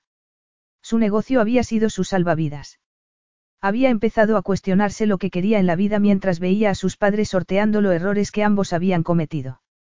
Una de las cosas que lo había impresionado cuando había cenado con ellos el fin de semana anterior había sido lo comprometidos que estaban el uno con el otro. Los escándalos que habían afrontado los habían hecho más fuertes, y él quería eso. A pesar de que había habido una época en que había detestado parecerse a su padre, se daba cuenta de que lo había hecho de manera casual, lo único que de verdad importaba al casarse con su madre. Se preguntó si pensaba así solo porque echaba de menos a Danny. Era curioso la huella que le había dejado en un solo fin de semana, y sabía que se había sentido más a gusto con ella que con cualquier otra persona, incluida su familia. Le había mandado un mensaje y no le había respondido. Le había molestado, pero estaba en su derecho.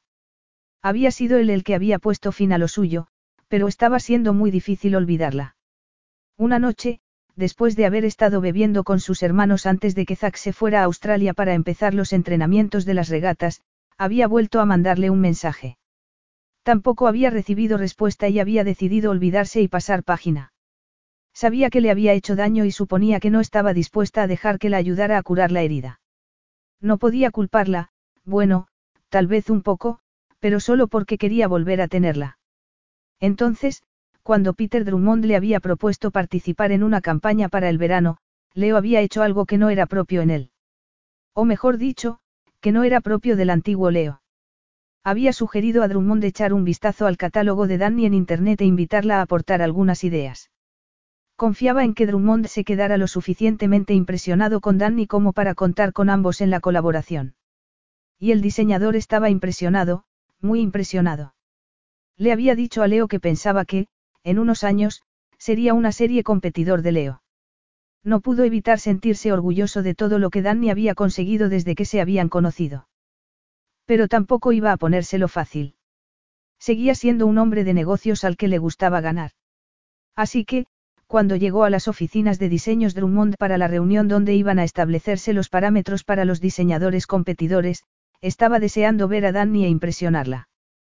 Convertir los negocios en algo más personal. Se había puesto su mejor traje y se había cortado el pelo el día anterior. Sabía que tenía buen aspecto. Aquella era su última oportunidad para enmendar la forma en que había puesto fin a lo que habían tenido y pedirle una segunda oportunidad. Estaba dispuesto a enfrentarse a ella como Leo Bisset, no el hombre arrogante que había sido en Nantucket, sino en una versión más realista. Ya no le preocupaba llevar su negocio hasta lo más alto. Estaba dando pasos para conseguir los objetivos que se había puesto. Había dejado de trabajar los siete días de la semana, y había descubierto que le gustaba descansar. Claro que había intensificado el dolor que le causaba la ausencia de Danny en su vida. También se había dado cuenta de que Boston y los Hamptons no estaban tan lejos. Tenía unas cuantas ideas de cómo quería que saliera aquella reunión. Lo vería, sus ojos se encontrarían y correría a sus brazos para confesarle que no debería haberle permitido que pusiera fin a lo suyo. Era un bonito sueño que sabía que nunca pasaría. No fue hasta que se dio la vuelta y la vio en la recepción de diseños Drummond que se dio cuenta de que se había enamorado de ella. Nunca se conformaría con otra cosa que no fuera tenerla de nuevo en su vida. Tenía el pelo recogido en un moño, al igual que la última mañana que habían pasado juntos. Llevaba una falda lápiz que marcaba la curva de sus caderas y una blusa vaporosa con una lanzada en el cuello y unos zapatos de tacón con los que casi le igualaba en altura. Le sonrió, pero vio que se trataba de una sonrisa forzada. Era evidente que no esperaba verlo allí. Leo jugaba con ventaja porque él sí sabía que la encontraría allí. Se acercó a ella y le tendió la mano. Hola, Danny, me alegro de verte otra vez. Leo. No sabía que ibas a estar aquí, aunque es cierto que el señor Drummond comentó que vendrían otros diseñadores a presentar sus propuestas. Me alegro de que hayas sido una de las seleccionadas, dijo Leo. Me han sorprendido gratamente tus nuevos diseños.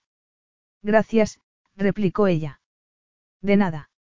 Estaba manteniendo una actitud profesional y algo fría hacia él. Sabía que la había herido por la forma en que había puesto fin a lo que habían compartido, pero le habría causado demasiado dolor. ¿Tenía alguna posibilidad de recuperar a Danny? Pensaba que sí, aunque le costaba creerlo. Había superado muchas cosas y recuperar a Danny no sería posible, pero era una lucha que estaba decidido a ganar. Sabía que sería un gesto descortés negarse a estrecharle la mano, pero en cuando sus dedos se rozaron, se dio cuenta de que había sido un error pensar que podría tocarlo sin sentir un escalofrío. Y eso, a pesar de tratarse de un asunto de negocios. Había pasado mucho tiempo desde la última vez que lo había visto y aquella rabia que la había ayudado a mantener el tipo durante el brunch ya no la motivaba. Se entristeció al verlo tan guapo. Todavía lo deseaba incluso sabiendo que no sentía nada por ella. También le emocionaba volver a verlo. Estaba dispuesta a competir con él y tal vez superarlo, pero también quería hablar con él. Quería contarle todos los avances que había hecho en su negocio y que él le pusiera al día con lo que había estado haciendo. Oyó que más gente entraba detrás de ellos y trató de apartarse, pero Leo no le soltó la mano. Vayamos a tomar algo después de la reunión, le propuso. No se lo estaba pidiendo y sabía que si le decía que no, la dejaría marchar. Quería que aquello fuera una segunda oportunidad. Ya sabía lo que quería hacer con su vida y se preguntó si Leo encajaría en aquel plan. No había pensado mucho en él últimamente, pero teniéndolo delante, sabía que iba a ser mucho más difícil pretender que lo había olvidado. De acuerdo, pero no estoy muy segura de cómo va a terminar esto, admitió. A Drum le gustan las presentaciones espectaculares. Luego pedirá a todos que se vayan y que vuelvan con nuevas propuestas, explicó Leo. Es bueno saberlo. ¿Quieres sentarte conmigo? Danny frunció el ceño. ¿Acaso pensaba que iban a volver al punto en el que estaban antes de que le dijera que todo había acabado? ¿Acaso pensaba que estaba esperando que volviera a su vida? Necesitaba saber lo que pensaba. No quería pasarse toda la reunión pensando en Leo Bisset en vez de en aquella importante colaboración que tanto ansiaba. Se volvió y le hizo una seña para que la siguiera al pasillo y así poder hablar a solas. ¿Qué estás haciendo? ¿Qué pretendes con esta actitud tan lisonjera? Leo se frotó la nuca y su expresión se endureció. Estaba intentando calibrar cómo estaban las cosas entre nosotros. Cortaste conmigo y luego me ofreciste consejo para mi negocio. ¿Cómo crees que están las cosas? Bueno, no lo sé. Metí la pata, Danny. No quería incluirte en los líos de mi familia. Era algo que tenía que resolver yo solo. Tenía miedo de estarte usando como válvula de escape para olvidarme de todo lo que estaba pasando. Aquellas palabras le dolían, pero ella también había pensado en aquello. Precisamente por eso quiero saber qué estás haciendo. Necesito estar concentrada en la reunión y no pensando en ti, en lo guapo que estás y en lo que implica para ti ir a tomar algo después. ¿Es simplemente eso o quieres volver a acostarte conmigo? No quiero volver a subirme en la noria, Leo. Él maldijo entre dientes y le dio la espalda un momento antes de volverse de nuevo hacia ella. Su intensa mirada azul destacaba en su rostro bronceado. Su expresión era una mezcla de emociones que era incapaz de descifrar. Parecía rabia y tal vez algo más. No es eso lo que quiero. Viéndote hoy aquí me ha recordado que en mi intento por no cometer los mismos errores que mi padre, tal vez he cometido uno mayor. No quiero distraerte durante la reunión, así que si quieres podemos quedar a tomar algo y hablar después de que Drummond haya tomado una decisión. Pero quiero que sepas que lamento mucho lo que hice en Nantucket. Siento si te hice daño y quiero tener otra oportunidad para empezar de nuevo. Empezar de nuevo. Aquellas palabras seguían resonando en su cabeza cuando apareció la secretaria del señor Drummond y los llamó para la reunión. Leo le hizo un gesto a Danny para que lo precediera y cuando entró en la sala de reuniones, se encontró con que había otras diez personas allí. Tomó asiento y Leo se acomodó al otro lado de la mesa, lejos de ella. Trató de prestar atención a la presentación, pero no pudo. No quería ser aquella clase de mujer, pero Leo le había dicho cosas que no podía ignorar tan fácilmente. ¿Qué era lo que lamentaba, haber cortado con ella o haberse acostado con ella? Las luces se atenuaron y la proyección comenzó. Sacó su cuaderno, lo abrió por una página en blanco y se obligó a tomar notas. E ignoró a Leo, aunque le costó. ¿Por qué estaba haciendo aquello? ¿Acaso estaba jugando con ella? Su instinto le decía que no, pero la última vez que se había dejado llevar, se había despertado junto a un Leo completamente desnudo que intentaba salir de su vida mientras le decía que estaría a su lado si tenía un hijo. Así que se sentía confundida. Y enfadada. No estaba dispuesta a tomarse aquello con tanta calma como Leo parecía querer que hiciera. Cuando la proyección terminó, Peter Drummond se colocó en el centro de la sala. Medía casi dos metros y tenía una melena leonina de cabellos blancos. También tenía uno de aquellos bigotes de puntas retorcidas, que seguía siendo oscuro. Su rostro empezaba a mostrar los signos de la edad. Tenía una sonrisa afable, que iluminaba toda la estancia. Muchas gracias a todos por venir hoy. Siento haber sido tan impreciso en la invitación, pero quería que vinieran frescos. Ahora que han visto este vídeo, espero que tengan más claro lo que busco. Danny bajó la vista a su cuaderno, que seguía en blanco. La proyección había consistido en imágenes de parejas corriendo por campos de hierba y montando a caballo por una playa. También había aparecido un hombre tirándose a una piscina con vistas al Adriático. Así que no, no estaba claro lo que quería. Leo la tocó en el brazo y le mostró su cuaderno, en el que aparecía una gran interrogación. Ella sonrió, aliviada de ver que no era la única que no sabía qué era lo que Peter estaba buscando. Alzó la mano. No hace falta que levante la mano, señorita Eldridge. Ah, está bien. No estoy segura de qué es lo que está buscando. Me hago una idea de las sensaciones que quiere evocar en la campaña, pero eso es todo. Sí, eso es precisamente. Quiero que sea algo muy innovador. Me temo que si les doy más ideas, se verán limitados. Quiero que cada parte de este proyecto sea algo fresco y novedoso. ¿En qué banda de precios nos movemos? Preguntó Leo. Está pensando en el mercado del lujo o en el mercado de masas, como hizo en la última campaña. Buena pregunta, contestó Peter. No pongan límites a sus diseños. Tráiganme cualquier creación suya que quieran. De nuevo una respuesta esquiva, pero a Danny no le resultó del todo inútil. Peter tenía una energía caótica que le agradaba. No había ninguna duda de que le gustaba que lo sorprendieran. ¿Alguna otra pregunta? Danny sacudió la cabeza mientras una idea empezaba a formarse en su cabeza. No, todo esto ha sido muy interesante, Peter. Estoy deseando llegar a mi estudio, dijo Leo. Los demás diseñadores hicieron comentarios parecidos y Danny miró a Leo, que le devolvió una sonrisa. Un recuerdo asaltó su mente de cuando habían estado en su yate, y supo que eso sería su inspiración. A pesar de que no acababa de entender por qué Leo había vuelto a su vida, había aprendido de él más de lo que creía. Le había abierto la puerta a un mundo del que nunca había formado parte. Cuando terminó la reunión, no tenía ni idea de qué presentaría, pero estaba decidida a que su diseño destacara. Leo fue de los últimos en abandonar la sala de reuniones, algo que supo porque lo esperó en el pasillo. Había llegado el momento de que Leo Bisset y ella tuvieran una charla. Capítulo 15. No había sido intención de Leo irse de la lengua con Danny antes de la reunión, y en cuanto la vio esperándolo en el pasillo, supo que había vuelto a meter la pata. ¿Por qué no hacía nada a derechas con aquella mujer? Quería mostrarle su mejor lado y, sin embargo, no acababa de conseguirlo. No parecía alegrarse de verlo y pensó en que tal vez había perdido su última oportunidad de recuperarla.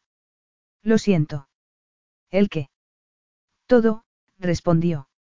Vamos, hay una cafetería en el vestíbulo. Podemos hablar ahí o, si prefieres intimidad, podemos hacerlo en el coche que tengo esperando. Me parece bien en la cafetería. Así que no quería estar a solas con él. No podía culparla. Le había pedido que la dejara concentrarse en la reunión y había sido incapaz de cumplir su deseo. Quería decirle que no había sido culpa suya. Se le había metido en la cabeza y por mucho que se esforzara en hacer las cosas bien, peor le salían. ¿Había habido alguna otra persona en su vida con la que le hubiera pasado lo mismo? Sabía que la respuesta era que no. No pudo evitar preguntarse por qué mientras esperaban en silencio que llegara el ascensor. Cuando llegó, Danny entró y apretó el botón enfadada. En ese momento se dio cuenta de que aquella no era una conversación que pudieran tener en público. Quería mostrarle sus cartas, confesarle lo que sentía y permitir que ella le dijera todo lo que tenía en la cabeza. Se subió al ascensor, la tomó del brazo y la condujo hacia la escalera de emergencia. Leo, ¿qué estás haciendo? No podemos hacer esto en la cafetería de abajo. Los paparazzi todavía nos están siguiendo y no creo que quieras ver fotos nuestras hablando en las páginas de cotilleos. De acuerdo, pero podías haberme dicho algo. Bien, me alegro. Se sentía aliviado de que siguiera allí con él y no hubiera echado a correr por la escalera. ¿Qué es lo que quieres, Leo? No podemos quedarnos aquí mirándonos las caras, dijo ella después de unos segundos. Tratándose de nosotros, nunca se sabe. No pretendía decir todo lo que dije antes. Te metes en mi cabeza, Danny. Siempre empiezo con un plan que parece que se va al traste en cuanto huelo tu perfume o veo esa pequeña marca de nacimiento que tienes en el cuello, justo debajo de la oreja. Entonces, dejo de pensar y mi yo más primitivo toma el control y necesito volver contigo. ¿Por qué te dejé marchar? No tiene lógica, ¿verdad? Solo hemos pasado un fin de semana juntos durante el cual mi vida era un caos, pero realmente siento que estar contigo fue lo más auténtico de esos días. Ese tiempo que pasamos juntos me salvó. No acabo de entender por qué, pero estar lejos de ti me ha hecho desearte y necesitarte más. Y no es algo que suela pasarme. Creo, no, creo no, sé que te quiero, pero no estoy seguro de que podamos hacer que lo nuestro funcione porque nunca lo hemos intentado. De lo que tengo certeza es de que no puedo vivir sin ti. Se quedó mirándolo fijamente y al cabo de unos segundos sacudió la cabeza. ¿Me quieres? Sí. Temía que lo que sentí en Nantucket fuera la consecuencia de que hubiera sido lo único destacable para mí ese fin de semana. Pero hace ya tiempo que sé que te quiero y voy a hacer todo lo que pueda para demostrártelo y recuperarte. ¿Me quieres? repitió incrédula. No estaba segura de que estuviera jugando a algo. Sí. Leo Bisset, apestas. Detesto que hayas dicho que me quieres cuando sigo enfadada contigo. No estoy preparada para oír esas palabras cuando estoy ocupada pensando en cómo voy a darte una patada en el trasero para ganarme este cliente. Pero ahora no puedo hacerlo, ¿verdad? Porque yo también te quiero. Detesto no haber sido capaz de considerarte un rollo de fin de semana. Pensaba que no te importaba. Me importas mucho. No quería ser como mi padre y arrastrarte a una vida de altibajos. En los últimos meses, por fin he descubierto lo que quería en mi vida, y eres tú. Si tengo que renunciar a esta colaboración, lo haré. Si me pides que me mude a vivir a Boston, lo haré. Si dices que no quieres volver a verme. Se quedó mirándolo con sus ojos marrones llenos de emoción deseando poder leerle el pensamiento. Pero no pudo. Sabía que tenía que ser capaz de dejarla marchar si tenía alguna posibilidad de que aquello funcionara. Se había dado cuenta mientras habían estado separados de que el amor no era unilateral, sino una emoción desinteresada que implicaba ponerla a ella por delante de todo lo demás. La amaba tanto que su felicidad le importaba de una manera que estaba empezando a comprender. ¿No volverás a verme? Preguntó ella. Ese era el momento, pensó, el momento en que sabría qué sentía. Era como si estuviera viendo al Leo de las zapatillas de lona. El Leo auténtico y no el hombre sofisticado al que no había dejado de observar durante la presentación. Aquel era el hombre del que se había enamorado, el hombre que había contestado sus dudas en aquella nota que había dejado en la cocina de la cabaña sin montar espectáculos ni fanfarrias. En el fondo, Leo Bisset era un buen tipo. Le preocupaba mucho seguir los pasos de su padre y dejar un rastro de desastres con los que lidiar en el futuro, cuando lo cierto era que él nunca lo haría. Era muy cuidadoso. Me moriría, pero si eso es lo que de verdad quieres, lo haré. Aunque no quieras volver a verme, nunca dejaré de quererte. Ella asintió.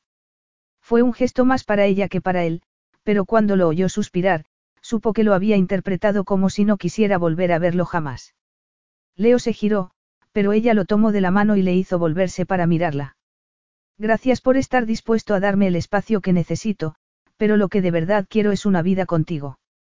Quiero encontrar la manera de hacer que esto funcione. Te quiero. Llevo dos meses intentando olvidarte, pero me he dado cuenta de que nunca podré hacerlo. Como dices, no estoy segura de que podamos unir nuestras vidas, pero quiero intentarlo. Llevo los últimos meses viviendo con tu fantasma y no es suficiente. Miraba la nota que me dejaste e intentaba soñar en grande, pero lo cierto es que sin ti a mi lado, mis sueños estaban incompletos. Jamás se harían realidad. No quiero que pienses que te necesito para completarme ni nada parecido, pero teniéndote a mi lado la vida que estoy construyendo será plena. Prefiero llegar a esta conclusión ahora que pasarme el resto de mi vida lamentando no haberme arriesgado cuando pude hacerlo. La atrajo entre sus brazos y bajó la cabeza para besarla.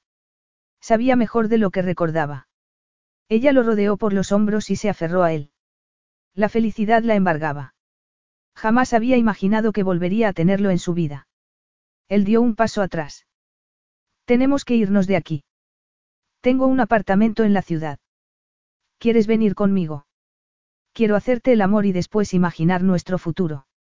No hay nada que me apetezca más, dijo tomándola de la mano. Al hacerlo, la manga de la blusa dejó al descubierto la pulsera que había hecho con su correa de cuero y la concha que le había dado en la playa. Leo alzó su muñeca y se quedó mirándola. No sabía que hubieras hecho esto. Nos representa a nosotros y al comienzo de nuestra vida juntos, ¿verdad?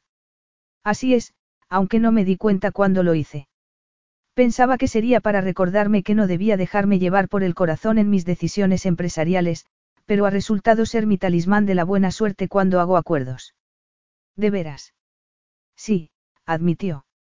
Echando la vista atrás, la pulsera le había dado la confianza que necesitaba para perseguir sus sueños y había representado su amor cuando Leo no estaba con ella. Tengo una idea para la colaboración. ¿Qué te parece trabajar para mí en lugar de estar compitiendo? Te escucho, respondió ella. Lo primero es lo primero, dijo mientras la conducía de vuelta por el pasillo hasta los ascensores. No dijo nada mientras el ascensor descendía a la planta baja. Cuando las puertas se abrieron, la dirigió a través del vestíbulo hasta el coche que lo estaba esperando. Cuando llegaron a su apartamento, Leo la llevó a su dormitorio y le hizo el amor. Quería que supiera lo mucho que significaba para él. La había echado de menos más de lo que pensaba y, aunque quería ir despacio, le resultó imposible. Además, ella estaba desesperada por él.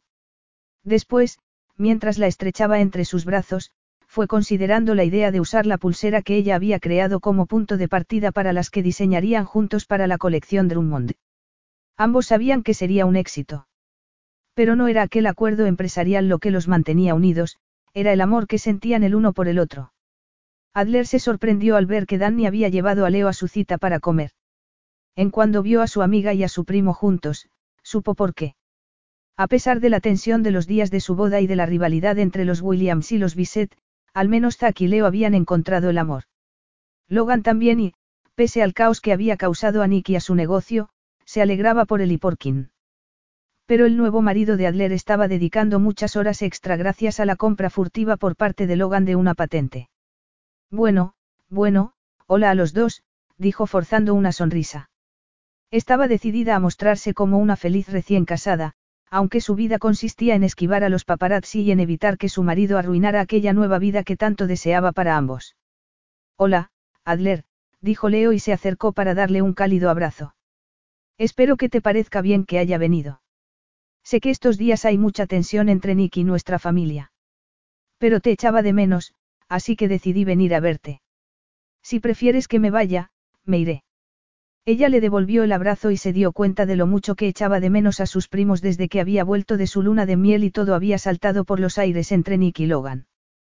Yo también me alegro de verte. ¿Estáis juntos? ¿Desde cuándo? Desde tu boda, dijo Danny. Pero lo sabías. Hemos vuelto juntos hace unos días. ¿Iba todo bien? Sí, dijo Leo, muy bien. Como Nick y tú. Esperaba que no fuera como ellos. Las cosas entre ellos se habían deteriorado mucho. Quería algo mejor para su primo y Danny. Adler era consciente de que iba a tener que dar algunos pasos para enderezar su matrimonio. Si eso suponía decirle a Nick lo que sentía acerca de su disputa con sus primos, lo haría. Estaba cansada de tratar de mantener la paz cuando nadie más parecía interesado en hacerlo. Los teléfonos de Danny y Leo emitieron un sonido a la vez y ambos miraron sus pantallas. Luego se miraron con una sonrisa cómplice en los labios y un brillo de enamorados en la mirada. Buenas noticias. Sí, nos han elegido a ambos para colaborar con diseños Drummond, dijo Danny. Esto merece un brindis, dijo Leo y se levantó para ir a buscar al camarero. Cuando se fue, Danny se echó hacia adelante. Nunca habría imaginado que estaría tan enamorada de Leo Bisset. Me alegro de oírlo. Es un buen hombre y os conocisteis por mí. Asumo toda la responsabilidad, dijo Adler, y le guiñó un ojo a Danny. Estaba muy feliz de verlos enamorados y sospechaba que no tardarían mucho en que su colaboración fuera más allá de sus diseños. Fin.